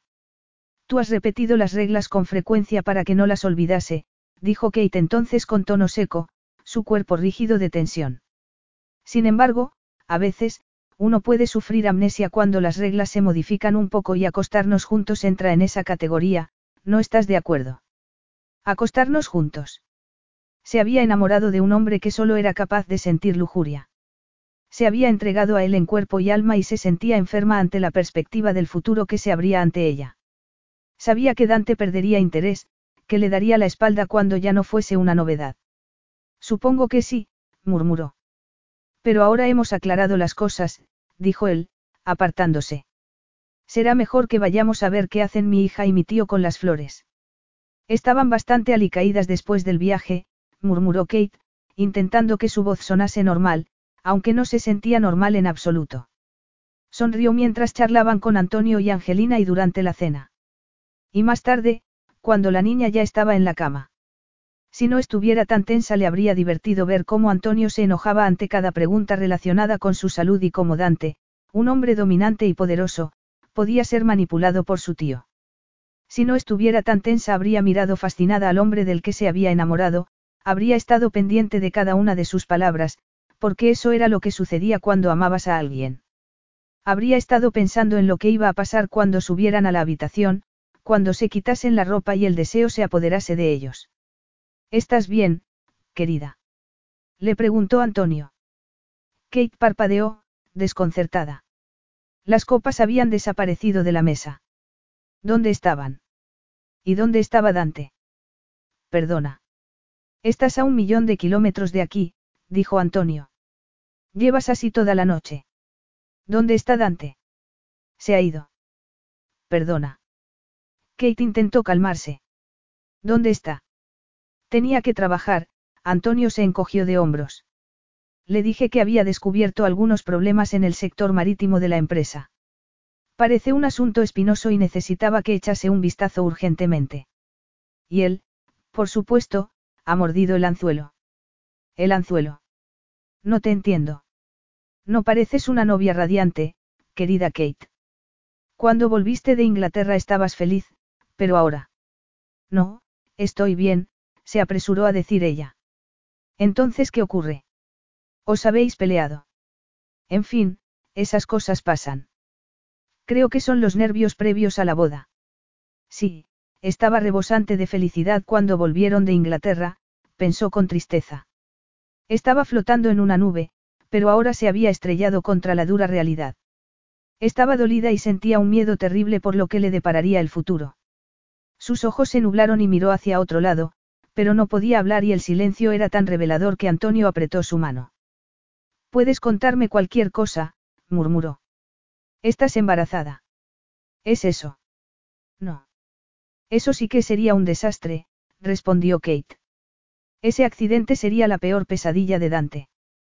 Con dificultad, Antonio se puso de pie para buscar su móvil y escribió algo en él. Ya veo cómo están las cosas, dijo con tristeza. No creo que tú lo entiendas. Ya nada me sorprende, pero tal vez yo pueda sorprenderte a ti y a mi sobrino, que vendrá enseguida. Acabo de enviarle un mensaje. ¿Por qué? Antonio se encogió de hombros. Tal vez es hora de que este anciano deje de hacer travesuras. Cuando Dante volvió al comedor, su tío les pidió que se sentasen. Kate querría apretar la mano de Dante, compartir su regocijo por los dramáticos gestos de Antonio, pero todo había cambiado y ese gesto espontáneo parecería ahora fuera de lugar. Me temo que soy culpable de un pequeño engaño bien intencionado. ¿Qué clase de engaño? preguntó Dante. Estaba sentado a su lado en el sofá, pero manteniendo cierta distancia, como para recordarle que no eran la pareja enamorada que ella había querido creer que eran, sino dos personas que simplemente habían disfrutado del sexo durante un tiempo. La verdad es que estaba realmente asustado, empezó a decir Antonio. ¿De qué estás hablando? insistió Dante, con un tono considerablemente más frío, mientras Kate intentaba entender lo que estaba pasando. Pensé que estaba a las puertas de la muerte. Bueno, eso era perfectamente comprensible y no permitiré que nadie diga lo contrario. Dante entendió enseguida dónde iba aquello y dejó escapar un gemido que estaba entre la frustración y la desesperación. Kate tardó un poco más antes de captar la esencia de lo que Antonio estaba diciendo. Alguien puede culpar a un viejo por querer dejar su casa en orden antes de encontrarse con la guadaña. Alguien puede culparme por empujar a mi querido Dante a una relación que lo beneficiaría tanto a él como a Angelina, la niña de mis ojos. Sí, exageré un poco mi problema de salud, pero lo hice con buena intención, Antonio se secó la frente con una mano. Supongo que si voy a tener que soportar una inquisición sobre este asunto, admito que podría haber dicho antes que el posible cáncer resultó ser una simple infección, felizmente tratada con la medicación adecuada. Pero eso es estupendo, se aventuró a decir Kate en el silencio que siguió a tal anuncio. Yo estaba convencido de que vosotros dos, en fin, pensé que la relación funcionaría. Sabía que era una relación falsa para hacer feliz a un anciano, pero estaba seguro de que acabaríais enamorados, Antonio lanzó sobre Kate una mirada de complicidad mientras se ponía en pie. Las cosas, sin embargo, no han estado a la altura de mis expectativas. No es necesario que sigáis con esa farsa.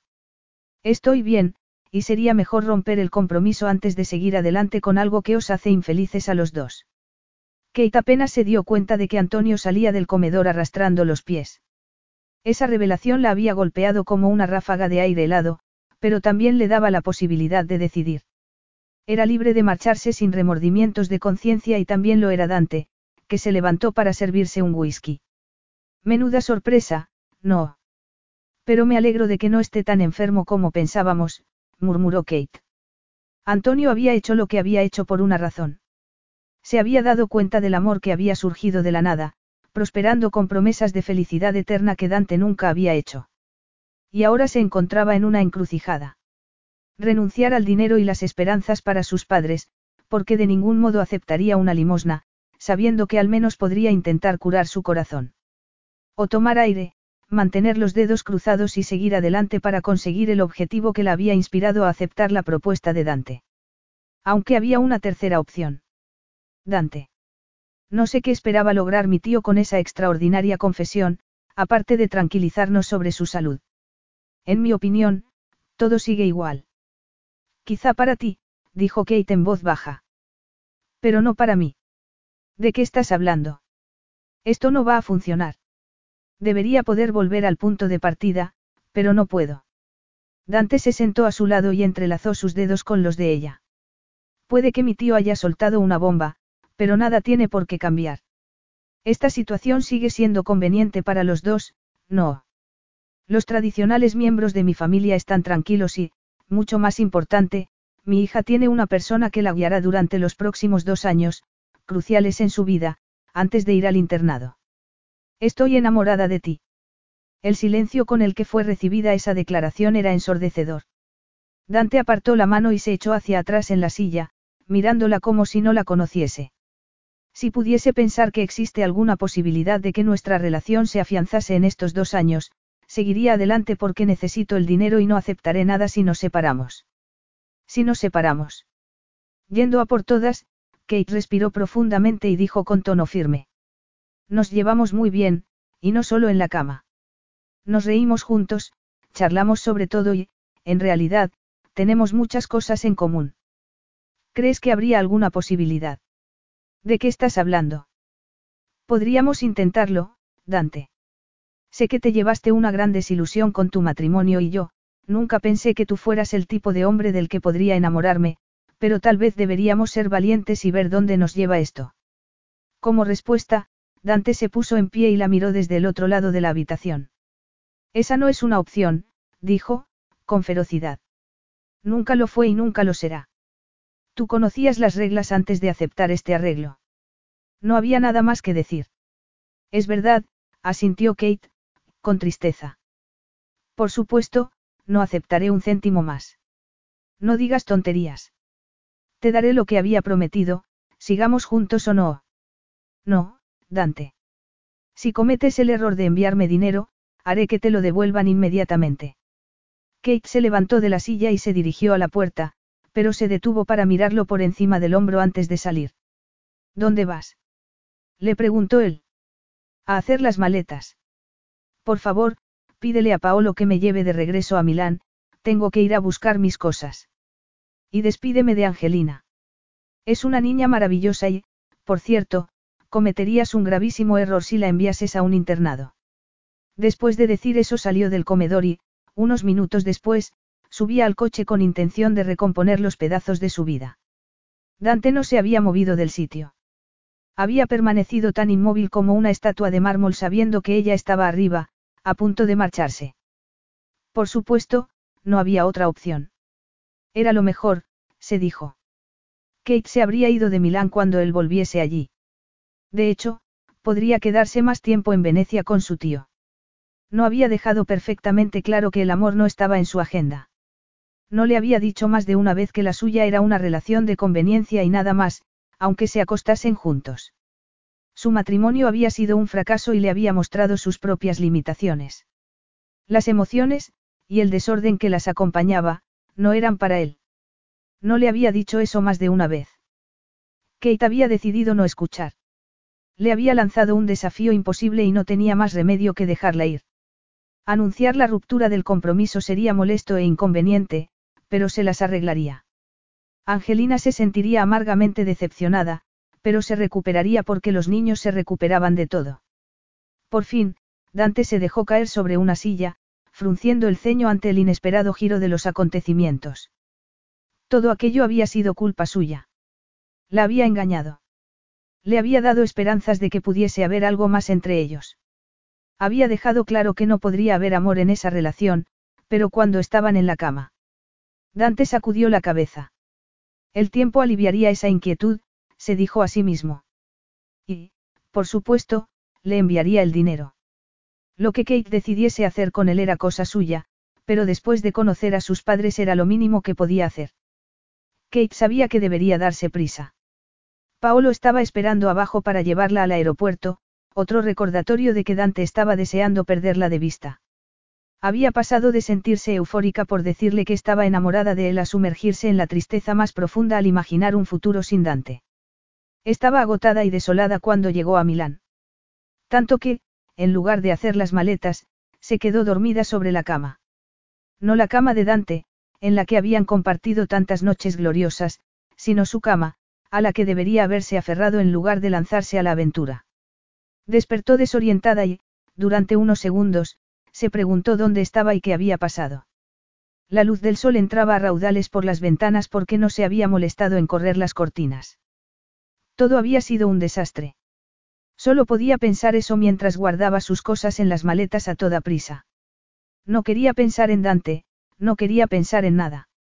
No podía contemplar la pesadilla con la que él tendría que lidiar para informar del compromiso roto. Solo sacó del armario la ropa que había llevado con ella desde Inglaterra, deprimentemente vulgar y barata en comparación con los fabulosos vestidos que había usado durante las últimas semanas. Después de bajar las maletas al vestíbulo, estaba a punto de entrar en la cocina para tomar un café cuando oyó el ruido de un helicóptero. El helicóptero de Dante. Como muchos millonarios, tenía un helicóptero a su disposición, aunque rara vez lo usaba por razones medioambientales. ¿Qué estaba haciendo allí? Tenía que marcharse, pensó, asustada. Seguramente había vuelto a Milán por un asunto urgente que no tenía nada que ver con ella y, con un poco de suerte, podría evitarlo por completo. Pero Dante vería sus maletas junto a la puerta principal, pensó entonces, preparándose para una confrontación cuando escuchó el sonido de sus pasos en el suelo de mármol. Un segundo después, él apareció en la cocina, tan alto, tan increíblemente guapo. Kate tuvo que hacer un esfuerzo para respirar mientras se dejaba caer sobre una de las sillas, fingiendo estar concentrada en su café. No esperaba que volvieses hoy. De haberlo sabido, me hubiera ido antes. Pero no te preocupes, me iré enseguida. Por el rabillo del ojo vio que estaba demacrado y se alegró. Tal vez era mezquino, pero ella estaba rota por dentro. Kate, empezó a decir él con voz ronca. No. No tenemos nada que decirnos. Una ira repentina la consumió. ¿Cómo podía seguir afectándola de ese modo? Claro que lo sabía, por supuesto que lo sabía, pero le dolía que el amor la hiciese tan vulnerable. Dante dio un paso hacia ella y apoyó las manos en el respaldo de la silla. No te acerques tanto, susurró Kate. Lo que dijiste. Me niego a seguir hablando de eso. Dije lo que dije y no voy a repasarlo. ¿Para qué? Has dejado muy claro que no me quieres en tu vida. Puedo sentarme. Estás en tu casa. Kate iba a levantarse, pero Dante rodeó su muñeca con una mano y el recuerdo de sus caricias la inundó con una fuerza abrasadora. Dijiste que me amabas, murmuró. Fui un tonto al dejarte ir. Kate lo miró, debatiéndose entre apartar la mano y escucharlo, y odiándose a sí misma por querer escucharlo. No quiero saber nada. Por favor. El brillo de súplica en los ojos oscuros rompió todas sus defensas. Tienes cinco minutos. Kate soltó su mano, se cruzó de brazos y lo miró fijamente en un silencio poco acogedor. Dante se pasó una mano por el pelo. Sabes mucho sobre mí, más que nadie. No me había dado cuenta de todo lo que te había contado sobre mí o de lo cómodo que me sentía contigo hasta que esa familiaridad empezó a asustarme. Nunca había tenido eso con nadie, ni siquiera con mis padres, Dante suspiró. Creo que esperaba encontrar esa familiaridad, ese cariño, con Luciana, pero cuando mi matrimonio terminó en desastre cerré la puerta a esa esperanza para siempre. Llegué a la conclusión de que no era capaz de amar y, lo que es más importante, que nunca más volvería a engañarme creyendo que el amor podía ser para mí. La miraba con tanta ternura que Kate se desorientó. Ni siquiera había visto esa ternura en los momentos de pasión, cuando la realidad desaparecía, empujada por un deseo salvaje. Kate quería hablar, pero permaneció en silencio.